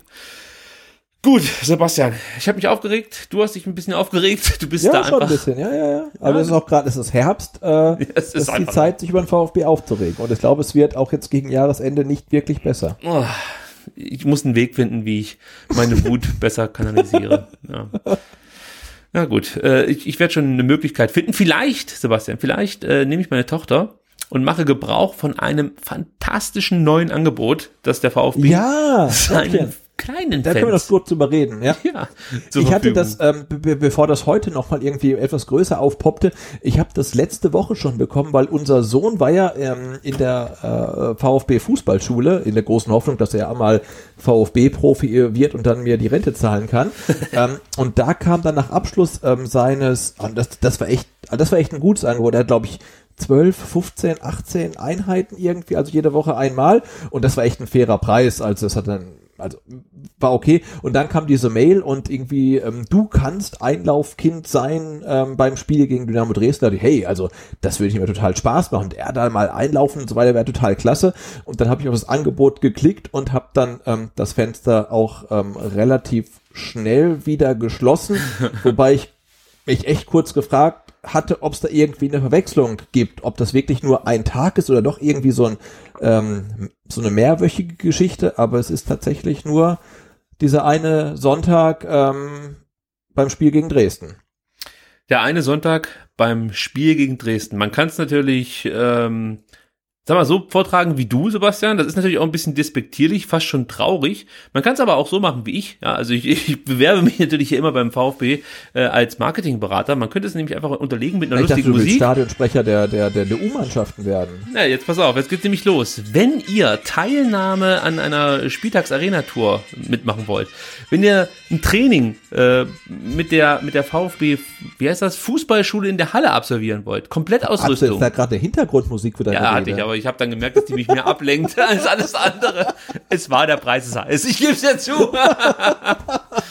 Und da habe ich gemerkt, wie gut Walter Freiwald eigentlich ist, dass der auf so eine äh, auf, auf so eine wahnsinnig bekloppte Musik fehlerfrei moderieren kann. Das ist nämlich gar nicht so leicht. So, jetzt nochmal, ohne Musik. Spieltags Camp Highlight Paket. Also das ist Wahnsinn. Man hätte es vielleicht auch hier Package vielleicht noch nennen können. Auf jeden Fall. Ja, aber es ist das Spieltags Camp Highlight Paket. Teilnahme an der Spieltags Arena Tour. Training mit der VfB Fußballschule in der Halle. Komplettausrüstung der Fußballschule. Trainingsanzug, Shirt, Shorts, Stutzen, inklusive Eigenname und Nummer. Okay, das ist schon re relativ geil. Also da, Ja, ja. ähm, ja, ja, also Ja, klar, wenn du so, das ist, ich möchte ja auch nicht sagen, dass es nicht geil ist. Der Preis Ja, ist wir, nicht wir, geil. ja, genau. Also wir, aber wir können ja mal kurz, wir können ja mal kurz ähm, aufsummieren. Also ich glaube so Spieltags Arena Tour. Äh, 39. Was waren das? 30 Euro? 39, glaube ich. Oder sagen wir 30, okay, 40, komm. Euro, 40 Euro? Nee, wir machen 30. Wir, wir, wir, zweite Liga. So, dann okay, Training. 30, äh, Training. Ein äh, Tag? Ja, ist ja kein Tag, ist ein halber, ne? Mach, Ja, mach stimmt. mal 50. Fu- 50, aber dann. ja, mach mal 30. Ja, also bei 50, da will ich dann aber das mindestens mal Das, Tim das, Walter das, das, das, genau, dass, dass dir ähm, Ma- Mario Gomez Die Schuhe Bälle bindet. also okay, 30, 30 sind wir bei 60. Die Komplettausrüstung, ähm, ja, Der auch 60. Sind Fußballschuh-Trainingsanzug? aber 120. Moment, äh, ist das ein Trikot? Nee, das ist einfach so, so ein normales Trainingsshirt, was du da bekommst, ja, oder? das ist so ein, so ein, so ein schwarzes äh, Trainingsshirt mit, glaube ich, weißem Wappen, roten Brust. Ist schon relativ cool, aber ähm, ja. 60 aber dann noch. Trainingsanzug und so weiter. Also ich bin jetzt bei 120 Euro. Jetzt, Getränke der Marke Ensinger, das prangere ich an. Es gibt zum Beispiel Spezi von Paulaner, das würde ich also persönlich bevorzugen. Und ein Snack. Aber wir wissen ja, was beim VfB Snack bedeutet. Das ist wieder so ein 100, lummeliges, da bin ich jetzt bei 121 Euro. es ist so ein lummeliges Brötchen mit so einer alten Frikadelle. Also, vielleicht sollte man das wirklich erst weit nach dem Training essen, weil sonst könnte ich mir vorstellen, dass es dem einen oder anderen nicht nur auf, aus Gründen des Spiels dann vielleicht im Stadion eher schlecht wird. Aber sei es drum. So, dann ein garantierter Platz als Einlaufkind, aber Einlaufen mit dem Heim Heimteam kann nicht garantiert werden. Ja, vor allem, das Geile ist ja, du hast ja 25 Plätze. Ne? das heißt, die, die können ja nicht mal garantieren, dass du überhaupt mit dem Spieler einläufst. Weil im, im, im schlimmsten Fall läufst du halt dann mit, äh, mit, mit dem Brüch rein oder mit dem Eitekin oder so. Ist ja so. Oder mit dem Fritzl, das läuft ja auch immer noch mit zwei Kindern äh, hinten irgendwie rein. Ja, okay, also weiß nicht, das kann man ja sonst nicht kaufen, also würde ich sagen, kostet es auch nichts, wenn man es nicht kaufen kann. Nö, nö, genau. Also das ist halt so der Faktor X einfach, ne? Genau, dein Ticket für dich, äh, für VfB gegen äh, SG Dynamo Dresden auf der Haupttribüne. Was kostet das fürs Kind? 30 Euro? Ja, wahrscheinlich schon, oder? Ja, 30, also viel mehr ist es auch nicht wert, muss man sagen. Nee. Äh, äh, das ist drin für deine Begleitperson. Jetzt kommst du ins Spiel. Teilnahme an der Spieltags-Arena-Tour, haben wir ja schon gesagt, 30 Euro. Ähm, dann Frühstücksbuffet im Bistro Braun. Puh. Äh, 9 Euro? Nee, oder? Äh, weiß ich nicht. Keine Ahnung, ob es da Kaviar und Lachs und, und, und so gibt. Dann machen wir 20 15. großzügig. Ich habe eh, eh schon die Addition irgendwie nicht mehr im Blick. 15. Ich habe mir alles aufgeschrieben, Sebastian. Okay. Ich rechne gleich. Ich habe es untereinander Okay, okay. geschrieben, dass ich gut addieren kann. So, dann den Pre-Game Pass. Und da wissen wir, ich glaube, der hat Ah, der letztes Pre-Game Mal 26.000 Euro gekostet. Vor allen Dingen ist es so traurig. Also jetzt pass mal auf. Für alle, die sich überlegen, diesen Pre-Game Pass zu kaufen. Jetzt kommt mein Tipp an euch. Holt euch einfach ein Ticket im Block 16 in der ersten Reihe oder in der zweiten Reihe. Ihr, ihr seht, ihr- seid näher dran, oder nee, näher nicht, aber ihr seid genauso nah dran. Äh, und ihr müsst anschließend noch nicht mal gehen. Ihr könnt einfach da sitzen bleiben und habt noch den Pre-Game, nicht nur den Pre-Game Pass, sondern den In-Game Pass noch mit dabei. Ihr könnt sogar die Leute beim Warmachen angucken, ihr könnt die Kurve angucken und das Spiel. Und es kostet keine 430 Euro oder was dieser Pre-Game Pass kostet. Was war Aber denn das nochmal? kann- kann- Was, keine Ahnung, 69 oder irgendwie? Nee, das war irgendwas mit 100. Das war dreistellig. Echt? So viel? Okay. Ja, ja. Und da war 160. kein Ticket mit dabei. Also du machst dann den Pre-Game-Pass und darfst dann am Spielfeld ranstehen, wenn die sich warm machen, darfst die Spieler nicht ansprechen, kein Foto machen und musst dann äh, pünktlich zum Anpfiff verschwinden. Genau. Du stehst da unten wie so, wie so ein begossener Pudel im schlimmsten Fall, wenn es gerade noch regnet. Also es war, mir taten die Leute ein bisschen leid, als ich die da unten stehen sehen hab. Ja, also es ist, vielleicht war es für die super cool, aber für den Preis finde ich es halt dann schon 69 Euro kostet. Sorry, ich hab's gerade Also. gefunden. Sag mal 70. So. Und du kriegst noch das Ticket auf der Haupttribüne 40, oder? Mhm. Ja, ja, ja, ja, ja. Also jetzt rechnen wir das mal zusammen. Das sind fünf, dann haben wir hier elf, fünf, zwölf, 15, 19, nee, Moment, das habe ich nicht verrechnet, 15, 18, ähm, 24 und nochmal drei dazu, sind wir bei 350 Euro, 355 Euro. Ja, da, da ist schon was drin. Also, also kriegt schon Leistung. Man kriegt, also wenn man es sich selber zusammenstellt und die Preise so hinhauen, wie wir jetzt gerade veranschlagt haben, dann sind es, wie gesagt, ich rechne es jetzt nochmal mit dem Taschenrechner nach, weil da muss man wirklich gut recherchieren, nicht, dass es einem später vorgehalten wird. Ähm, Aber ich, finde es gut, dass du jetzt die Einzelbeträge, die wir uns komplett irgendwie ausgedacht haben, der Taschenrechner nochmal nachrechnest. Ja, das ist wichtig. Also ich komme jetzt auf 305 Euro. So. Und wenn du zwei unterschiedliche Ergebnisse hast, dann muss man natürlich ein, ein drittes Mal Du rechnen. musst den Mittelwert bilden. Den, den Mittelwert. Das ist nicht empirisch. Ja, so habe ich auch meine Mathe-Klausur geschrieben. äh, immer die Mittelwerte und es hat eigentlich gepasst. So, ähm, jetzt komme ich auf 305 Euro zum zweiten Mal. Also dann nehmen wir 305 Euro und der VfB Stuttgart verlangt für dieses äh, unglaubliche Ding, Spieltags-Camp-Highlight-Paket, 495 Euro. Ja, also du. Ich sag's ich mein, ich hab, ich hab meinen, meinen beiden Kindern jeweils zwei davon gekauft zu Weihnachten. Ich, ich sag dir, wie es ist. Ich zahle das, aber dann möchte ich auch Einlaufkind sein. Dann bin ich dabei. Also das ist die Bedingung. Aber da war, doch, nee, nee, scheiße, da war, da war eine Altersbeschränkung. Ich glaube sieben bis neun Jahre. Ja, aber das muss man mir erstmal nachweisen. Also, nee, also es ist natürlich für alle, die eine Menge Asche haben, ein super cooles Geschenk. Äh, und für alle, die bei Trost sind, die sagen halt einfach, ihr habt sie nicht mal alle. Also, Ja, aber und an allen, die so viel Asche haben und ihr, ihr Kindern da irgendwie einkaufen, um Einlaufkind zu sein, denen wünsche ich, dass sie dann nicht mit Mario Gomez auflaufen, sondern mit irgendeinem Dresden-Spieler, dessen Namen man im Leben noch nie gehört hat. Oder mit dem Schiedsrichter, Ey, echt ganz ehrlich. Also ich finde das so gut, dass das halt dann irgendwie irgendwelche ähm, U-Mannschaften, irgendwelche Nachwuchsmannschaften damit einlaufen dürfen. Und es darf doch keine, ich meine, das glaube ich, muss man jetzt fair halber, fairness halber sagen, glaube ich, eine ne, ne singuläre Aktion ist beim Spiel gegen Dresden. Ähm, aber dass man sich jetzt irgendwie dann die äh, Plätze für das Einlaufkind irgendwie innerhalb eines Pakets kaufen kann, finde ich auch echt komplett daneben halt. Ne? Also Ja. das, das, das sollte doch wirklich jeder die gleiche Chance haben und auch irgendwelche ähm, Nachwuchskicker, nicht nur vom VfB, sondern aus anderen Mannschaften aus Stuttgart und auch wenn die Eltern vielleicht dann nicht 495 Euro haben, Für um sich den ganzen Spiel. Scheiß zu kaufen, dann sollte doch das Kind die Möglichkeit haben, damit einzulaufen. Also wo ist denn das Problem? Wenn es jetzt ein Spiel ist äh, von 17 Heimspielen, okay, ähm, aber wenn das die Regel wird, dann würde ich sagen, ey, dann äh, ja, ist es nicht mehr das, was ich mir unter Fußball vorstelle. ja, äh, gehe ich absolut mit. Aber ich erinnere da an die äh, Erfindung, ich glaube, das war Chelsea oder Manchester, die so, so, so ein Videostream verkauft haben, äh, dass man sich anschauen kann, wie die eigene Mannschaft äh, das Stadion erreicht und dann praktisch in die Kabine läuft. Das konnte man äh, bei beim irgend so einem, ich glaube, glaub, es war Manchester, bei der, bei dem TV-Sender konnte man das kaufen. Also, hier, 10 Euro kannst du gucken, wie die alle aus dem Bus steigen. So, also, wir sind da, glaube ich, noch auf, ähm, oder in ruhigen Fahrwä Fahrgewässer, Fahrwässern, wenn man das so möchte. Ähm, ja, aber wir verurteilen diese Aktion. So. Genau, aber ich möchte noch kurz anmerken, dass die VfB Fußballschule grundsätzlich eine relativ ähm, toll, tolle Sache ist. Wie gesagt, ich kann das äh, aus, nein, nicht aus eigener Erfahrung, aber aus äh, mittelbarer Erfahrung sagen. Ähm, also, ja, mein Sohn äh, war da jetzt 10, 12, 15 Mal, ihm hat's riesigen Spaß gemacht und es ist nicht ähm, furchtbar teuer und ähm, sie kriegen halt so ein Fußballschulen-Trainingsshirt, haben relativ coole Trainer, ähm, trainieren auf dem Platz vom SSC dann tatsächlich mit ähm, Sicht aufs ähm, Neckarstadion, ähm, haben da großen Spaß und das ist halt wirklich eine gute Sache. Die machen ja die Camps dann auch nicht nur in Stuttgart, sondern halt irgendwie auch tingeln so über die Dörfer ähm, und grundsätzlich ähm, ja ist die VfB Fußballschule eine coole Sache. Ähm, dass die Aktion jetzt auf ihrer Webseite stattfindet, hm, gut, ähm, aber ja, ich, ich mag die VfB Fußballschule. VfB Fußballschule ist ein gutes Thema. Da kommen wir nämlich zu den Jugendmannschaften und da kann ich dir an dieser Stelle verraten, ich habe mich diese Woche überhaupt nicht mit den Jugendmannschaften auseinandergesetzt und einfach jetzt Ergebnisse vorlesen, brauche ich glaube ich nicht, das schafft er Nee, selber. ist also ja, lassen wir das diesmal aus und äh, ich verweise äh, zum Ende zum einen natürlich wie immer auf Dennis, den man finanziell unterstützen möchte.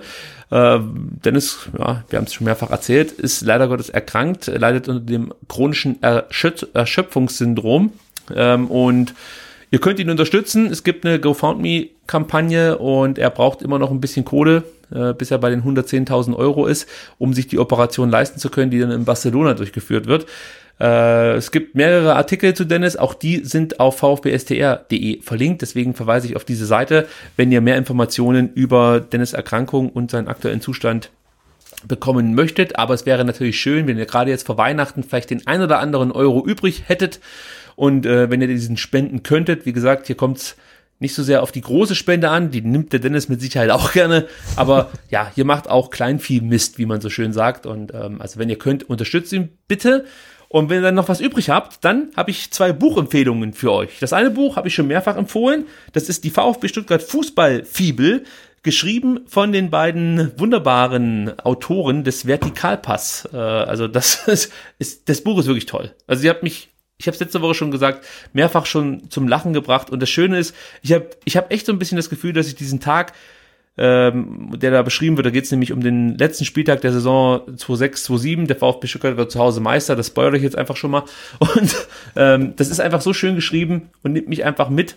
Ähm, auch die Art und Weise, dass du dann immer die Geschehnisse, die das Swiggle aus der damaligen Zeit beschreibt, jetzt dann mit dem Wissen der heutigen Zeit kommentierst, ist einfach eine, eine hervorragende Idee. Und ähm, dieses Buch kann ich nur jedem VfB-Fan wärmsten, empf wärmstens empfehlen. Das liegt jetzt nicht nur daran, dass du hier beim Podcast dabei bist. Es ist einfach ein grandioses Buch. Holt's euch. Ja, oder lasst euch schenken zu Weihnachten, was auch immer. Genau, Und ähm, ja? irgendwie aktuell ist ja die Lieferbarkeit von allen Online-Versendern irgendwie schwierig, aber ähm, wir haben äh, so eine ganz tolle URL eingerichtet. Also ihr könnt auf äh, vertikalbuch.de gehen ähm, und da gibt's dann die Links zu allen möglichen ähm, Händlern, die es haben und ähm, der Verlag, der es halt herausgebracht hat, der hat's ähm, auf jeden Fall und ähm, auch wir äh, verschicken es noch persönlich, ähm, gerne auch mit Widmung, aber auch da ist der Link ähm, in dem äh, entsprechenden Artikel. Also wenn ihr vertikalbuch.de eingebt, dann ähm, kommt ihr auf die Seite, wo ihr alles erfahren könnt. Und das zweite Buch, was ich empfehlen möchte, ist von Bernd Sauter, heißt Fußballheimat Württemberg. Und äh, das habe ich noch nicht komplett durchgelesen. Da habe ich mehr oder weniger drin geschmökert, aber das bietet sich halt auch hervorragend dafür an.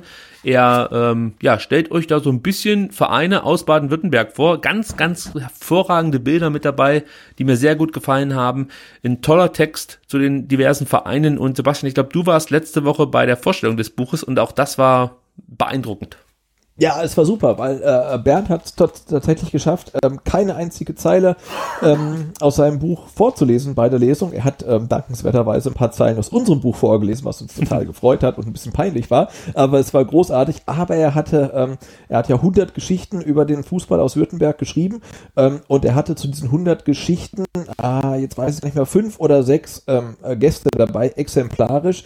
Ähm, ja, und das gehört hat, äh, dann, dann, dann war das ganz grandios und dann merkt man mal, wie viele Geschichten überhaupt in dem Fußball in Württemberg und wahrscheinlich auch in jedem anderen Bundesland ähm, stecken und dass eigentlich jede einzelne Person ein ganzes Buch verdient hätte, weil da war dann der Herr, der ähm, zum Beispiel damals in den 70ern und 80ern ähm, in Stuttgart oder im Stuttgarter Umkreis ähm, in der Jugo-Liga gespielt hat und diese Jugo-Liga organisiert hat. Und äh, das ist unfassbar, ne? Diese Jugo-Liga, ähm, die umfasste 150 Mannschaften und die haben ihre ähm, Ergebnisse äh, nicht an den WLV gemeldet, sondern ähm, direkt nach Belgrad zum Beispiel. Also es war die einzige äh, Fußballliga eines Landes, die in einem anderen Land stattfand. Also ähm, äh, dieser Herr war da, dann war ähm, die Evelyn Klump da, die schon ähm, Frauenfußball gespielt hat in ähm, erst auf den Filtern, dann in Böblingen, als vom DFB ähm, Frauenfußball quasi noch verboten war. Also es waren ganz, ganz großartige Geschichten. Ähm, ja, und das waren äh, fünf oder sechs exemplarische Geschichten, die man live gehört hat, äh, stellvertretend für 100 Stories, die halt in diesem Buch stehen. Also, hört, holt euch beide Bücher, lest sie euch durch. Ich entschuldige mich schon mal für meinen Zungenschlag, den ich jetzt hier zum Ende habe. Das liegt nicht daran, dass ich hier während der Sendung Alkohol getrunken hätte. Nee, ähm, ganz im Gegenteil, ich habe viel zu wenig getrunken und ich habe einen trockenen Mund. Außerdem bin ich erkältet, ja, Männerschnupfen, ihr kennt das. Ähm, Oh, oh aber, Männerschnupfen heißt ähm, Hinrunden aus für dich, oder? ja, also ja, ist eigentlich die ganze Zeit schon. Also Männer, Männerschnupfen ist ja eigentlich wie ein Kreuzbandriss. Der Kreuzband Ist so. des Podcasters. Ja, ist, der, genau. ist der Männerschnupfen. Gut, aber ich fand, wir haben es dann trotzdem einigermaßen hier über die Bühne gebracht. Sebastian, ich bedanke mich natürlich wieder bei dir. Dich findet man auf Twitter unter @butze und deinen wundervollen Blog findet man unter @vertikalpass und natürlich unter @vertikalpass.de. Da verweise ich wieder auf die grandiosen Artikel, die aktuell erschienen sind. Äh, lest sie euch durch und ähm, ja, lasst einen Kommentar da, sagt man glaube ich in der Jugendsprache. Mich findet man unter Ricky Palm, den Podcast unter VfBSTR auf Twitter, ähm, auf Instagram und auf Facebook unter VF3STR. Und ich würde sagen, damit schließen wir diese dann doch wieder sehr, sehr lange Ausgabe, bedanken uns bei euch für eure Geduld und hören uns nächste Woche wieder. Genau, wir können noch kurz anmerken, ähm, wir machen äh, zwischen Hamburg 2 und Dresden keine Folge, äh, weil es äh, terminlich nicht so ganz reinpasst. Also ähm, müsst ihr bis nächsten Montag, äh, Schrägstrich, Dienstag auf uns warten. Die muss reichen. Also Ja. bis nächsten Montag. Bis dann. Bis dann. Ciao.